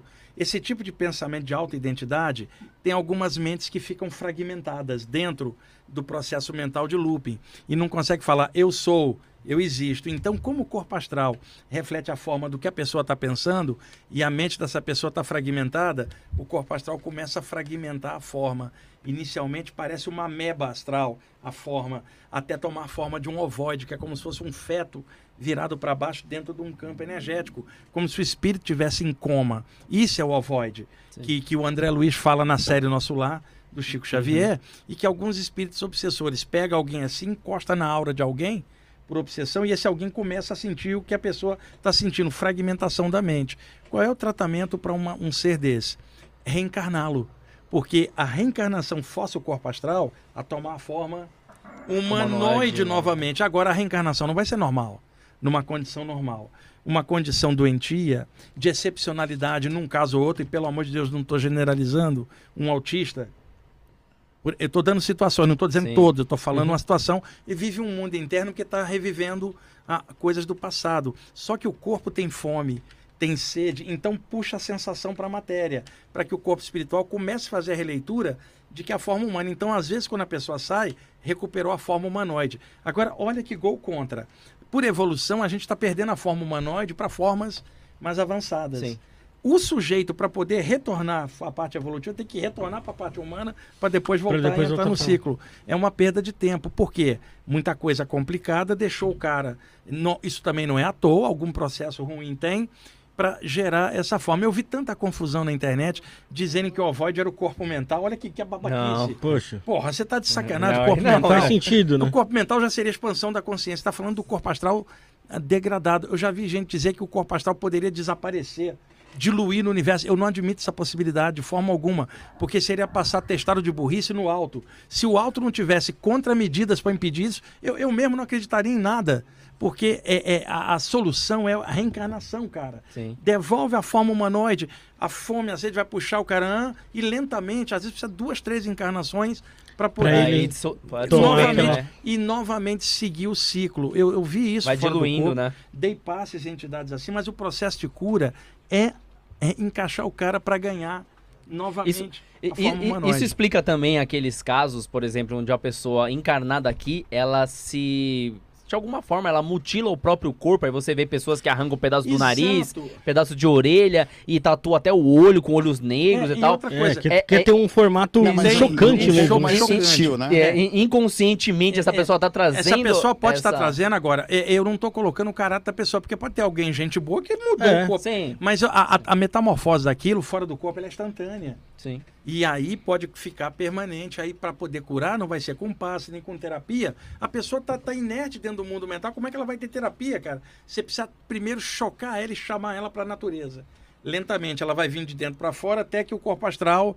E aí você fala, cara, passou isso aqui, isso aqui, agora, porra, vamos mudar o processo, entra numa nova fase. Vamos... E aí recomeça. O espírito não retrocede, mas ele pode estacionar. É essa a situação. Ô Wagner, é, tem muita gente materialista nesse mundo, né? E tem muita gente que tem apego a coisas materiais, mas tem gente que tem apego ao outro. Os relacionamentos nesse mundo, eles são levados para o plano espiritual ou o indivíduo é único e cada um tem a sua experiência? Não, e o, indi- o indivíduo é único. Agora, tecnicamente, viemos de uma mesma fonte original. Então, nós somos parceiros uns dos outros. Sim. Irmãos, diria um religioso, né? E, e tá certo. Então, a experiência da gente com alguém, ela pode ser temporária, pode ser por algumas vidas, mas não vai ser para sempre. O universo tem zilhões de outros seres com os quais nós vamos conviver ao longo da evolução, nem sempre junto com aquela pessoa que a gente acha que é a nossa gêmea, porque esse negócio de alma gêmea são só os dois, o universo fora. É um egoísmo em dupla. O legal é duas pessoas com alta afinidade, os dois somem e irradia para o mundo todo. A presença de um junto com o outro auxilia a evolução, uma dupla de evolução. Isso sim, mas também não vai ser permanente. Às vezes um está desencarnado, o outro reencarnou, o outro da cobertura, mas como dupla de trabalho. E isso sempre vai mudar, porque senão, Rafa, vai ser um aprisionamento de dois espíritos, um com o outro ao longo de um milhão de vidas. Não. A, a natureza, ela não está para comprimir, ela está para expandir. Expandir. Então são zilhões de seres, caras. Nós, até o dia que a gente trocar como alma gêmea o universo inteiro. Aí você já calculou que essa altura a gente nem humanoide mais será. E aí o corpo mental já sem forma. E aí não dá nem pra gente imaginar. Agora, o primeiro passo para chegar na consciência cósmica é estar encarnado no físico. Porque senão você não tem como passar a experiência daqui, acertando e errando, para um dia aprender. Então nós estamos no rumo da consciência cósmica, mesmo indo ao banheiro, mesmo comendo, mesmo dormindo no corpo, porque isso aqui faz parte da experiência universal. Eu, eu também acredito que é um grande erro estudantes espirituais tirar o valor do corpo.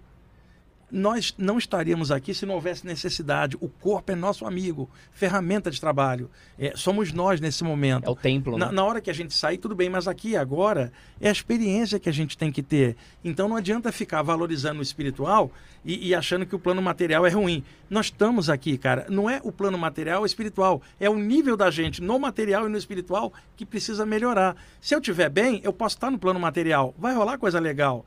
Se eu estiver bem, estiver fora do corpo, vai rolar coisa legal. Então, já não é importante o lugar onde você está, e sim como é que você melhora. Que aí onde você estiver vai ser legal. Teve uma pergunta do Eduardo Sabag que foi a seguinte. Foi isso mesmo, zero. Ele só mandou superchat e esqueceu de fazer a pergunta. Ele, ele fez outra- uma outra pergunta antes. né? Não, ele falou, não, mas ele falou pra mim que foi porque ele tava fazendo uma pergunta que era zoeira e os espíritos apagaram. ele falou. É, outra pergunta aqui, meu pai, meu pai mandou uma outra pergunta, ele falou que não sabe nem se encaixa muito no assunto. Sobre os magos negativos. que eles trabalham para influenciar a política e outras áreas do mundo para se beneficiarem na dimensão deles. E para isso usam espíritos escravizados por eles. Isso é verdade? É verdadeiro. Os magos trevosos, que é o seguinte, o Felipe, um, por exemplo, suponha o, o, o, Renan tem um problema com o Rafael de outra vida. O Rafael está desencarnado e persegue ele. Você fala, é um motivo individual. Tá. Entidades desse porte, o motivo delas não é o indivíduo, é a coletividade. São vampiros do mundo. Então, para que haja esse vampirismo, o mundo tem que estar tá sofrendo dor. Guerra, miséria, fome.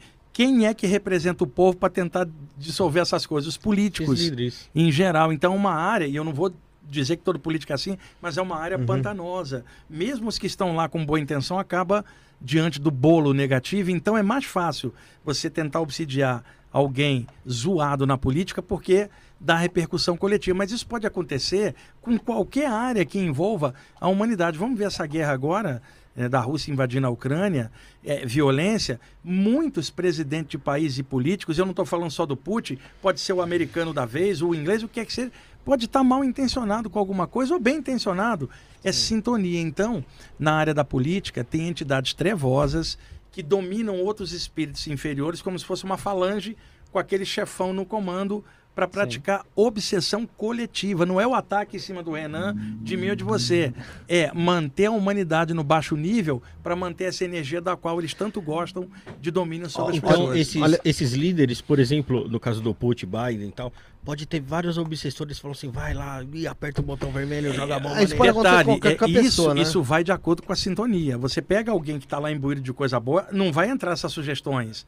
O problema todo é que a política ela reflete o nível humano e o nível humano é de altos e baixos. Às vezes tem alguém que alcançou o poder que tem um nível legal e às vezes tem alguém com um nível baixo que alcançou o poder. Como é que você vai ver isso? Pelas atitudes das pessoas. Tem gente que tem, por exemplo, predisposição para belicismo, para guerra. Tem outro que tem predisposição para pacifismo. Então, isso varia de, de político para político, de pessoa para pessoa. Agora, essas obsessões que ele está falando é no coletivo manter a humanidade no status quo de baixo nível, para essas entidades é como se fosse um alimento psíquico da ignorância. Ex olha, olha, que interessante só. O meu pai mandou essa pergunta aqui há um tempo atrás. Não mostrei para ninguém, fiquei com ela aqui para fazer a pergunta. E o Igor foi lá fora, o que tá aqui, ele tem uma certa mediunidade também. Ele foi lá fora, foi, foi fumar um cigarro. E aí ele mandou um, superchat lá de fora. E ele falava o seguinte: Olha só, boa noite, Wagner. Discorra sobre as falanges perversas, baixas moralmente, encarnadas neste plano. O quanto são perigosas quando ocupam cargos de poder como políticos, chefes militares e falsos sacerdotes. A forma que exercem, do, exercem domínio nas massas. Obsessão coletiva. E esse pessoal. Foi justamente que você acabou falando. E esse pessoal, esse pessoal encarnado, na verdade, são médios desse pessoal. Você às vezes vê um cara terrível e, e não percebe que existe gente mais terrível do qual ele é marionete. E aí você fala, por que, que um plano da luz não resolve? Porque isso reflete o nível da humanidade. Se todo mundo melhorar, o umbral desaparece, porque não vai ter ninguém mal para ficar estacionado. E, e, não vai haver mais essa energia agora. Para a humanidade melhorar, pô, demanda tempo de evolução, cara. A encarnação até faz esse papel, né? Esse papel. E entre altos e baixos, vai indo. O lance todo é sintonia. Cada um fazendo o seu melhor não vai dar para melhorar o mundo, mas dá para melhorar a gente, isso dá alguma diferença. E vai fazendo e torcendo para a humanidade melhorar. Mas não vai ser com a transição planetária a fórceps. Vai ser por transição de educação. A melhoria Sim. da educação é fundamental, cara, para o mundo inteiro. É a área de esclarecimento para acabar com a ignorância. A ignorância. a ignorância causa medo, fanatismo e tudo isso é alimento energético para falange trevosa. novamente, eu vou Fala falar. um pouquinho, eu... Saulo, sobre isso é, também. Vou, vou, antes dele falar sobre isso, que depois eu quero perguntar para ele e depois para você em relação a medo, tal, que o pessoal tem de projeção. Novamente, fala pessoal, dá o like aqui no vídeo, se inscreve no canal e na descrição aí tem todas as nossas redes, tá? Você também pode seguir aqui no YouTube Viagem Astral com o Saulo Calderon. Tem aí também a, o livro do Wagner Borges, tem dois livros do Wagner Borges aí na descrição, só você clica, clicar para você efetuar a compra lá. Tem disponível tanto para Kindle tá? Como para o livro físico, então você pode escolher qual que você quer. E também tá aí no comentário fixado. É, pode falar aí, Saulo, pode completar esse. esse Não, você, você consegue ver a, a, a máfia existente aqui também. Por exemplo, Você sabe muito bem se alguém. Eu falo isso sempre: se alguém inventa a cura para o câncer, por exemplo, através de um chá de graviola, realmente comprova botando tal coisa que curou, aquele cara some no outro dia. Sim. Se o cara inventa gasolina ou um, um, combustível feito com água e não sei o que, mistura quatro, cinco coisas que custa 50 centavos, ele morre no outro dia. Existe um controle social muito forte aqui. E a mesma coisa acontece no astral. São os mesmos seres humanos, claro, que, que com uma quantidade de vida maior, com controle maior, que são esses que controlam esses que estão encarnados, que ao estarem em situação de baixa frequência consciencial, de baixa percepção, começam a dominar aqui. Eu fui músico, e eu na música, no processo da música, fui compositor, fiz música e tal. Eu vivi da música, eu sou músico ainda, mas vivi na época que eu vivia profissionalmente. Eu, eu na frente da minha casa, os magos trevosos e um cara totalmente descolado, que ele segurava, que vou usar o grupo aqui, um, um cantor famoso lá, que eu nunca digo quem é, tá? Uhum. Por causa de. É, é, meio chato. Segurava dormindo, ele dormia nas mãos dele e falava: Você pede o que você quiser, só para você parar com o que você está fazendo, tranquilo, que você, a gente vai ajudar você a fazer sucesso, tal, essas coisas todas. Isso foi dentro de um processo. Eu me lembro que em 2005, na época, e com isso eu não estou também criticando, mas como em todos os lugares existe um controle, principalmente quando tem pessoas que diminuem a percepção Existem processos em que os seres humanos atrapalham. Por exemplo, na época que o Papa encarnou, eu estava em Florianópolis, é nessa época, 2005. Papa é, João Paulo II. Eu, João Paulo II. E teve um processo forte, o mundo parou, só falava disso na TV e tal, e eu saí do corpo e fui parar lá no meio do processo. E eu fiquei assustado, porque você não espera isso, que, que dentro de um lugar tão legal, que fala de Jesus, existe um controle dos comandantes do processo tão forte que eu caí de joelho em meio a espíritos super fortes, fazendo um processo de apro aproveitando a magnética que estava ali. Então você começa a ver que o controle do processo ele acontece e é muito importante falar que, como eu, o, o Rafael contou agora há pouco que será que ele, um espírito manda lá apertar uma bomba tal? Existe um processo de amparo muito forte que trabalha na proporção. Claro que eventualmente acontecem guerras, acontecem situações pesadas, mas sempre a espiritualidade também, que é a parte positiva da organização, que também existe, espíritos super inteligentes que, que estão trabalhando o tempo inteiro para que não cheguemos a extremos. Né, que é coisas, inclusive provavelmente não só espíritos encarnados aqui, como até extraterrestres, e muitos desses são, trabalhando para que a Terra não chegue a um processo de destruição total, de desproporção de assédio, mas que a máfia está acontecendo o tempo inteiro ao redor, em todos os aspectos e influências da humanidade, por motivações de deixar as pessoas com baixa consciência. Eu vi condomínios no astral, condomínios de compositores, que eu era um compositor na época, me foi mostrado de propósito, onde faziam, entre aspas, verdadeiros acordos como falam com o diabo, mas era com a espiritualidade, onde eles eram intuídos a receber determinados padrões de músicas, as músicas eram gravadas, eram forçadas a ir para frente, as pessoas passavam a ouvir por um processo de incrível de controle aquela música, que eram músicas normalmente que levavam para dança sexual, para questões de bebidas. Isso é muito importante para aquela máfia espiritual manter a baixa consciência e com isso eles conseguem continuar controlando a massa da, daqueles seres daquela região específica. Isso acontece com certeza na política. Nossa, Olha legal, só, legal. deixa, eu, deixa eu para complementar o Saulo de novo. Uhum. Essa semana tem quatro dias. Isso foi quando? Foi de sexta para sábado, sábado para domingo. Não estou recordando o dia. Foi um dia que choveu para caramba aqui em São Paulo. Não, foi, foi domingo ou segunda. Eu acordei projetado aqui num lugar em São Paulo que eu não vou identificar, tá? Mas não é aqui na cidade. É um lugar tipo sítio tem duas casas enormes lá de programa sexual, mas coisa de alto nível, que eu digo de grana. Sim. Não é lugar popular, não. E ali é feito um monte de coisas, de jogos sexuais, de coisas muito pesadas com gente muito endinheirada. Eu vi uma entidade que controla o processo, cara não vou descrever, medonha. E ele desloca, ele some aqui, aparece aqui, some aqui, ele vai. Saulo, ele vai dando pequenos saltos energéticos. É mas tenebroso. E atrás dele tinha duas entidades que são as seclas dele, que tomavam a forma de extraterrestres. É, é tipo esses reptilianos que se fala. Sim. E não era extraterrestre porra nenhuma. Entidade obsessora plasmada porque sabe que essa imagem circula por aí. É o pessoal referência. tem medo.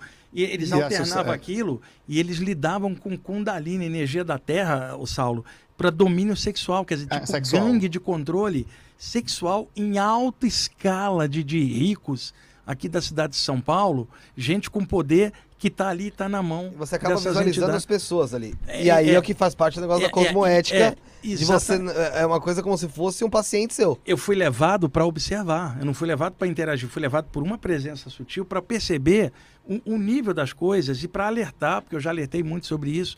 Tem muita entidade desencarnada, obsessora, que usando a plasticidade do corpo astral, toma a forma de extraterrestre e engana um grupo inteiro que acha que está em contato com um ET do outro lugar e é uma entidade assediadora plasmada.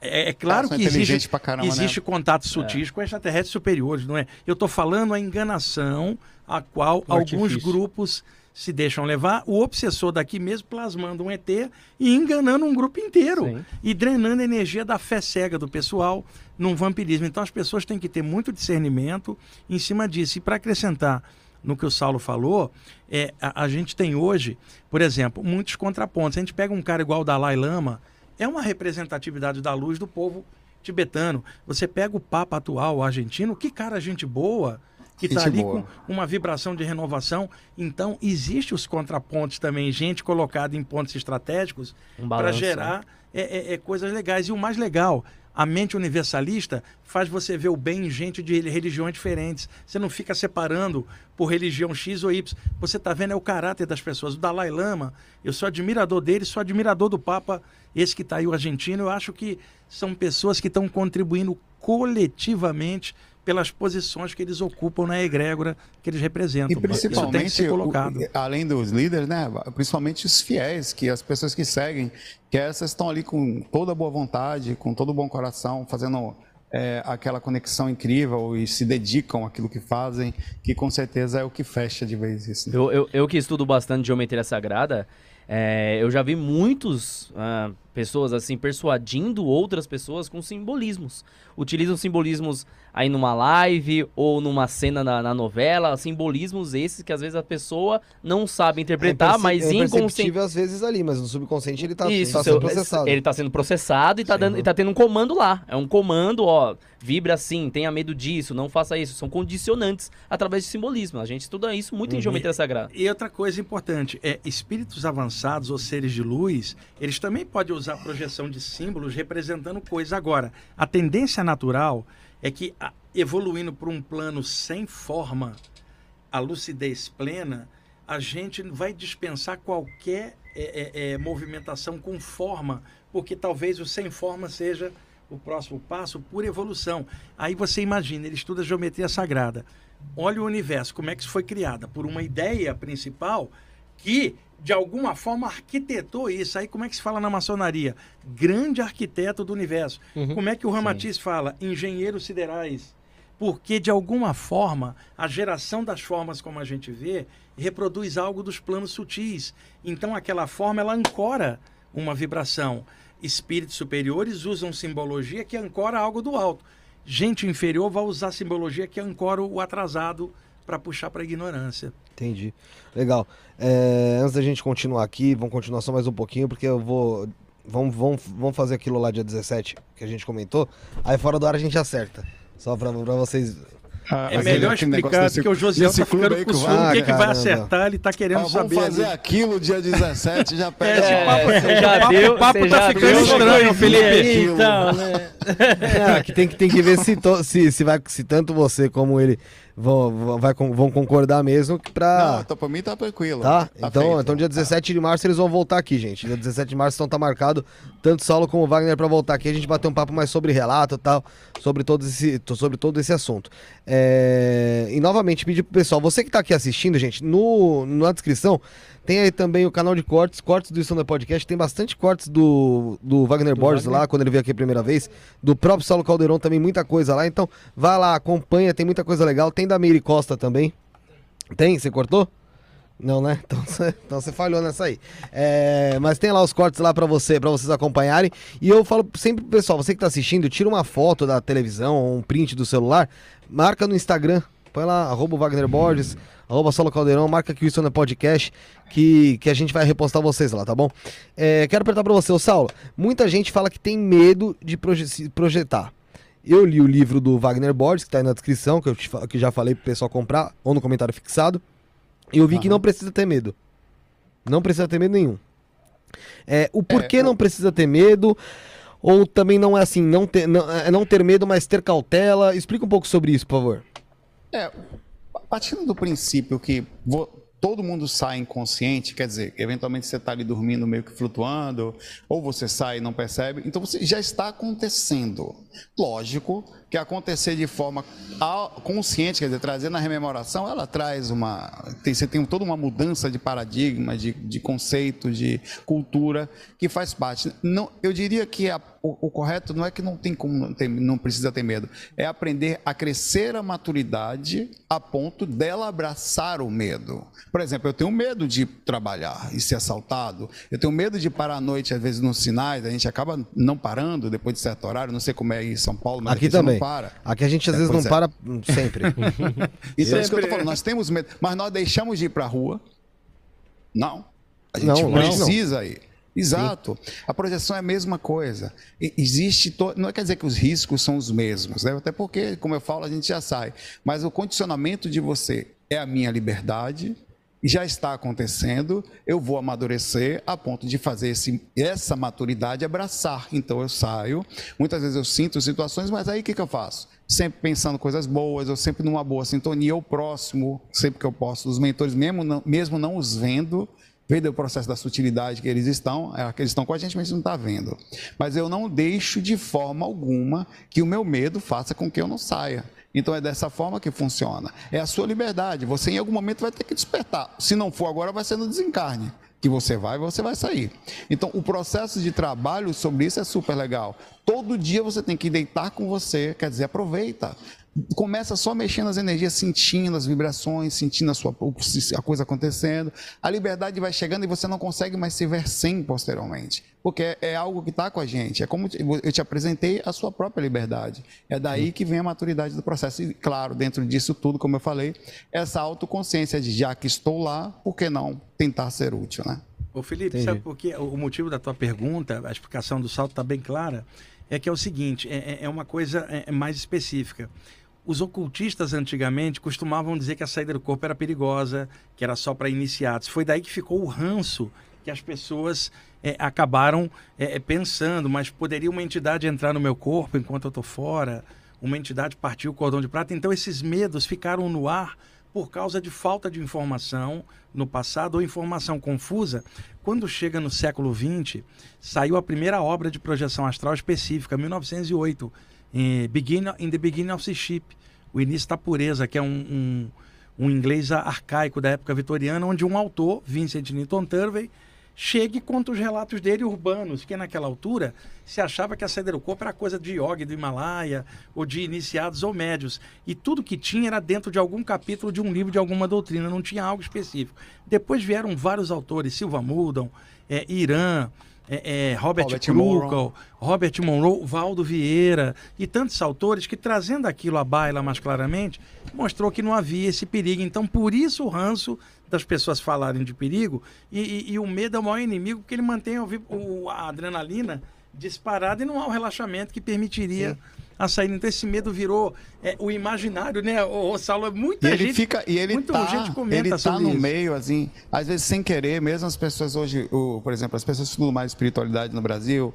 ou ah, alguns lugares de, em centros espíritas, que acabam também transferindo, ó, não pode fazer isso em casa, não são todos, obviamente, não faça em casa, isso, aí, coisas que estão acontecendo o tempo inteiro, que faz parte da gente, como se fosse assim, algo que é específico, que só pessoas iniciadas ou só pessoas com grande capacidade não precisam de muita evolução, não, não precisa. Não precisa. Todas as pessoas saem do corpo, é algo natural. E- o corpo adormece, os laços se frouxam, imediatamente você já está do lado de lá. Basta, às vezes, você, como acontece, você vai fazer uma cirurgia, você sai do corpo. O cara toma uma cervejinha, começa a oscilar o corpo astral, que já não consegue segurar mais o processo energético. E tudo está acontecendo o tempo inteiro. O que a gente tem que fazer é um trabalho bem feito, tanto de divulgação para melhora disso, como a simplificação da saída extracorpórea que faz parte. E o perigo, Felipe, assim, um perigo real, sabe qual que é? A pessoa estudar isso, virar fanático e ficar chata por causa de projeção. Chata pra cacete. Ah, Tem um mas Se monte. sentindo evoluída, né? Então, corpo, é, você porque- não. isso é, é esse é o perigo que Tipo não é um da Superman. projeção, mas do ego da pessoa e da arrogância de se julgar superior porque estuda isso e se fanatizar em cima disso. Esse é um perigo. Ô, Wagner, ô, ô, vendo, lendo o teu livro, ou até mesmo acompanhando as lives do Saulo, é uma das coisas que vocês mais falam sobre isso. É, é em relação ao ego, né, ô, ô Saulo? É que o, o ego ele atrapalha, ele é. Ele é, a ele, é verdade- ele é muito prejudicial a alguma pessoa que está tentando evoluir espiritualmente, né? É, a projeção astral ela tem uma capacidade incrível. O outro perigo também, Wagner, é você conhecer quem você é. E, quando você não Isso é vê a sua complicado, própria né? situação, Isso é bem complicado. É, os, os espíritos eles apontam para você. Você chega, quem é você para fazer isso aqui, seu, isso aqui? Você, na verdade, a verdade mesmo, Wagner provavelmente, com certeza vai concordar, é que o projetor astral regular que anda no, no- ele não consegue ficar com esse ego super elevado, porque ele toma tanta pancada de seja de, de desses espíritos que às vezes estão ali do lado, ou ele enxerga tanto a sua própria, cara, você sai do corpo, é, é- é quase um processo terapêutico. Você está dando um passo, do nada você surta e começa a lembrar de, de uma briga que você teve com seu pai na infância e que estava pendente no seu processo e fez você perder a consciência durante o processo. E o mentor fala para você, ó, trabalha isso aí, que isso aqui não está legal. Então você o tempo inteiro está entrando em contato com você. Então o projetor regular, aquele que realmente está entrando em contato consigo mesmo, ele naturalmente fica num processo de, olha, deixa eu baixar minha bola aqui, porque você- ele toma pancada o tempo inteiro. É, ele faz é, uma coisa errada, é Esporro, cobrado. esporro astral, Rafael. Esporro astral, bronca espiritual, já tomei Sim. muitas, todo mundo toma. E o, o mais legal é mexer com isso, cara, não é para ficar diferente. Por exemplo, a gente chega aqui, eh, eu tô conversando com vocês aqui, são pessoas, estamos aqui quatro pessoas, o pessoal ali, a gente tá numa conversa humana, cara. Não tem um cara com turbante, um guru aqui, Não. dizendo que você vai fazer da sua vida. A gente tá clareando Tem um donos da verdade, né? Não A gente- tem, eu e o Saulo estamos clareando um tema que a gente gosta e trabalha. Agora a gente tem que aprender um monte de outras coisas. E o detalhe, tem muita gente mal-humorada trabalhando com essas coisas, cara. Desconfia. Porque o bom humor é uma característica natural quando você está bem com aquilo. A flexibilidade, sabe? E você com bom humor, você não fica enchendo o saco de ninguém. Você não fica julgando a programação existencial do outro ou a religião do outro. Que o outro seja feliz do jeito que ele quiser, desde que não te enche o saco. Há quanto tempo é- você faz projeção? Desde os 15 anos, eu tô E com imagina, 60. imagina que todos os dias, ou toda a projeção que você faz, você, você aprende mais e mais. e então- tem coisas co- novas que você vai vendo. Isso é interessante. Realmente, tem, tem pessoas que acham que já não precisam mais de experiências porque ela já tem Não, todas as respostas. Olha, é, né? você, uma, experiência, ignorância, por né? exemplo, o pessoal pensa que é uma experiência no- lá no plano mental que vai te deixar mais feliz. O que me deixa mais feliz esses anos todos, Rafa, Felipe, Renan, é ter aplicado um passe numa pessoa que não estava legal e ela passar, cara. Essa pessoa que passou por lá de lá, ela é o pai, mãe, tio ou filho de alguém que ficou aqui, um grupo, eu estou ajudando. A família não sabe. Eu volto contente, o Saulo volta contente. Não há é a sensação de utilidade. Eu falei, caramba, eu pude fazer isso. O universo me deu a honra de eu poder ajudar na passagem do outro. Porra, isso me melhora enquanto ser humano. Eu não vou voltar para cá. Porra, eu ajudei alguém porque eu sou. Nada disso. Não. Eu fico. Superpoderes. Caramba, eu não fui em Andrômeda, não fui em eu não fui no plano mental. Eu ajudei o cara aqui em São Paulo, desencarnou no bairro ali atropelado, e eu ajudei a dar um passo solteiro. Porra, que bacana que o universo e tá, me, Wagner, de- tá me deixando trabalhar E- com e- isso. E essas histórias são bem interessantes. Tanto que, assim, dia 17 é uma coisa que eu já tô avisando o pessoal que a gente vai abordar bastante aí. É justamente também essas histórias de, de projeções em que vocês ajudaram ou tiveram auxílio também de algumas outras pessoas ou de mentores, pro pessoal também entender um pouco mais de qual trabalho que eles podem fazer numa projeção, né? Pra voltar a gente bater naquela, naquela palavra que o pessoal fala que parece que eu aprendi hoje da cosmoética. Mas pro pessoal entender do, o, o porquê que você vai se projetar.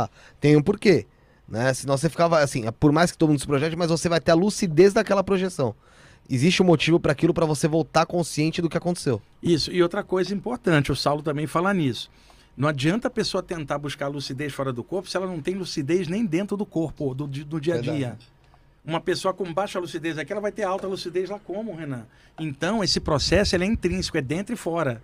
Então, o E lance já... ajudar, né? O cara às vezes quer ajudar lá fora e não faz nada aqui. Não né? faz Assim, exatamente. Então o lance é equilíbrio, cara. Esteja fora bem, esteja dentro bem, faz o melhor que você puder, vai tocando a bola, o, dá tempo ao tempo, a evolução não vai dar saltos para nenhum de nós, vai Crescer dá trabalho, não há técnica de crescimento baseada na preguiça, é esforço, a vida não é fácil. No mesmo instante que a gente está aqui, tem gente morrendo na guerra lá, Exatamente. o outro morrendo de Acabou, fome. acabou de pegar fogo a maior usina nuclear da Europa. Exato. Então, é- é- é essas coisas a gente tem, tem que entender. Agora, ô, ô, Felipe, sinceramente, suponha que fosse explodir uma bomba atômica daquela mega, uma guerra atômica amanhã. Uhum.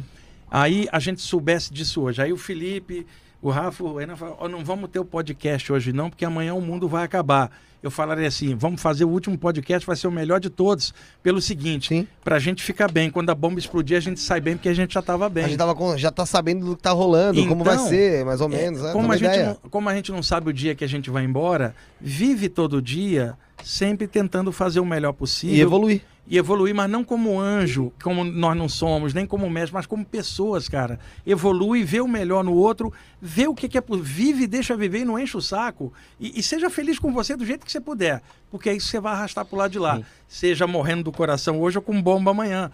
Você sabe que você não morre. Agora, você torce para não explodir bomba nenhuma, porque isso é uma merda. É violência e isso é uma merda. Mas esteja preparado para tudo, cara. Se tiver que ir embora hoje, vá. Mas que o dia, hoje, você fez algo bom e leve isso pro lado de lá. Isso é seja dentro ou fora do corpo. Senão não adianta nada estudar essas coisas se não for para você ser feliz, cara. É, isso que ele falou agora, o, o- foi o Felipe, né? Realmente acabou de, de pegar fogo numa, na maior usina nuclear do mundo. Já é e, e sob risco de um problema sério, inclusive na Europa inteira. Exato. É momento, é momento de agora, situações como essa, de a gente colocar a espiritualidade para frente e usar ela e aproveitar, pelo menos somos 1.800 aqui agora, e vibrar positivo e deitar, emanar energia boa, porque a tendência é que vire um caos energético, fruto de como normalmente as pessoas estão. Sempre manter a calma. É, isso faz parte, inclusive, da gente que estuda espiritualidade. É quando a gente realmente usa a espiritualidade aqui no corpo, e não somente para sair. Mas aqui agora, manter a calma sobre os processos que estão acontecendo. É, e é na hora que aperta mais, Felipe, Rafa, Renan, é na hora que aperta mais as coisas que a gente tem que usar o que a gente sabe. Então, diante de uma tragédia, o meu choro não resolve a tragédia. Agora, eu sentar e vibrar uma luz a favor do melhor, pode nem resolver a tragédia, mas me deixa bem para eu vibrar algo E outra, legal. em- em- de uma forma coletiva, talvez a gente não, talvez não saiba a força que isso pode ter. E- exatamente. Então, é- ainda é individual o processo, mesmo que seja coletivo no final, Sim, sim. é como você reage Porque cada um, coisas. por mais que seja positivo, vai estar positivo Sim, de uma sim. maneira. Já, né? já, já, Exatamente. já teve um teste que fizeram numa cidade onde colocaram talvez mil meditadores ali realmente conscientes que sabiam meditar, locaram nessa cidade e ficaram esses- essas mil pessoas meditando em conjunto. E de alguma forma elas impactaram na, na, na- na taxa de criminalidade que tinha naquela, naquela cidade. E fizeram essa pesquisa do antes e depois com essas pessoas. Então, assim, por que não neste momento que tá vendo, a gente conseguir um número maior de pessoas realmente vibrando? Que eu- Vibrando. realmente vibrando com a intenção, porque uma coisa que deve acontecer, eu queria até perguntar pro Saulo, como é que fica aquelas pessoas que dentro da espiritualidade querem de alguma forma barganhar com o universo. Ah, eu vou lá, vou ajudar, porque aí os mentores vão me ajudar aqui. Exatamente, isso é Entendeu? uma besteira, É a cara. barganha que o pessoal tem. O que, que que você acha disso? Nego, negociata espiritual. É. É, da- Na- cara, isso É, tem que ser fa- feito é. pelo, por estado natural. É tipo assim, eu vou vibrar uma luz, porque isso é a única coisa que eu posso fazer, é o meu estado de consciência. E eu não quero ganhar nada. Não esperando Se- nada Eu não troca. esperando nada, porque eu só posso fazer isso, cara. Eu não tenho como vi- ficar vibrando negativamente. Eu não, não tenho isso dentro de mim. Rolou algo ruim, eu vou vibrar o meu melhor. Eu, eu sei que aquilo é ruim, mas se eu ficar ruim, vai ficar ruim fora e dentro. Então, se tá ruim fora, eu vou melhorar por dentro. E vou vibrar algo melhor. As pessoas tendem a renegar a espiritualidade na hora da prova. E tem um ditado que diz assim: você só sabe a qualidade do saquinho de chá quando você coloca ele na água fervente.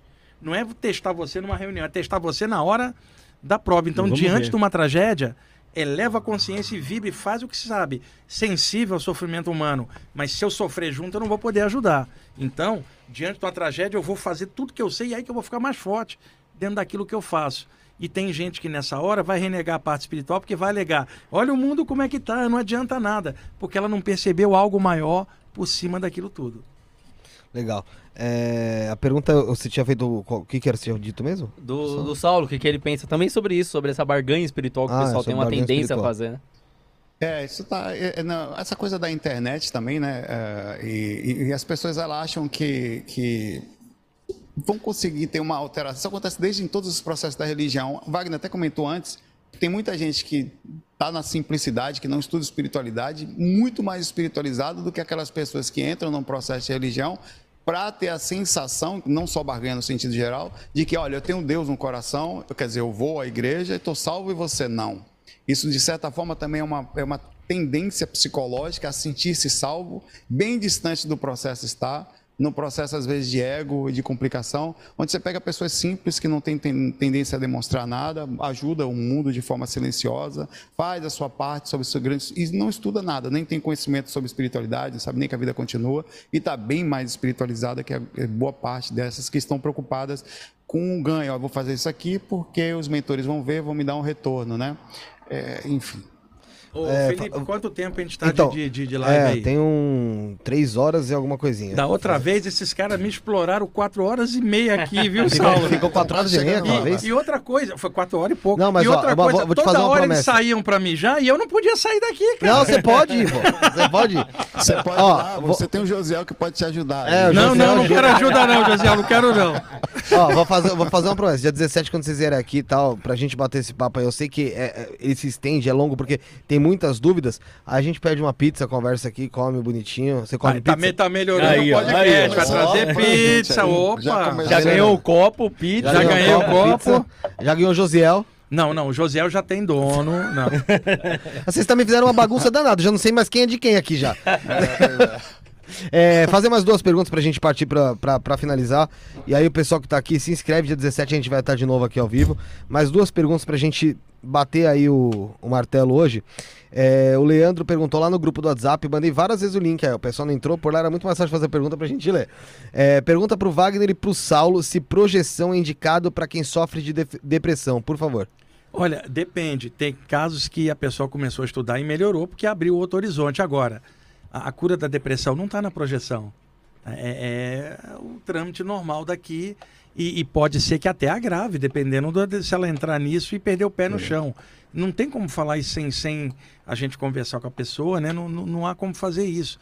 Mas em alguns casos pode melhorar e outros não. Não dá para eu para poder afirmar isso aí não, né, Saulo? Em defini- é, inicialmente, assim, eu, eu costumo brincar assim, dizendo que o corpo, de alguma forma, ele é o rivotril da alma. Ele, ele diminui a- a- os padrões. Então, se a pessoa, por algum motivo, passa por uma dificuldade aqui, é importante que ela entenda que o corpo também é uma- um, um veículo espiritual, o corpo físico.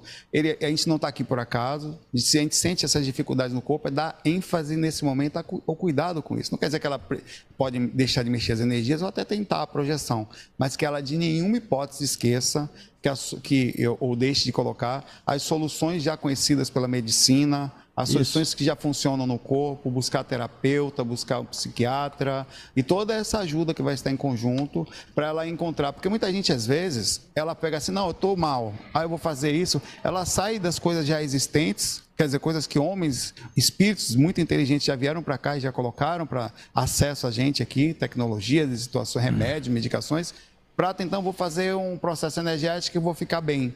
Não funciona só assim. Então, é, esse equilíbrio é muito importante. Ela pode, em concomitante, trabalhar as energias ou tomar um passo em um lugar constantemente, ao mesmo tempo em que cuida diretamente da psique, do corpo físico e aproveita, repetindo, a calma que o corpo físico dá.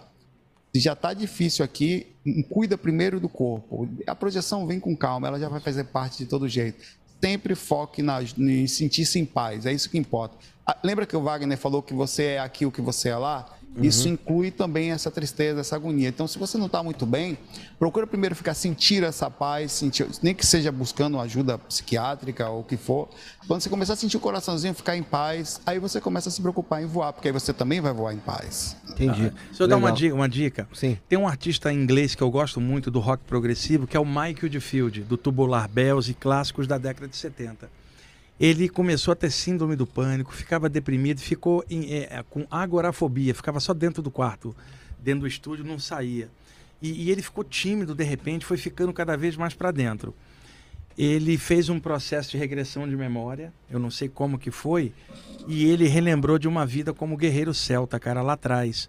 Quando ele retornou dessa regressão, é como se a- o guerreiro tivesse voltado. Ele começou a fazer educação física, ficou malhado, fortão e perdeu toda a, a- síndrome do pânico e a agorafobia que ele tinha.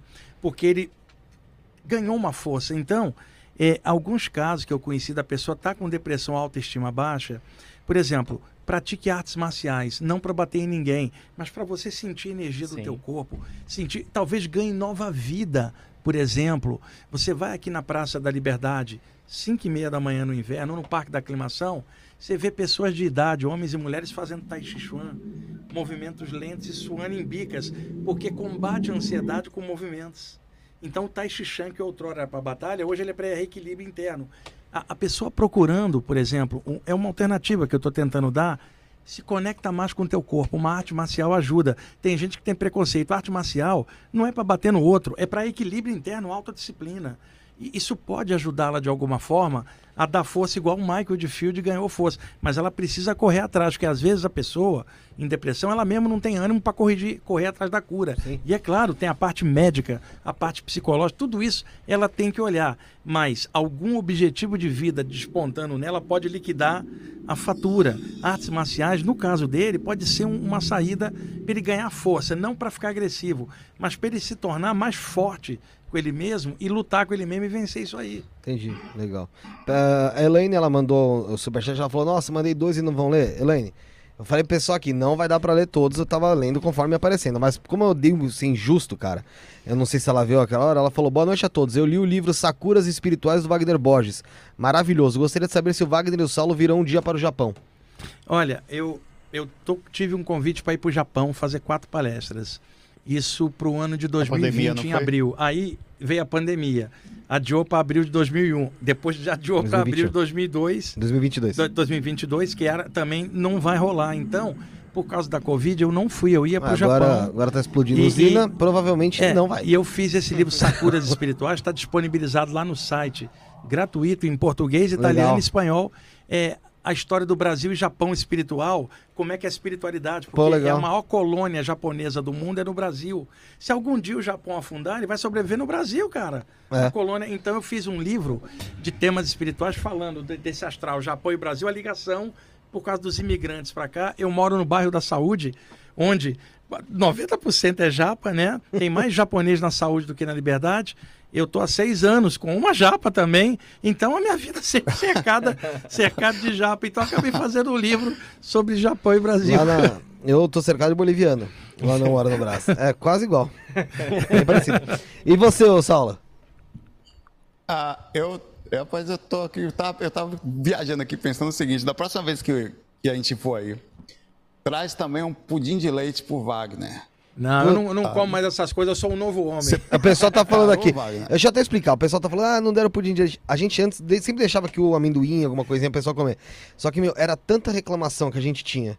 Do, de, do- no chat, porque falando que por causa que eu vi a pessoa mastigando, Ah, nossa, eu não tô conseguindo ouvir, que nojo, a pessoa mastigando. Aí eu falei, mano, vamos Ah, é tirar, verdade, porque, é porque o pessoal tá E reclamando beber, muito. Ô, né? cara, eu adoro. água. O Saulo sabe que eu adoro pudim de leite condensado. bom eu demais. evito que eu engordo, cara. sensacional. Ah, mais um? Ô, Rafa, eu sou um novo homem. Eu tô comendo, coisa tô comendo até brócolis agora, cara. Você não comia brócolis, não? não, brócolis era meu inimigo de vida passada. Sério? Aí eu aprendi a me harmonizar. Eu perdoei ele, eu tô comendo brócolis e o pudim eu tô dispensando agora. Uma pizza da próxima vez. Não, de brócolis. Pode, pode, não, pode ser. Ele lembra pode do ser. A metade de brócolis melhor, o Josiel come. Que foi, Saulo? Não entendi, É Saulo. que ele tem trauma do brócolis, porque ele lembra do Tonhão. O Tonhão falava pra ele que brócolis no astral. Ele, ele ficava. Brócolis, no, brócolis no astral? Não, não, não. Olha, você sabe, você sabe que assim, o umbral é, é uma, Ai, uma caramba. lagoa escura, assim, cercada por paredões rochosos, e a lagoa tá cheia de quiabo, giló e brócolis, e os espíritos tentam subir, escorrega naquele tosse e cai lá de novo. É, vamos, vamos para a última pergunta aqui, ó. O Igor Andrige mandou. Wagner, discorra sobre a importância dos Exus e Pombagiras, bem como diversas entidades podem se apresentar de formas diferentes, plasmando sua imagem para o ser humano, ah, para o ser humano limitado, aceitar e entender a mensagem ao trabalho. Sim, isso que ele falou é correto.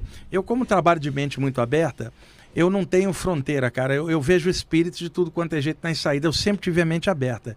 E eu recebi muita ajuda dos espíritos que operam no astral da Umbanda. Eu dou palestra em tudo quanto é lugar. Eu não vejo linha, eu dou, dou palestra em vários grupos de Umbanda, o pessoal gosta muito de mim.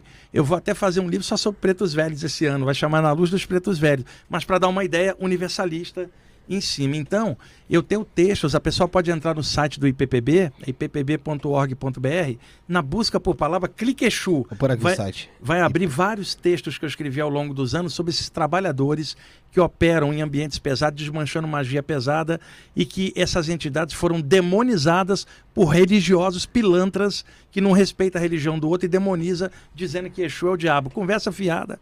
Vocês sabem que as religiões afro são demonizadas no Brasil. É pro racismo, né? E, e- e outra, dentro da área da projeção, muitas pessoas que viram essas entidades não falam com medo de ser confundidas. Eu falo, porque é a verdade. Exus ajudam a gente nas saídas, protege de trabalhos é, é, pesados que vêm em cima, e eles nem exigem que você fale deles. É claro que dentro da Umbanda, por exemplo, você vai ter é, toda a parte cultural de seres de luz plasmados dentro daquilo que as pessoas acreditam e alguns que são aquilo mesmo. O que eu estou colocando é que nas saídas do corpo, Exus, por exemplo, e pombo, pombogiras ajudam a todos, não só um bandista. E existe na Umbanda também aquela história, uma entidade, uma entidade não é de Umbanda, a entidade é do universo, caramba. E opera no astral da Umbanda para ajudar, que é uma mescla da tradição indígena negra e branca, bem universalista e bem brasileira. Então, muitas vezes eu fui ajudado por caboclos, pombogiras, exus nas projeções. Eu falo isso, tá? Tranquilamente, eu não tenho nenhuma preocupação com o que os outros vão achar. A minha preocupação é com a verdade do relato. É, Encontram-se essas entidades. Não estou falando de entidades que fazem o mal e em lugares que usam o rótulo de Umbanda e não é Umbanda coisa nenhuma. Umbanda só faz o bem. Eu sempre defendo a Umbanda porque eu sempre fui ajudado por entidades de Umbanda e eu faço questão de falar isso. Agora, um detalhe: eu conheci projetores que foram ajudados e depois negaram. Por causa do Hum, preconceito ou do misticismo. Eles não quiseram assumir aquilo Não, pra- eu, eu pra assumo isso claramente. Aqui no Astral do Brasil tem muito índio, tem muito negro desencarnado, eles operam e ajudam em níveis diferentes eh, na encolha e o pessoal não sabe, pensa que são entidades só ligadas ao afro-brasileiro. Então eu sempre falo, claramente a minha perspectiva é universalista, eu não pertenço a linha nenhuma, eu detesto esse tipo de coisa, engaiolar numa linha. E esses seres aparecem, ajudam. Você pode ver desde um Exu até um ser de luz só no plano mental. Mente aberta, aprenda tudo. Se aquilo é do bem da luz, esteja bem. Se não for do bem da luz, recuse. Então, é, é- esse é o filtro que a pessoa tem que ter. E um Exu pode virar uma bola de luz na sua frente. É, É uma é- coisa- O site é o www.ippb.org.br? É, entra na, na busca por palavra do site Exu. Vão abrir acho que uns seis ou sete textos onde eu falo de experiências com esses Exus. E tenho também lives lá no meu canal falando de entidades da Umbanda nas saídas do corpo. Legal. O Saulo teve uma experiência recentemente com Exus, né? Tive. Eu tive com Exus da, do Candomblé, na verdade. Eu morei na Bahia, né? É, recentemente, eles me passaram, assim, eu, tive com a mãe de santo do Candomblé, lá fora do corpo. Ela- ela- é, as coisas continuam no astral. A- a- as induções, a forma como as pessoas são aqui, elas continuam. Eles dão suporte, inclusive, aos lugares, que estão lá. E o projeto astral, ele precisa estar com essa mente aberta, porque ele vai encontrar de tudo. Claro que quanto mais aberta a mente que ele está, da forma como ele está, mais ele vai ser convidado, ou os espíritos vão se aproximar dele, justamente por essa questão de liberdade. Eu já, tive com, eu já fiz amparo diretamente com a Pombagira diretamente. Ela, ela demonstrou para mim que ela faz, fez, quem fez o trabalho comigo foi ela. Ela toda de vermelho, ela desceu dançando numa posição, parou na minha frente, depois voltou para o local e se demonstrando para mim. Eu tive recentemente com eh, uma foi um caso meio pessoal, é, onde foi uma coisa que eu vi de, de um, minha mãe, tá? Eu vi a- essa mãe de santo que pegou em mim e me, ela fez uma alteração consciencial em mim que eu entrei num local onde estavam esses oito Exus, eram oito. Eles dançavam num terreiro bem grande e, e rodeavam e falavam em- algumas coisas que eu não entendia. E aí, aí vinham eventualmente bem na minha frente e eu começava a perguntar as coisas para eles, eles continuavam dançando como se esperasse o momento certo, até que um deles parou, olhou para mim assim, eram uns oito, mulheres e, e- e homens, e falou para mim uma coisa bem forte. Eu também já tive projetado com o orixá. Uma certa vez eu entrei num local, e, e é muito estranho a gente pensar isso, mas existe até os dias de hoje toda essa irradiação energética de espíritos desde a época da escravidão, situações que nós passamos, que se parar para pensar, não faz assim tanto tempo, 1800 e alguma coisa, ainda existia isso aqui, resquícios ainda estão aí até hoje, é, de situações de, sociais. E eu entrei no local, aquele lugar tudo de barro, e parecia realmente um- as pessoas aprisionadas, e era para eu ajudar esses espíritos. vários. Só que eles não aceitaram minha ajuda. Porque eu, eu tinha cor branca e eles têm essa estigma que vinha da época, eram situações ainda existentes. Eu fiquei me sentindo tentando, por mais que eu tentasse, eles não aceitavam, eles viravam o rosto para mim, eles aí até que eu estava com o mentor, conversei mentalmente, o que, que eu faço? Ele concentre-se. Eu me concentrei, entrou um espírito dançando, começou a tocar uma música linda no ambiente, um, um canto de voz, e entrou um espírito rodando todo de folha, assim, de folha de meio palha, meio folha, e automaticamente as correntes, todas esses espíritos quebraram de, deles e eles foram ajudados pelo processo. Na verdade, eu fui levado de propósito ali. Eu não ia conseguir, depois eu percebi, eu não ia conseguir fazer o processo para eu assistir a intervenção especificamente de um tipo de padrão de espírito sobre o amparo daquilo. Foi dentro de uma senzala, uma coisa assim que eu entrei. Uhum. Então tem um monte de coisa que se você não está com a mente aberta como projetor astral, você acaba perdendo. É um manjar espiritual. Eles são incríveis. E Eles fazem um trabalho de frente. É. Além do pessoal mais religioso demonizar a, a, parte afro aqui no Brasil, e demoniza, a gente sabe que é, que é social isso, assim como é ruim, por exemplo, um cristão ser perseguido na China, um muçulmano Verdade. ser perseguido nos Estados Unidos, aqui são perseguidos a, aqueles que seguem a afro-brasileira. Há uma perseguição, a gente sabe disso, há uma demonização muito grande. Forte. Só que a, a, a Constituição brasileira garante liberdade de expressão. É, é, você não tem que dar conta para outro daquilo que você acredita. Cada um segue na sua. Né?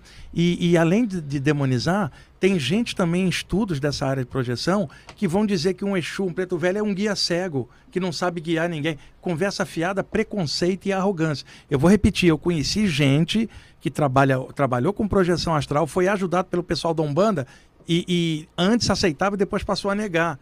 E aí hipocrisia, porque eu vi sendo ajudado por entidade de Umbanda é. E no início a pessoa sabia. Pode falar, É uma necessidade, né? É uma necessidade, é um equilíbrio da própria natureza. Você tem vários lugares específicos que funcionam. Certa vez, eu, eu, em Salvador, eu tocava, um amigo meu que tocava comigo era filho de mãe de santo, eu tocava lá. Eu ia tocar no terreiro lá, tomava parte de herê, de caboclo, baforada na cara da, dos preto velho, era uma delícia. Sério, passe com pipoca que joga, você sai dali leve, velho. Aí é, um, eu estava em casa, uma pessoa bateu lá super pesada, assim, eu conversando com ele, eu, em vez, muito a energia dele não estava tava realmente mal, estava bebendo. Eu falei, olha, você acha que eu mandei ele para o centro espírita? Eu falei, ó, você vai procurar a Dona Maria aqui tal dia, e você vai lá, vai tomar uns passos mais densos, que são aqueles que chegam lá no lugar, eles fazem um tipo de trabalho de linha de frente, eles limpam lá no fundo, é o cara, é, por isso que a natureza é muito inteligente. São esses espíritos que conseguem na frente, porque às vezes você vai buscar um espírito como projeto astral, é ele que vai lá dentro buscar o espírito que estava, às vezes, aprisionado numa situação, traz até o intermédio, que eles fazem esse processo, para, através dos mentores um pouquinho mais sutis, por uma questão até de estratégia, eles ficam nisso, fazer o intermédio para poder levar eles em lugar, junto com o projetor astral, às vezes, e, outras situações. Então, é, a natureza é incrível e utiliza todas as situações existentes e são seres tão bondosos como qualquer um outro. Eles só fazem um trabalho específico de linha de frente, como faz um policial de linha de frente, como faz um bombeiro de linha de frente, tão necessitado que é no mecanismo. Legal. Filho, ó, Sim. Vocês viram aqui que o Renan sumiu.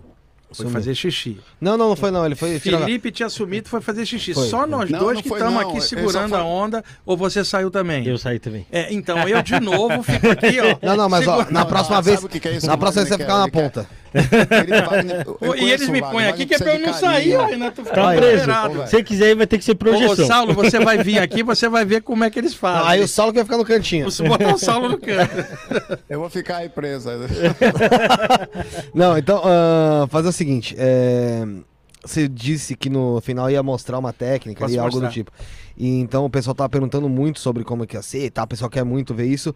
É, você falou que ia exemplificar no Renan, né? Não, eu posso mostrar aqui. Explica pro pessoal o que, que é, pra gente tá. entender. Renan, chega mais próximo aqui, pra poder ter o rosto estar mais próximo aqui. Tomou as vacinas, né, cara? Sim, não, tá tudo, certo, tá tudo certo, tá tudo certo, tá Pode aqui, beijar, né? Não, beijar não, beijar não pode, não. Né? Seguinte, é, é uma prática que rela... é que eu vou ter que é, fazer isso aqui, né? Isso. Uma prática que relaxa os músculos do rosto usando a, a, cores. É claro que eu poderia chegar, ó, fecha os olhos aí, mas não é o caso aqui. Não, uhum. ah, vamos, vamos mostrar como faz, a pessoa pode depois fazer, é uma coisa simples. A pessoa de olhos fechados, por exemplo, o Renan, levaria a atenção dele para a garganta e visualizaria uma esfera de luz cor lilás, como se fosse um sol grande. de dentro para fora lilás e enche a região da garganta e lados do pescoço de uma cor lilás suave e pulsante. Por cerca, sei lá, 30 segundos, tá? Um minuto no máximo. Ele imagina essa energia subindo e entrando na boca. Quando ela estiver dentro da boca, ela vira uma energia alar- alaranjada. Porque aqui é uma área que pega os alimentos, vai para a área da digestão. Ele mantém uma massa de energia laranja viva dentro da boca, presa dentro da boca. Minutos depois, ele sobe para a parte de fora do, do, do, do nariz e imagina uma massa de luz verde esmeralda, como se fosse um vapor ou uma massa nebulosa verde. Por, por um minuto ele respirando ela suavemente, tá? Sobe para cá, imagina uma luz azul envolvendo as sobrancelhas dele, o azul mais escuro, e finalmente vem aqui, imagina uma massa amarela sobre a cabeça. Veja, violeta na garganta, laranja dentro da boca, verde na parte envolvente do nariz por fora, azul entre as sobrancelhas e um amarelo ali. Isso vai levar o quê? Três, quatro minutinhos? Se ele fizer isso direitinho e a cor como algo vivo, suave, quando ele chegar aqui, o padrão de ondas cerebrais já desceu em poucos minutos. Ele faz assim, ó. Dá uma sonolência ou um relaxamento. Você sente que o peso do rosto saiu, cara. Tá? Isso ajuda muito para pegar no sono ou dar uma relaxada. Ó, luz é, é, lilás aqui, sabe? Um lilás vivo, não é uma cor parada, vivo, suave entra na boca e se torna uma energia laranja dentro da boca, tá? Sobe, torna-se verde por fora do nariz com calma, sobe azul aqui e amarelo ali, sempre como pontos de energia. Alguns minutos, se a pessoa fizer um test drive, logo que acabar a live aí em casa, ela vai ver como é eficaz. Dá uma sonolência, um relaxamento suave, um cochilinho e a pessoa nota que ela está mais tranquila. Ok, Renan? Vou pedir pro pessoal que tá, que tá acompanhando, quando acabar a live, quem quiser fazer, fazer. E escrever até nos E- comentários e- e- depois. É, manda pro próximo programa aí. A Escreve gente... nos comentários depois. E, E e é não- só uma coisa simples, né? Tem coisas mais complexas que para explicar O assim. pessoal achou que ele tinha dormido. quase, Olha, quase, eu quase. agora eu sou obrigado a fazer aquela clássica pergunta que o Josiel telepaticamente está passando bom para pra mim. você? Foi bom para você? É isso. ei, ô, ei, ô, ô, Saulo. Muitas noites juntos, Wagner. Não, não, isso aí é comigo. É, o, eu, quero, eu quero falar pro pessoal que mandou superchat e não foi lido. Eu vou colocar numa, numa pautinha aí pra gente trazer como as primeiras perguntas aí do programa do dia 17, tá? Pra, como eu disse, eu não quero ser injusto com ninguém, então o pessoal que aí se disponibilizou a ajudar a gente, eu vou tentar fazer essas primeiras perguntas já no dia 17, tá bom, pessoal? Explica o que, que vai rolar no dia 17. Eles não Dia sabendo. 17 vai ter o Saulo Caldeirão aqui ao vivo, sentado aqui. Não aqui, Yes. ali. 17. Aqui, pre- do preso nesse ali. canto aqui. Eu queria ficar do outro lado ali, porque diz que dorme comigo, eu posso não aguentar, né? Vai estar sentado aqui onde tá o Wagner. O Wagner vai estar onde tá o Renan, aqui da Atomicano. A gente vai estar aqui batendo um papo legal sobre projeção astral, sobre relatos aí, de novo, falando sobre é, muita coisa diferente do que a gente falou hoje. É lógico que algumas coisas acabam voltando, porque acabam, as pessoas acabam, às vezes, repetindo as perguntas, mas eu acho que isso que é importante, as pessoas en- entenderem o que, o que tá rolando, né? É, eu, vou, eu vou agradecer todo mundo que esteve aqui conosco hoje. Agradecer primeiramente, começar aqui pelo Rafuxo. Dá suas considerações finais aí, Felipe. Agradecer a todo mundo que acompanhou, todo mundo que interagiu, agradecer a todo mundo que veio aqui, o Wagner, pô, uma aula sensacional, o Saulo, né? Não tem nem o que falar, espero que esse dia 17 chegue logo, que eu tenho certeza que vai ser muito bacana. Valeu, Renanzinho. Daqui 14 dias, Bacana que é contas. nosso irmão aí Vai já. vir dia 17, Renan? Vou tentar, vou tentar. tentar colar? Vou tentar colar. É, é melhor, senão eu vou trazer o Peter. Vem, Renan. Pelo amor de Deus. Brincadeira, Peter, gente boa. Renan, obrigado, irmão. Cara, obrigado, obrigado aí pelo convite de estar aqui. Obrigado, Saulo, obrigado, Wagner. Papo incrível, show de bola. Dá pra... Quando fala de espiritualidade, dá pra ficar horas e horas e parece que não passa, né? Passa voando. Mas obrigado aí, foi um aulão. E deixar pra galera aí, quem quiser saber um pouco mais de geometria sagrada e tudo mais, seguir lá, arroba atomicando no Instagram ou no YouTube. Valeu! O Renan O- acrescentou muito aqui no papo hoje, viu? Foi bem Acrescentou, legal. Renan. e Verdade, assim, pra quem verdade. tem curiosidade, pra quem gostou do, do Renan, tem um. Tem, meu, quantas vezes você veio aqui, cara, mesmo? Não, Três? é, sete, não três. o, o, o Wagner falou que o pessoal deixou ele 4 horas aqui. O pessoal me deixou 5 horas e meia aqui. Mas você levantou pra ir no banheiro. Não, eu levantei pra ir no banheiro, ainda bem. Ô, Wagner, você sabe o que fazer aqui, né, em relação a- ao. TC Você tem que botar a hashtag do programa. eu não me lembro, Não? cara. Não me lembro. Explica de novo. O Saulo lembra, tenho certeza Você que ele deixou o Saulo? recadinho dele que a gente Eu leu. lembro que tinha um negócio desse, eu tirei uma foto com, com o William Fofinho, uma coisa desse. coisa. Você vai pôr o ha- hashtag 131, que é o programa que você fez junto com o Saulo. Tá. Botar a data 3 do 3, né? É, escrever uma mensagem aí, como eu digo, uma cápsula do tempo de pobre. Então a gente vai, a gente vai ler essa mensagem lá no programa 200. Como eu sou criativo, eu repeti o do 0 ao 100, do 101 ao Não, 200. O cara é um criado marqueteiro. E, ah, tem que assinar, tem que assinar embaixo.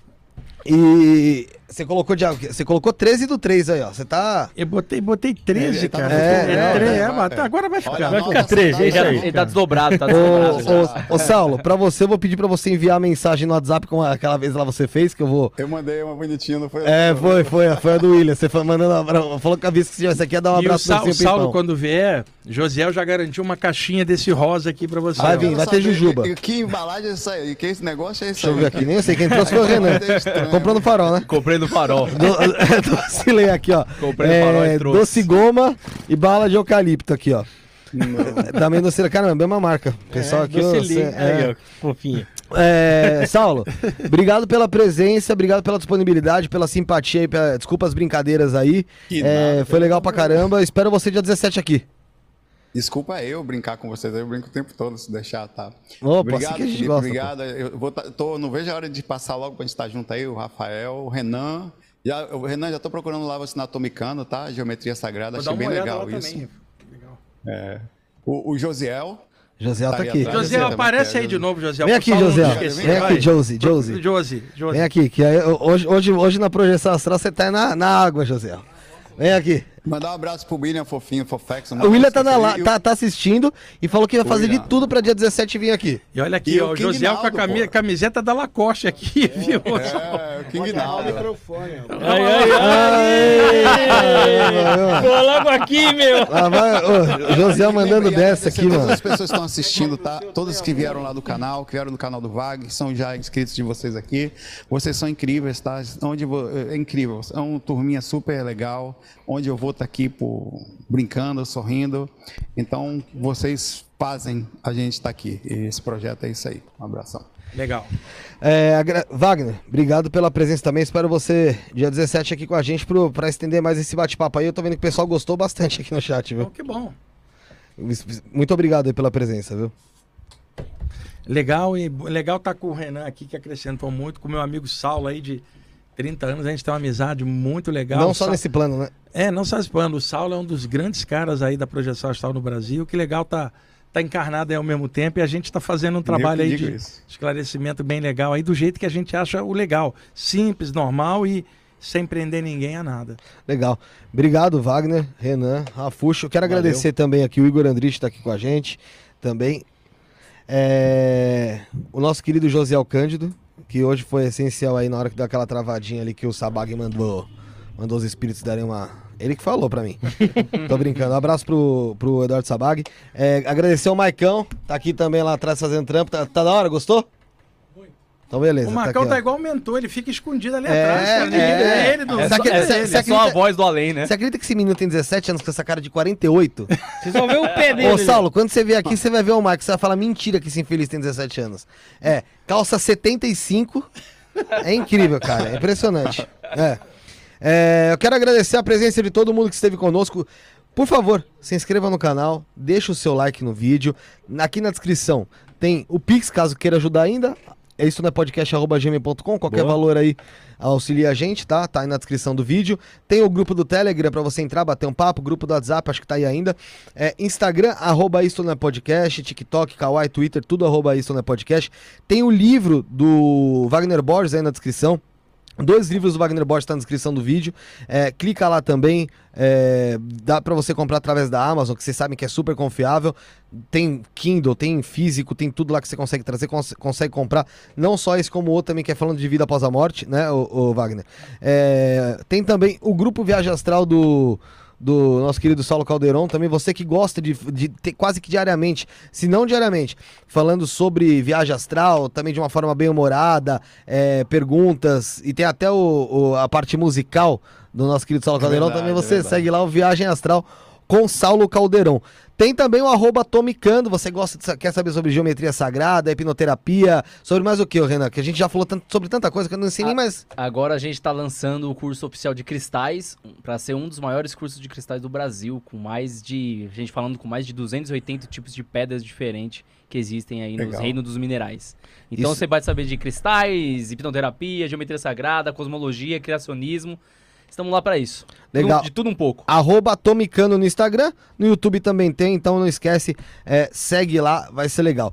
Não esqueça novamente, se inscreva aqui no canal, deixe seu like, tem o Cortes do Isso Não é Podcast, tem cortes lá da conversa que a gente teve com o Wagner, você pode jogar também no Google, Cortes, Wagner Borges, Isso Não é Podcast, Cortes, Salo Caldeirão, Isso Não é Podcast, você vai achar lá de outras conversas que nós tivemos, tem o programa deles também que vai estar depois aí fixado no, no card final e no, na tela final e nos cards, e novamente agradecer a presença dos dois, e agradecer você que acompanha conosco. Não perca dia 17, então, de 17 de março, estaremos de novo com os dois aqui ao vivo, tá? Só que aqui, ó. Aqui, os dois aqui, em plano físico. Em plano físico. É verdade. E aí o José vai enlouquecer. Fomos, obrigado. E ó, gente, vamos, man- vamos manter uma energia positiva aí pelo mundo que ele tá precisando. Valeu. Tchau.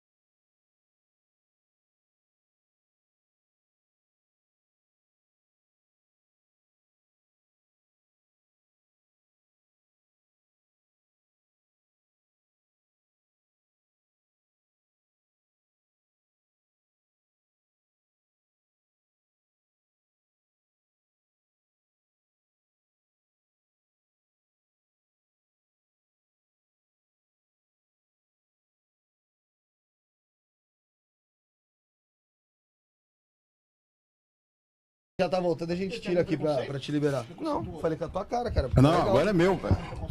Ó, o Jo- Eu imaginei que o Saulo ia pegar o violão. Dança também, traz pão pelo salão, traz pão. Ô, Ser fel- ô, ô, ô, Saulo, ô, Saulo, dá um ligue no, ta... dá um ligue no tamanho do José, ó. Vem aqui, José, ó. Aparece ali perto dele ali. Vai lá perto dele. Depois que você vê o tamanho do, do, do José, você vai ficar com água na boca, Saulo. Olha aí, olha aí. Josiel. Espera que eu vou cantar a música pra você, Josiel.